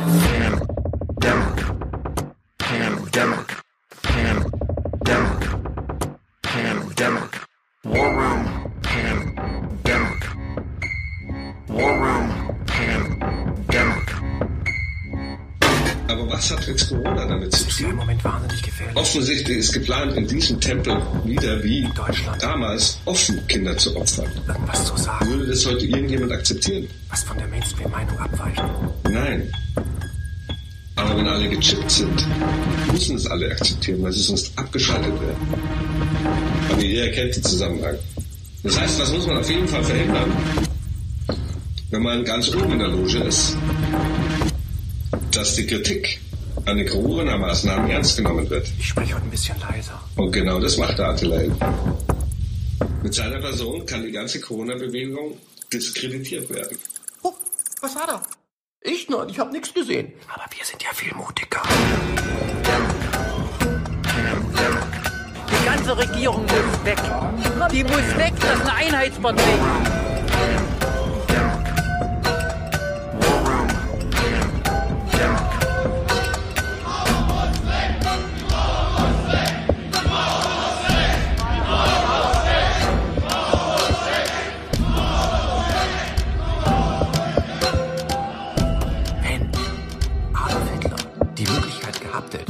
Nur äh, diesen Volksempfänger Goebbels schnauzte, sondern das Internet, hätte der das genutzt?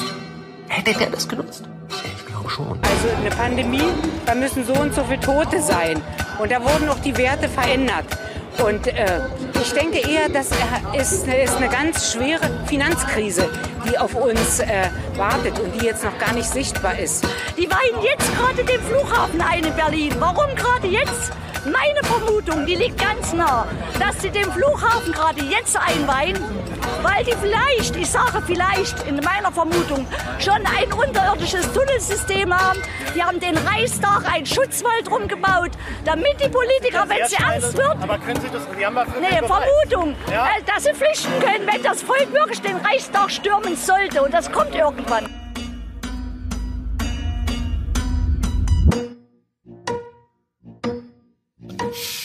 Also meine Erfahrung ähm, damit ist eigentlich eher so eine Erfahrung in der E-Mail und so weiter. Und ich sehe da eigentlich, kann man es vielleicht auch noch psychologisch beantworten, wer da erstmal drin hängt in dieser Schleife, der will da auch nicht raus und der will auch keine anderen Argumente hören. Und da gibt's dieses typische Gesprächsverhalten, wenn man dann darauf eingeht, wird das Thema gewechselt. Und wenn man das dann wieder erklärt, wird sofort wieder das Thema gewechselt. Es gibt nie eine Rückfrage, es gibt nie nochmal die Frage, ah, das habe ich jetzt nicht verstanden, ist das wirklich so und können Sie mir das beweisen? Und dann beweist man das auch noch und irgendwann sagen die, ach so, ja, hm, dann habe ich das jetzt verstanden.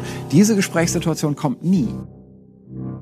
Auch wenn man dieses, man kann, das- kann das immer beweisen. Es ist alles zu 100 Prozent Unfug, was da verbreitet wird.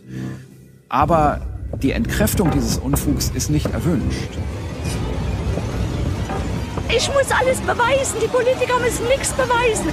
Die stopfen sich die Kinder die Taschen voll. Die machen Kindesmissbrauch. Die Politiker, die werden doch alle geschützt. Ich weiß, eigentlich erwartet man, dass Politiker immer wieder neue Worte finden. Aber für mich gilt das, was ich Ihnen letzte Woche gesagt habe, noch Wort für Wort.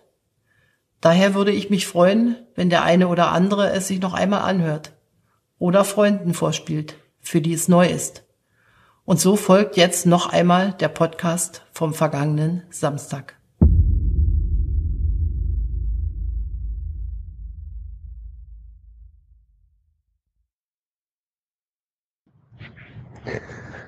Morgen, Alexi aus Berlin. Äh, ich wollte mal ein paar Insights zum Corona-Impfstoff zum Besten geben. Also, ich bin seit Mitte September in einer Impfstudie für den BioNTech-Impfstoff B3.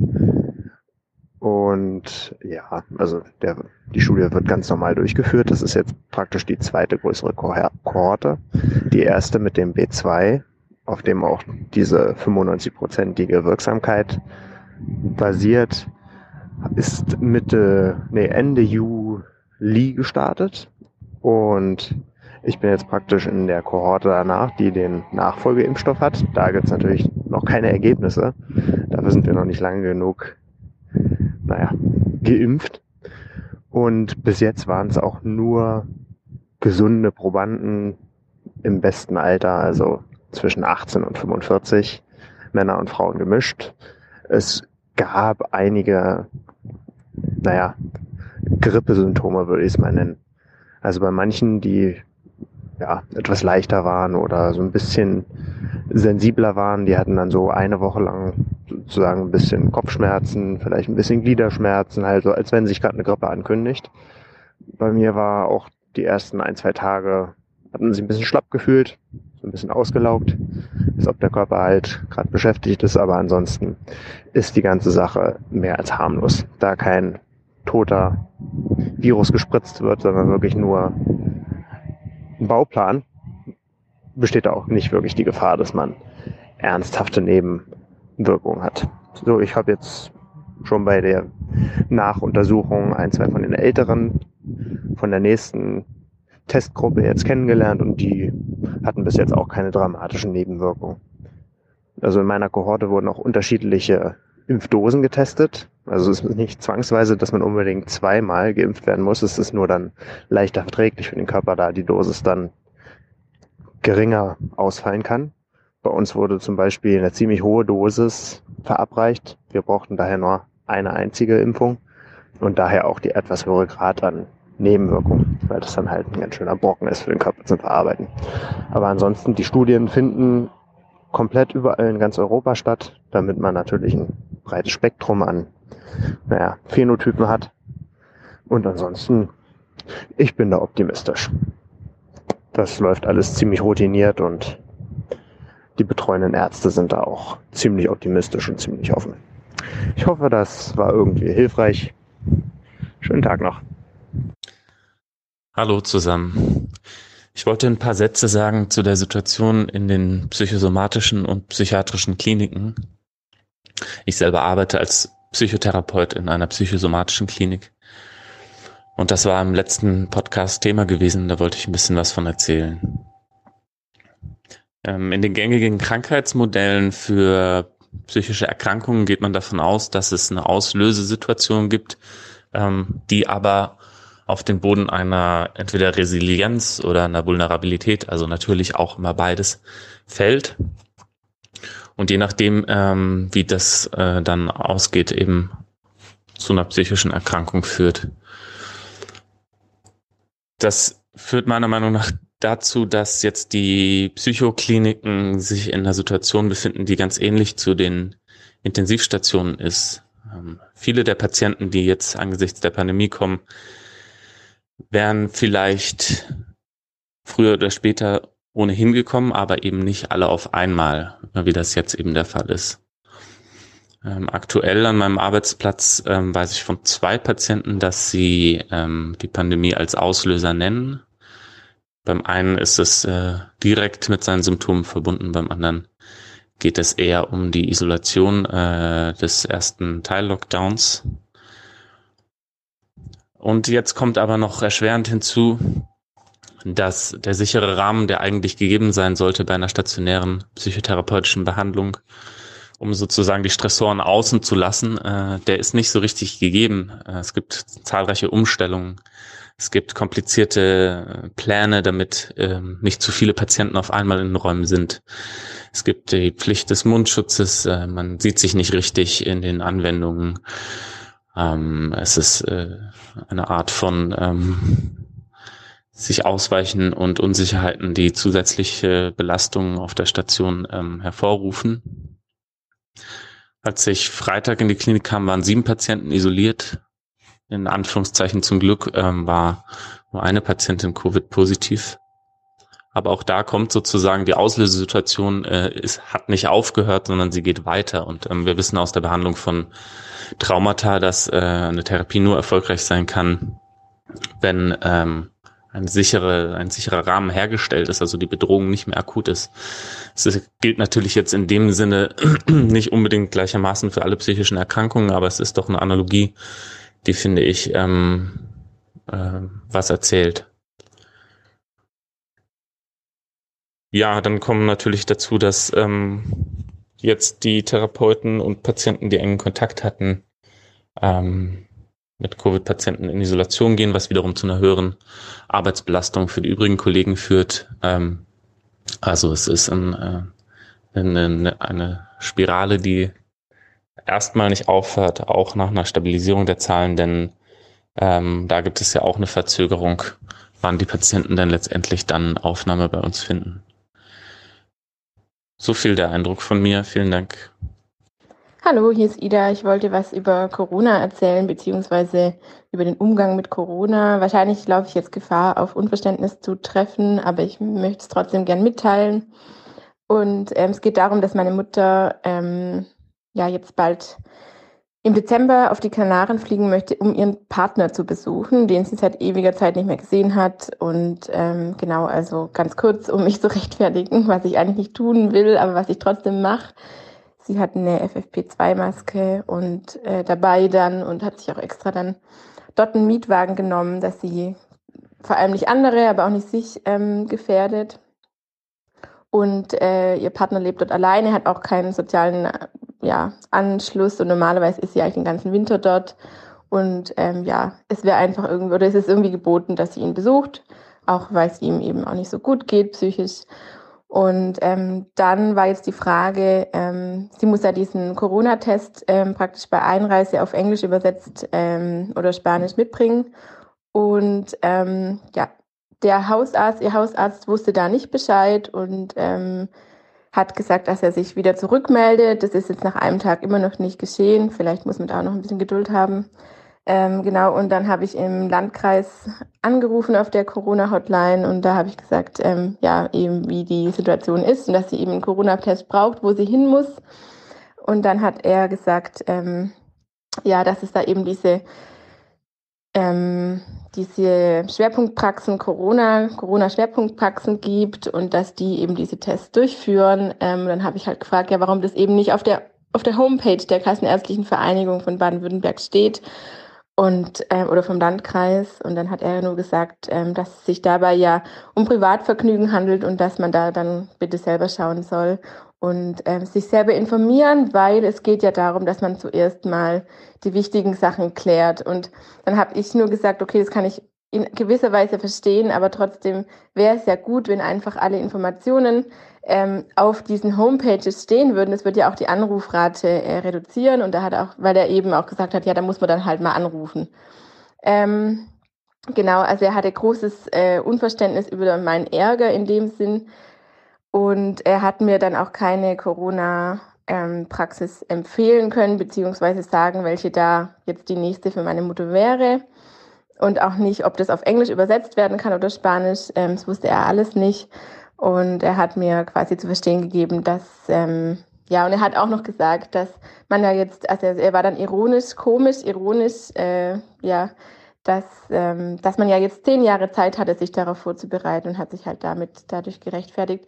Und dann habe ich noch gesagt, ja, es, es, gibt ja nur diese, und man könnte nicht alle Möglichkeiten durchspielen. Da habe ich gesagt, es gibt ja nur die eine Möglichkeit, die zwei Möglichkeiten. Entweder man hat Symptome und muss sich, muss sich oder will sich testen lassen, oder man hat ein sogenanntes Privatvergnügen und muss sich quasi auch testen lassen, weil man ohne diesen, diesen Bescheid nicht in das Land reinkommt. Und da hat er sich aber auch nicht überreden lassen und ähm, ähm, genau, und hat dann gesagt, ähm, ja, hat mir äh, auf jeden Fall, was ich damit sagen möchte, ist, ähm, dass es total schlecht geregelt ist, was ihr ja auch schon festgestellt habt. Und ich weiß jetzt auch nicht, ob die Nachrichten Mehrwert hat, aber so läuft es quasi ab. Und ähm, was noch die, was auch noch ein Hammer war, was er gesagt hat, dass da ja steht, dass da Reiserückkehrer auch sich äh, testen lassen können ähm, in diesen Corona-Schwerpunktzentren. Und da könnte man ja dann ableiten, dass es dabei dann, äh, dass dort auch solche Tests für die Reise stattfinden, was ich eigentlich nicht unbedingt äh, finde, dass man das ableiten kann. Genau, also ähm, relativ schwierig und dass immer noch darauf hingewiesen wird, dass man ja einfach anrufen kann und nicht einfach mal die Homepages ähm, oder Informationsseiten so konzipieren, dass man wirklich weiß, was man tun soll, dass der Hausarzt auch wirklich Bescheid weiß, was man tun muss, nicht nur, wenn man Symptome hat, sondern wenn man sich einfach testen lassen möchte oder auch muss, gezwungenermaßen. Ähm, ja, es scheint irgendwie nicht zu laufen, vor allem jetzt es ist nur ein Einzelfall, das muss man natürlich auch betonen, aber grundsätzlich äh, war ich darüber jetzt schon etwas entsetzt. Genau. Äh, viele Grüße, lieben Dank für den Podcast. Hallo, lieber Alias Podcast, Michael hier. Ich wollte doch nochmal auch einen Kommentar abgeben, und zwar zur letzten Folge. Thema war dieser Werbespot des Gesundheitsministeriums. Und Zitat Stefan, unsäglich kann ich auch nur unterstreichen, aber auch mal aus einer ganz anderen Perspektive, obwohl ihr diese, ihr die so am Ende des Podcasts so ein bisschen reingebracht habt. Frage mal für alle, warum sehe ich und höre ich im Heute-Journal, im Tagesthemen nie, dass auch mal dazu aufgerufen wird, neben diesem tollen Prinzip des Stay-at-Homes, legt auf, euch auf die Couch, bleibt zu Hause, trefft niemanden. Warum wird mal nicht dazu aufgerufen, dass einer der besten, auch ein super Schutz gegen dieses Virus oder gegen den schlechten Verlauf einer eventuellen Erkrankung ist, sich fit zu halten, sein Herz-Kreislauf-System fit zu halten oder mal fit zu machen. Mal rauszugehen, ab in den Wald, mal vielleicht am Anfang anzufangen mit einem Kilometer, ein Kilometer joggen, ein bisschen gehen, joggen, ein bisschen gehen, ja, ich selbst mache Triathlon, aber das muss es halt nicht sein. sondern einfach sich mal fit zu halten, dass wenn ich einen schlechten Verlauf habe und meine Lunge nicht mehr den Sauerstoff ins Blut bringen kann, dass mein Herz stark genug ist, äh, auch mal tagelang mit erhöhter Leistung zu pumpen. Ja, also ich habe selbst Freunde und Bekannte, die ähm, leider starkes Übergewichtsproblem haben, was ich jetzt auch mittlerweile überhaupt nicht mehr nachvollziehen kann.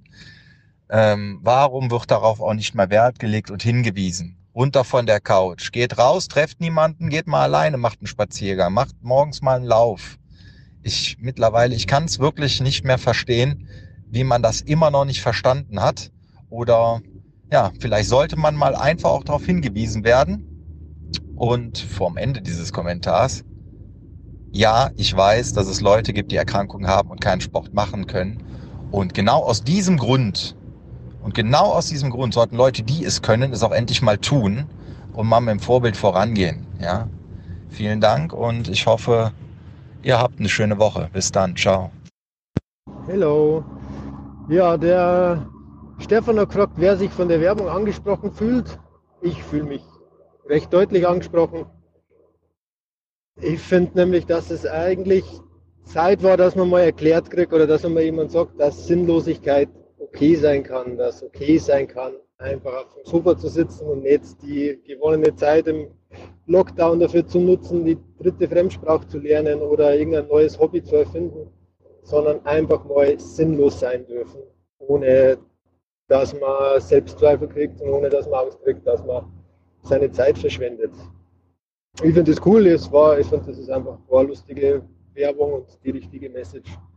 Und gerade für mich persönlich zum Beispiel, ich wohne in der Gemeinde mit dem ältesten Altersdurchschnitt im ganzen Bundesland ähm, und grenze an der Stadt mit dem zweithöchsten äh, Inzidenzwert in ganz Deutschland. Also Kacke ist am Dampfen, bleib einfach daheim und ich sehe ja nicht, wie auch jemand beleidigt sein kann. Ich kenne zum Beispiel Menschen aus, die in der Pflege arbeiten, Stationsleiter, die heute den Stress ihres Lebens gehabt haben in dieser ganzen Corona-Zeit und die erwarten von mir ja auch nichts anderes aus. Äh, bleib daheim, dann habe ich, oder wenn alle meine Freunde daheim bleiben und wenn jeder daheim bleibt, dann habe ich in der Arbeit den halben Stress, weil die, die Inzidenzwerte unten sind. Ich sehe das Problem wirklich nicht und langweilt mich ein bisschen. Die Leute, die sich drüber aufregen, sind halt die, die meinen, dass man jetzt äh, vor der nächsten Merkel-Diktatur steht und dann noch dazu aufgerufen wird, zu Hause zu bleiben. Und dass man doch, das ist doch jetzt Opium fürs Volk. Natürlich kann man, kann man das mit der Kriegsberichterstattung, finde ich ein kurz und interessantes Argument, da anführen. Aber irgendjemand wird sich natürlich, wird immer, wird immer schlechter bei aussteigen. Also ich habe die Werbung gut gefunden, ich habe es auch beim YouTube-Schauen gesehen, also das war halt quasi direkt die Zielgruppe und habe es nicht über Twitter erfahren und das geframed bekommen von irgendwelchen Leuten, die sich da ähm, äh, auf den Schlips getreten fühlen. Genau. Hallo zusammen, hier ist Thorsten. Ich wollte mich nur melden wegen eures Aufrufs. Also ich muss ganz ehrlich sagen, ich finde den Clip der Bundesregierung klasse. Äh, ich finde nicht, dass ähm, man immer alles in einen Topf werfen muss, ähm, sondern einfach den mal als das hinnehmen kann, als dass er gedacht wurde, nämlich als Message an die Leute, jetzt mach doch mal halblang, bleib doch mal zu Hause, lass uns diesen Corona-Scheiß mal hinter uns bringen.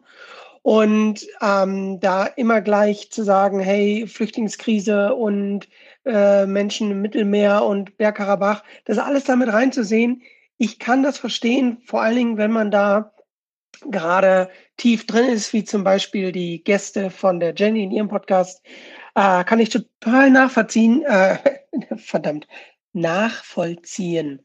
Aber ich glaube, man kann auch einfach mal, salopp gesagt, die Kirche im Dorf lassen und das nehmen als das, wie es gedacht war. Von daher, ich finde ihn gut. Danke, macht weiter so. Oh, hallo, ähm, ich weiß jetzt gar nicht, ob diese WhatsApp-Kanal dafür geeignet ist. Ähm, ich habe mich da jetzt auch nicht groß informiert.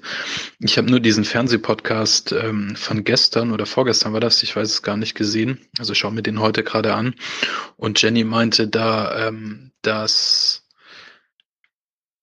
die Testergebnisse relativ schnell zurückkommen und Robert hat das bestätigt und hat daraus den Schluss gezogen, dass die Labore nicht ausgelastet sind Ähm, und dass weniger getestet wird. Dass die Labore nicht ausgelastet sind, das kann dann schon gut sein. Dass weniger getestet wird als im März, also ich weiß jetzt auch nicht, ob ich das richtig verstanden habe, ob sie das so gemeint hat, aber falls sie das so gemeint hat, dass weniger getestet wird ähm, als bei der ersten Welle, dann glaube ich das nicht, ähm, da ja auch ein, Anti äh, ein Antigen-Schnelltest eingeführt wurde, irgendwann im Oktober oder so. Und damit ähm, erzielt man ja ein viel schnelleres Ergebnis. Der ist zwar wesentlich ungenauer als der PCR-Test, ähm, aber ähm, das Ergebnis ist eben nach einer Viertelstunde oder so verfügbar. Und daraus würde sich das dann erklären.